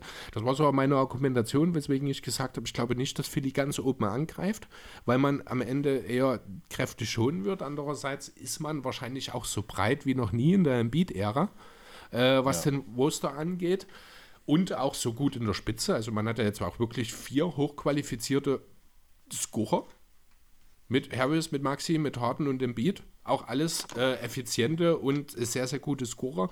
Also ich glaube auch rein qualitativ, sowohl in der Breite als auch in der Spitze, waren die Sixers zumindest in der Embiid-Ära noch nie so gut. Darüber hinaus glaube ich, wurmt es den guten Embiid auch nach wie vor sehr, dass er noch kein MVP-Trophäe bei sich im Schrank stehen hat. Ja. Ob Doc Rivers das interessiert, ist die andere Geschichte. Ich glaube aber schon, dass man in Philly auf der einen Seite versucht zu schonen und Kräfte zu sparen, aber man schon will, dass Embiid diese Trophäe noch in seinem Haus stehen hat, irgendwann früher oder später. Am besten natürlich diese Saison, damit man uns für den Rest seiner Karriere auf das wirklich Wesentliche konzentrieren kann.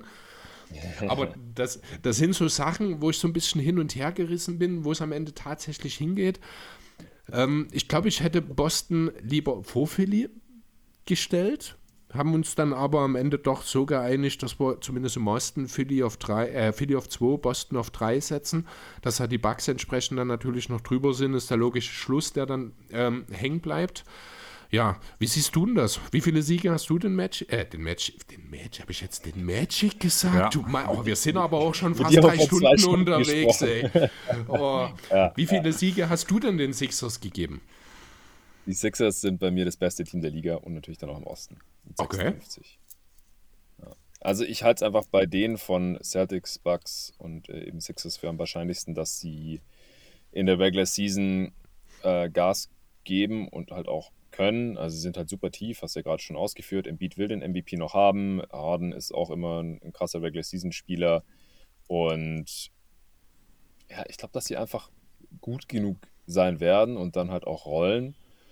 Es ist jetzt ein Sieg mehr äh, als Boston, aber Milwaukee sehe ich kritischer. Den habe ich nur 51 gegeben, die habe ich sehr klar dann hinter den anderen beiden, weil da sehe ich es halt wirklich nicht, dass, dass die jetzt pushen. Die sind schon Champ geworden, die wissen, worauf es ankommt. Äh, Die haben in der Regular Season schon alles gewonnen, was man gewinnen kann. Janis hat schon zwei MVPs und einen Defensive Player of the Year.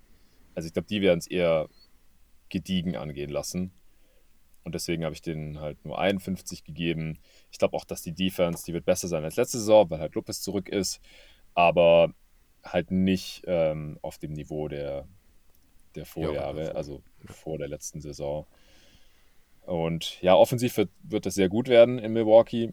Sorry, dass ich gerade ein bisschen durcheinander schmeiß hier. Aber in, in Philly sehe ich halt, also in Philly oder Denver sehe ich potenziell die beste Offense der Liga. Also die Sixers mit Embiid, Harden und jetzt noch einem besseren Maxi und dann diesen ganzen Shootern außenrum. Das wird in der Regular Season sehr schwer zu stoppen sein. Und ich glaube, die Sixers werden nur nicht Erster äh, im Osten, wenn Embiid längere Zeit ausfällt, was letzte Saison nicht passiert ist, zum Glück. Ähm, wenn er das wiederholen kann, also wieder so um die 70 Spiele macht, Harden halt auch fit bleiben kann, was er immer war bis zu seiner Oberschenkelgeschichte da vor ein paar Jahren oder was er jetzt halt auch schon ein paar Saisons durch die, ähm, durch die Gegend mit sich rumschleppt, ähm, dann, dann wird das laufen. Also ja, bei den Sixers bin ich, bin ich wirklich sehr positiv gestimmt, was diese Regular Season angeht.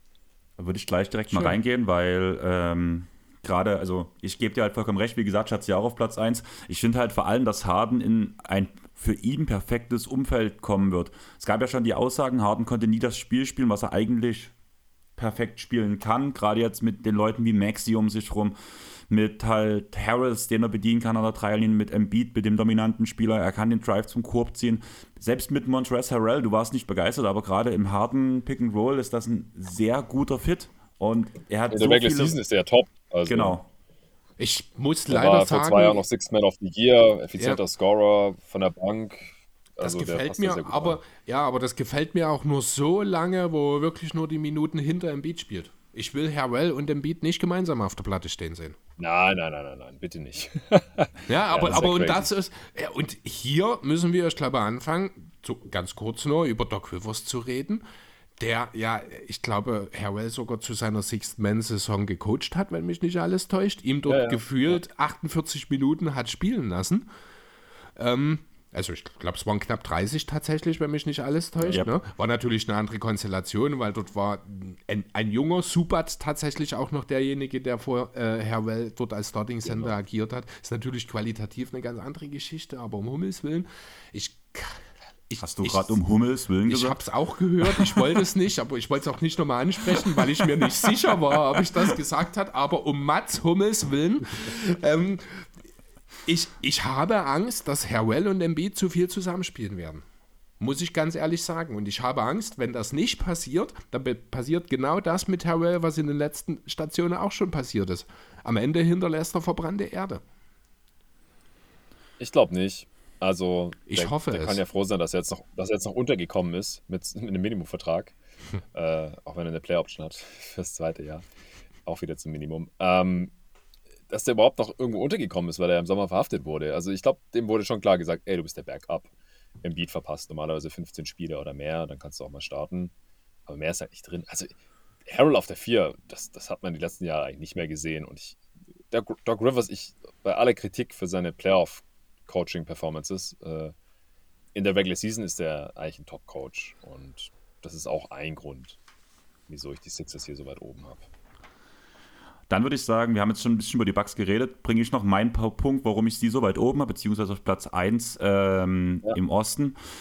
Ja, klar, ich sehe auch den Punkt, eines der ältesten Teams der Liga. Allerdings muss ich sagen, hat letztes Jahr vor allem Chris Middleton halt ein, für seine Verhältnisse ein ganz schönes Down hier. Ich glaube, da wird es ein Bounceback geben. Danach kommt Lopez zurück, der dann halt wieder in der Offensive mehr Möglichkeiten bringt, beziehungsweise Defense verstärkt. Jannis ähm, ist ein Spieler, der sich auch wieder weiterentwickeln wollte und der es halt jedes Jahr macht. Wir haben noch kein Jahr gesehen, wo Janis nicht besser aus der Offseason rauskam, als, es, als er es im Vorjahr war. Und ich sage einfach, die Identität des Teams beziehungsweise die Charakter der einzelnen Spieler, die passen nicht dazu, sich zu schonen, muss ich sagen. Die geben Vollgas, bin ich der Meinung, jedes Mal. Und die hätten auch letztes Jahr sich schon schonen können, aber letztes Jahr wurden sie halt von Verletzungen halt heimgesucht. Deswegen lief der Saisonstart ja nicht so besonders. Und trotzdem hat man sich im Endeffekt danach auf Platz 3 hochgekämpft und man ist bloß nicht Platz 2 geworden, weil man halt dem Netzmatch aber aus dem Weg gehen wollte. Ich glaube halt wirklich, Ja, also. da- das Team kann bloß Vollgas.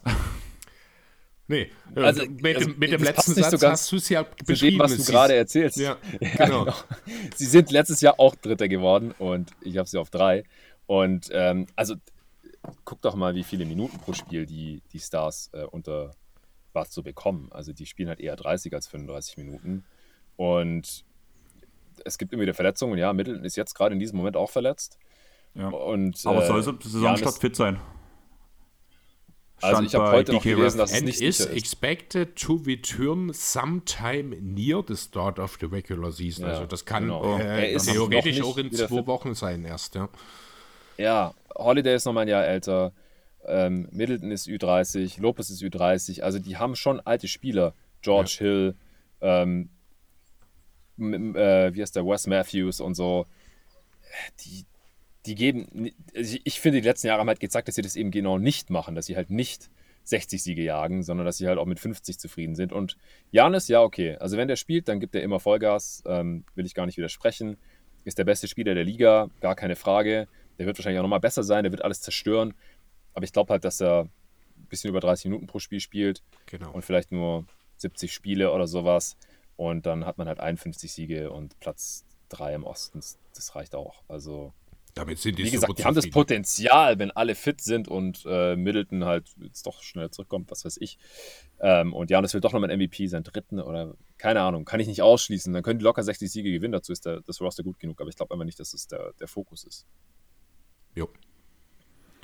Dann fehlt nur noch ein Team und anscheinend sind wir uns da einig, wenn ich das jetzt nicht Ja, verwechselt nee, habe. wir- sind wir uns tatsächlich. 29 Teams sind durch und wir haben uns extra Jonathans Lieblingsteam bis zum Ende aufgehoben. Ich, ich hoffe ja nicht, dass ihr die nur deswegen jetzt bis zum Ende Ja, wir haben, wir haben extra Platz 15 unserer Tabelle bis zum Ende gewarten lassen, Ja, damit genau. du das Gefühl hast, ja geil, meine Suns kommen am Ende an der Spitze des Power Rankings. Ja, es war Ja. viel los ja in der Offseason. Ich würde dich einfach mal kurz bitten, so wie du dich jetzt die letzten Wochen, die Gefühlt letzten hast. zwei Monate gefühlt hast. Ah, es geht. Manche Sachen wurden auch hier halt in den Medien ein bisschen sehr aufgebauscht, wie ich finde. Es ist schade, dass Crowder jetzt halt weg will, weil er fehlt jetzt halt einfach. Ähm, es gibt noch keinen Ersatz und ich glaube halt auch, dass per Trade kein gleichwertiger Ersatz kommen wird. Auf der anderen Seite finde ich es halt komplett richtig. Wir haben ja auch, ähm, wann war das, vor einem guten halben Jahr oder so, hier schon mal ausführlich über Cam Johnson gesprochen. Es ist der absolut richtige Schritt, dass er Starter wird. Ähm, er wird offensiv deutlich, er ist einfach deutlich besser als Crowder. Also ich glaube, die Starting Five wird offensiv deutlich besser werden. Ähm, Defense mal sehen. Regular Season, glaube ich, kann man das ungefähr halten.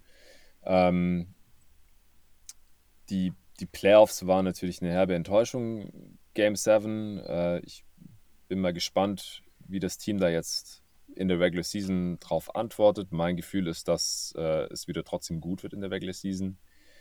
Äh, ich glaube auch nicht, dass Monty Williams und DeAndre Ayton ein Problem haben. Das wurde auch sehr aufgeblasen. Ich glaube auch, dass DeAndre Ayton völlig normal spielen wird.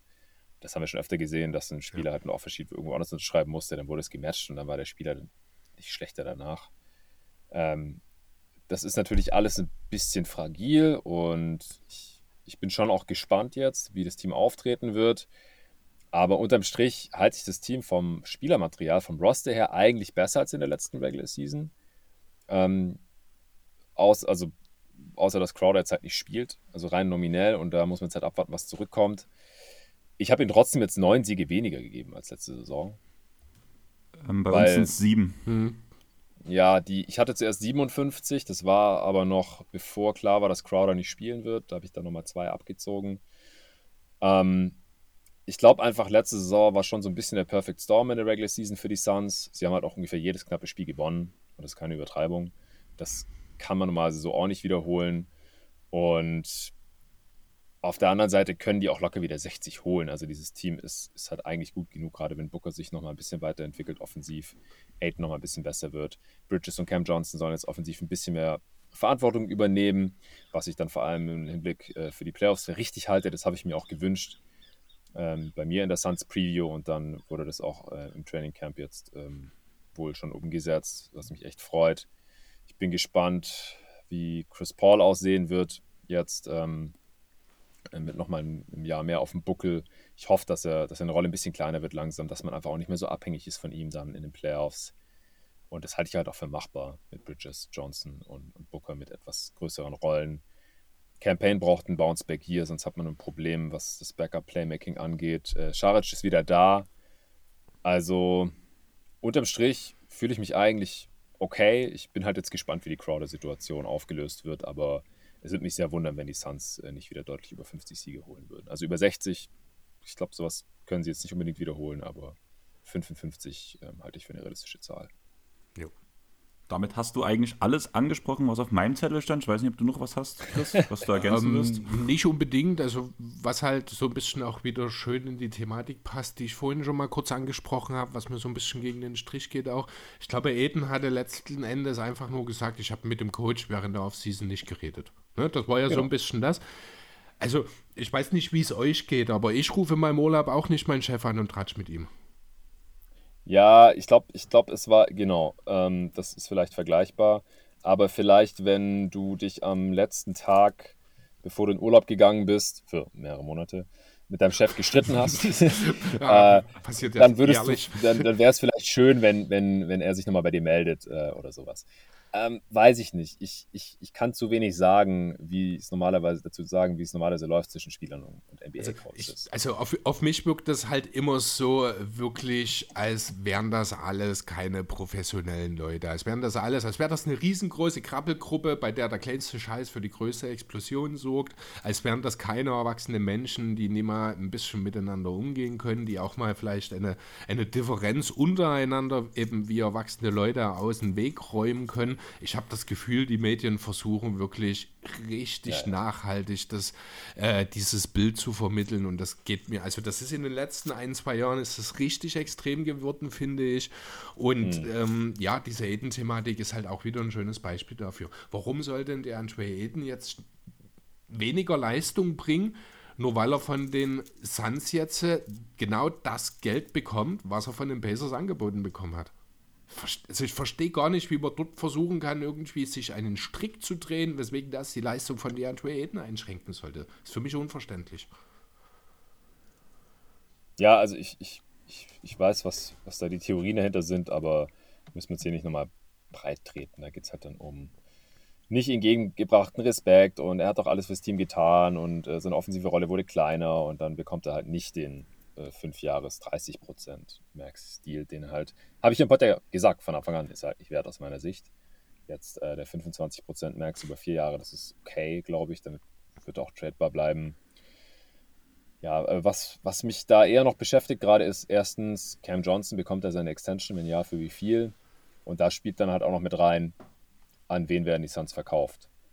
Und die werden halt teuer und das ähm, macht mir halt die Hoffnung, dass es jemand super Reiches sein wird, der die kauft und dem dann die Luxury Tax egal ist. Ähnlich wie äh, Steve Ballmer bei deinen Clippers, Andy. Das wäre natürlich nice. Ich habe eine Frage. Wem gibst du mehr? Cam Johnson oder PJ Washington? Oh, Cam Johnson. Deutlich mehr? Oder? Ja, ja. Also liegt auch also, daran, dass ich halt Cam Johnson schon in den Playoffs gesehen habe und weiß, dass er da funktioniert und bei PJ mhm. Washington nicht. Und ich glaube halt, also Cam Johnson, den, den kannst du defensiv auch eher kaschieren aufgrund der Position als ein PJ Washington. Also PJ Washingtons beste offensive Position ist halt die 5, aber das ist halt defensiv nicht gut. Mhm. Das, die Problematik gibt es halt bei Cam Johnson so nicht. Okay. Ich glaube, ist ein wertvollerer Spielertyp. Ist einer der besten Shooter der Liga und ein guter Finisher in der Zone und ich bin mir jetzt gespannt, ob er noch ein bisschen was auf der Dribble machen kann und dann spätestens dann ist es für mich der deutlich wertvollere Spielertyp als PJ Washington. Also wertvoller auch und ich würde ihm auch mehr geben. Ich war nur etwas überrascht davon, dass dieses deutlich mehr so schnell kam. Ja, was aber grundsätzlich gesagt, 50, 50 Millionen oder irgendwas für Washington, was, was er jetzt wahrscheinlich angeboten bekommen würde. Na, so ich glaub, die also Suns bieten halt Cam Johnson bestimmt mindestens 80 an gerade, wenn nicht 100. Aber gibst, würdest du Cam Johnson 20 Millionen im Jahr bezahlen? Ja, also ich ja, bin, ja. Aber, da, aber, genau darüber haben wir letztes Mal auch schon gesprochen. Ja, stimmt, das ist, da haben wir andere Relationen. Ich glaube, da, ja gut, das müssen wir jetzt nicht nochmal auseinander. Da ja. hast du recht, ja. Ja, ey, ich finde Cam Johnson auch ehrlich gesagt einen besseren, also wertvolleren Spieletyp als Tyler Hero und da haben wir vorher auch drüber gesprochen, dass der kriegt 30 Millionen. Dann gebe ich Cam Johnson auf jeden Fall 20. Ja, wenn du es von dem, wenn du es von dem Standpunkt her, also ich bin ja durchaus auch jemand, der äh, für pro Cam Johnson ist, sage ich mal, der ja auch immer noch traurig ist, dass damals bei dem besagten Draft er eben nicht so weit gefallen ist, weil das war mein Wunschpick für die Sixers damals eigentlich. Ähm, aber ja, das ist halt so ein bisschen das Problem zwischen Produktion und Wert. Nee, das war das Jahr davor. Ich glaube, das war das Jahr, wo wir dann Springer gepickt haben, wenn mich nicht alles täuscht. Was? Jaden Springer war nach Maxi das Jahr. Nein, Äh, Quatsch. Ja, ja. Nee, wo bin ich denn jetzt? Nicht Springer. Das war das Jahr. Tybull kann das gewesen sein, genau, richtig. Tybull, ja. Ähm, ja, jedenfalls war ja dort Cam Johnson damals, ich glaube, an 13 oder sowas zu den oder sogar noch Einstelle, war so ein bisschen als Reach zumindest durchgegangen damals, Johnson, oder an 10, genau. Ähm, ich. Fand ich sehr schade, weil ich fand ihn, ich glaube, Philly hat an 22 gepickt in dem Jahr und ich dachte mir, das ist der perfekte Mann und er ist so früh weggegangen, aber ja, ich denke, spätestens jetzt wissen wir auch, warum.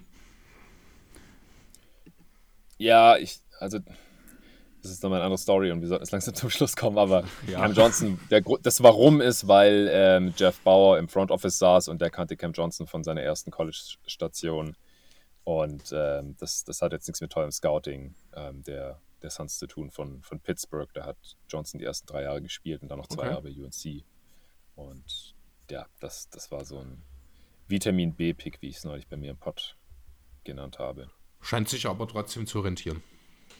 Ja, genau, Glück gehabt. Aber im Jahr ja. drauf dann hier mit äh, Jalen Smith, den wir vor drei Stunden hier auch schon mal besprochen haben, ähm, da hat es halt nicht geklappt. Ich würde ja sagen, wir haben es geschafft. Die obligatorische, einfach weil man nett sein will, Frage: Habt ihr noch was? ich habe keine ja. Lust mehr. Drei Stunden in zehn. Cam Johnson, Cam Johnson wurde ein 11 gepickt. Ich habe vorhin 10 gesagt. Eine 11 war es, ja. Aber okay. Cam Radish, genau. Und Thibault an 20, das hat gestimmt. Ja. Ja, erstmal. Jetzt ist aus Attack on Title doch ein Titan geworden, irgendwie von der Podcastlänge her, muss man sagen. Aber ja, Jonathan, erstmal riesen Dank, dass du wieder mit dabei warst. Hat mega viel Spaß gemacht. Ja, ähm, immer wieder gerne. Solange es nicht so lang wird. ähm, was kommt denn bei dir demnächst gesagt, noch? Dass es okay ist. Was kommt bei dir jetzt demnächst? Äh, was kommt demnächst? Ähm, also für äh, Supporter kommt noch der beste Wetten-Podcast vor Saisonstart, äh, sowie passend zum Eastern Conference Power Ranking, was ich hier unmittelbar vor dieser Aufnahme aufgenommen habe. Ich habe jetzt übrigens auch dreimal über die Sixers gesprochen, weil wir erst die Sixers Preview aufgenommen haben, dann Eastern Conference Power Ranking und jetzt noch dieses Ding hier. Also ich bin jetzt seit, wie viel ist denn jetzt? Muss ein guter Tag für dich sein. Ja, ich bin seit achteinhalb Stunden vor dem Mikrofon oh, jetzt. mit, einer, mit einer kleinen Pause mal dazwischen. ich bin auch langsam durch. Äh, verzeiht mir, falls ich in der letzten halben Stunde vielleicht ab und zu mal Blödsinn gelabert habe. Ähm, genau, also die beiden Power Rankings kommen noch. Die 30 Previews sind draußen für Supporter. Äh, der beste Wetten-Pod kommt für Supporter. Und Ende der Woche am Donnerstag oder Freitag gibt es mal wieder eine Answering Machine Fragen-Podcast zusammen mit Jerry Engelmann. Habt ihr vielleicht auch schon mitbekommen. Oh ja, der hat also- für die Mavs und die Suns gearbeitet und für ESPN und äh, der, der wird ein paar Fragen mit mir beantworten. Also für jeden, der das noch nicht gehört hat, auf jeden Fall reinhören. Also die zwei Pods waren bombastisch, also ich fand's echt super. Achso, Ja, du redest jetzt von vergangenen Pods gerade. Ja, die mit Jerry Engelmann. Ja, okay, weil das klang jetzt so wie Jonathan kündigt einen Fragenpod mit Jerry Engelmann an und Andreas, jeder, der den noch nicht gehört hat. Ja, Andi meinte, meinte sicher den, den ersten Pod mit Jerry, der Die- ja. Anfang Oktober rauskam. Genau, und auch die Und da- Pacers Preview da war er ein cool. bisschen erzählt. Ja. Und auch- ja, und auch die Pacers da, also- Dass er dabei ist. Ja. Ja, bei uns kommt am Mittwoch die Titans Area mit dem letztjährigen Finals MVP Daniel Kirschenhammer ja zu Gast. Beziehungsweise Mhm. hast du zu Gast und nimmst in meiner Wohnung auf, während ich arbeiten bin. So ist es. Also gute Konstellation. Sonst nächste Woche danach der erste Recency Talk der Saison. Ich würde sagen, wir haben es geschafft. Jonathan, dich findet man ja überall unter jeden Tag NBA. Exakt. Twitter, Instagram, jeden Tag nba.de gibt es auch. Zum Beispiel Stimmt. mittlerweile YouTube äh, gibt es ein paar Sachen. Da macht der Jerry jetzt demnächst vielleicht auch was. Mal sehen. Also wird einiges geboten. Uns findet ihr überall unter dem Airball Podcast halt. Lasst gerne auf Spotify und vor allem Apple Podcast ähm, ein Follow da und am besten, im besten Fall noch eine Bewertung. Einfach bringt den Algorithmus hoch. Dasselbe könnt ihr natürlich bei Jonathans Pod machen. Gerne. Ich würde sagen, wir haben es geschafft, auch wenn Chris gerade kurz rausgerannt ist. Ich glaube aber, er kommt wieder und er will wahrscheinlich auch noch Tschüss sagen. Ciao. okay, gut, machen wir es schnell dann. Ich würde sagen, wir haben es geschafft. Tschaußen. Ja, ciao.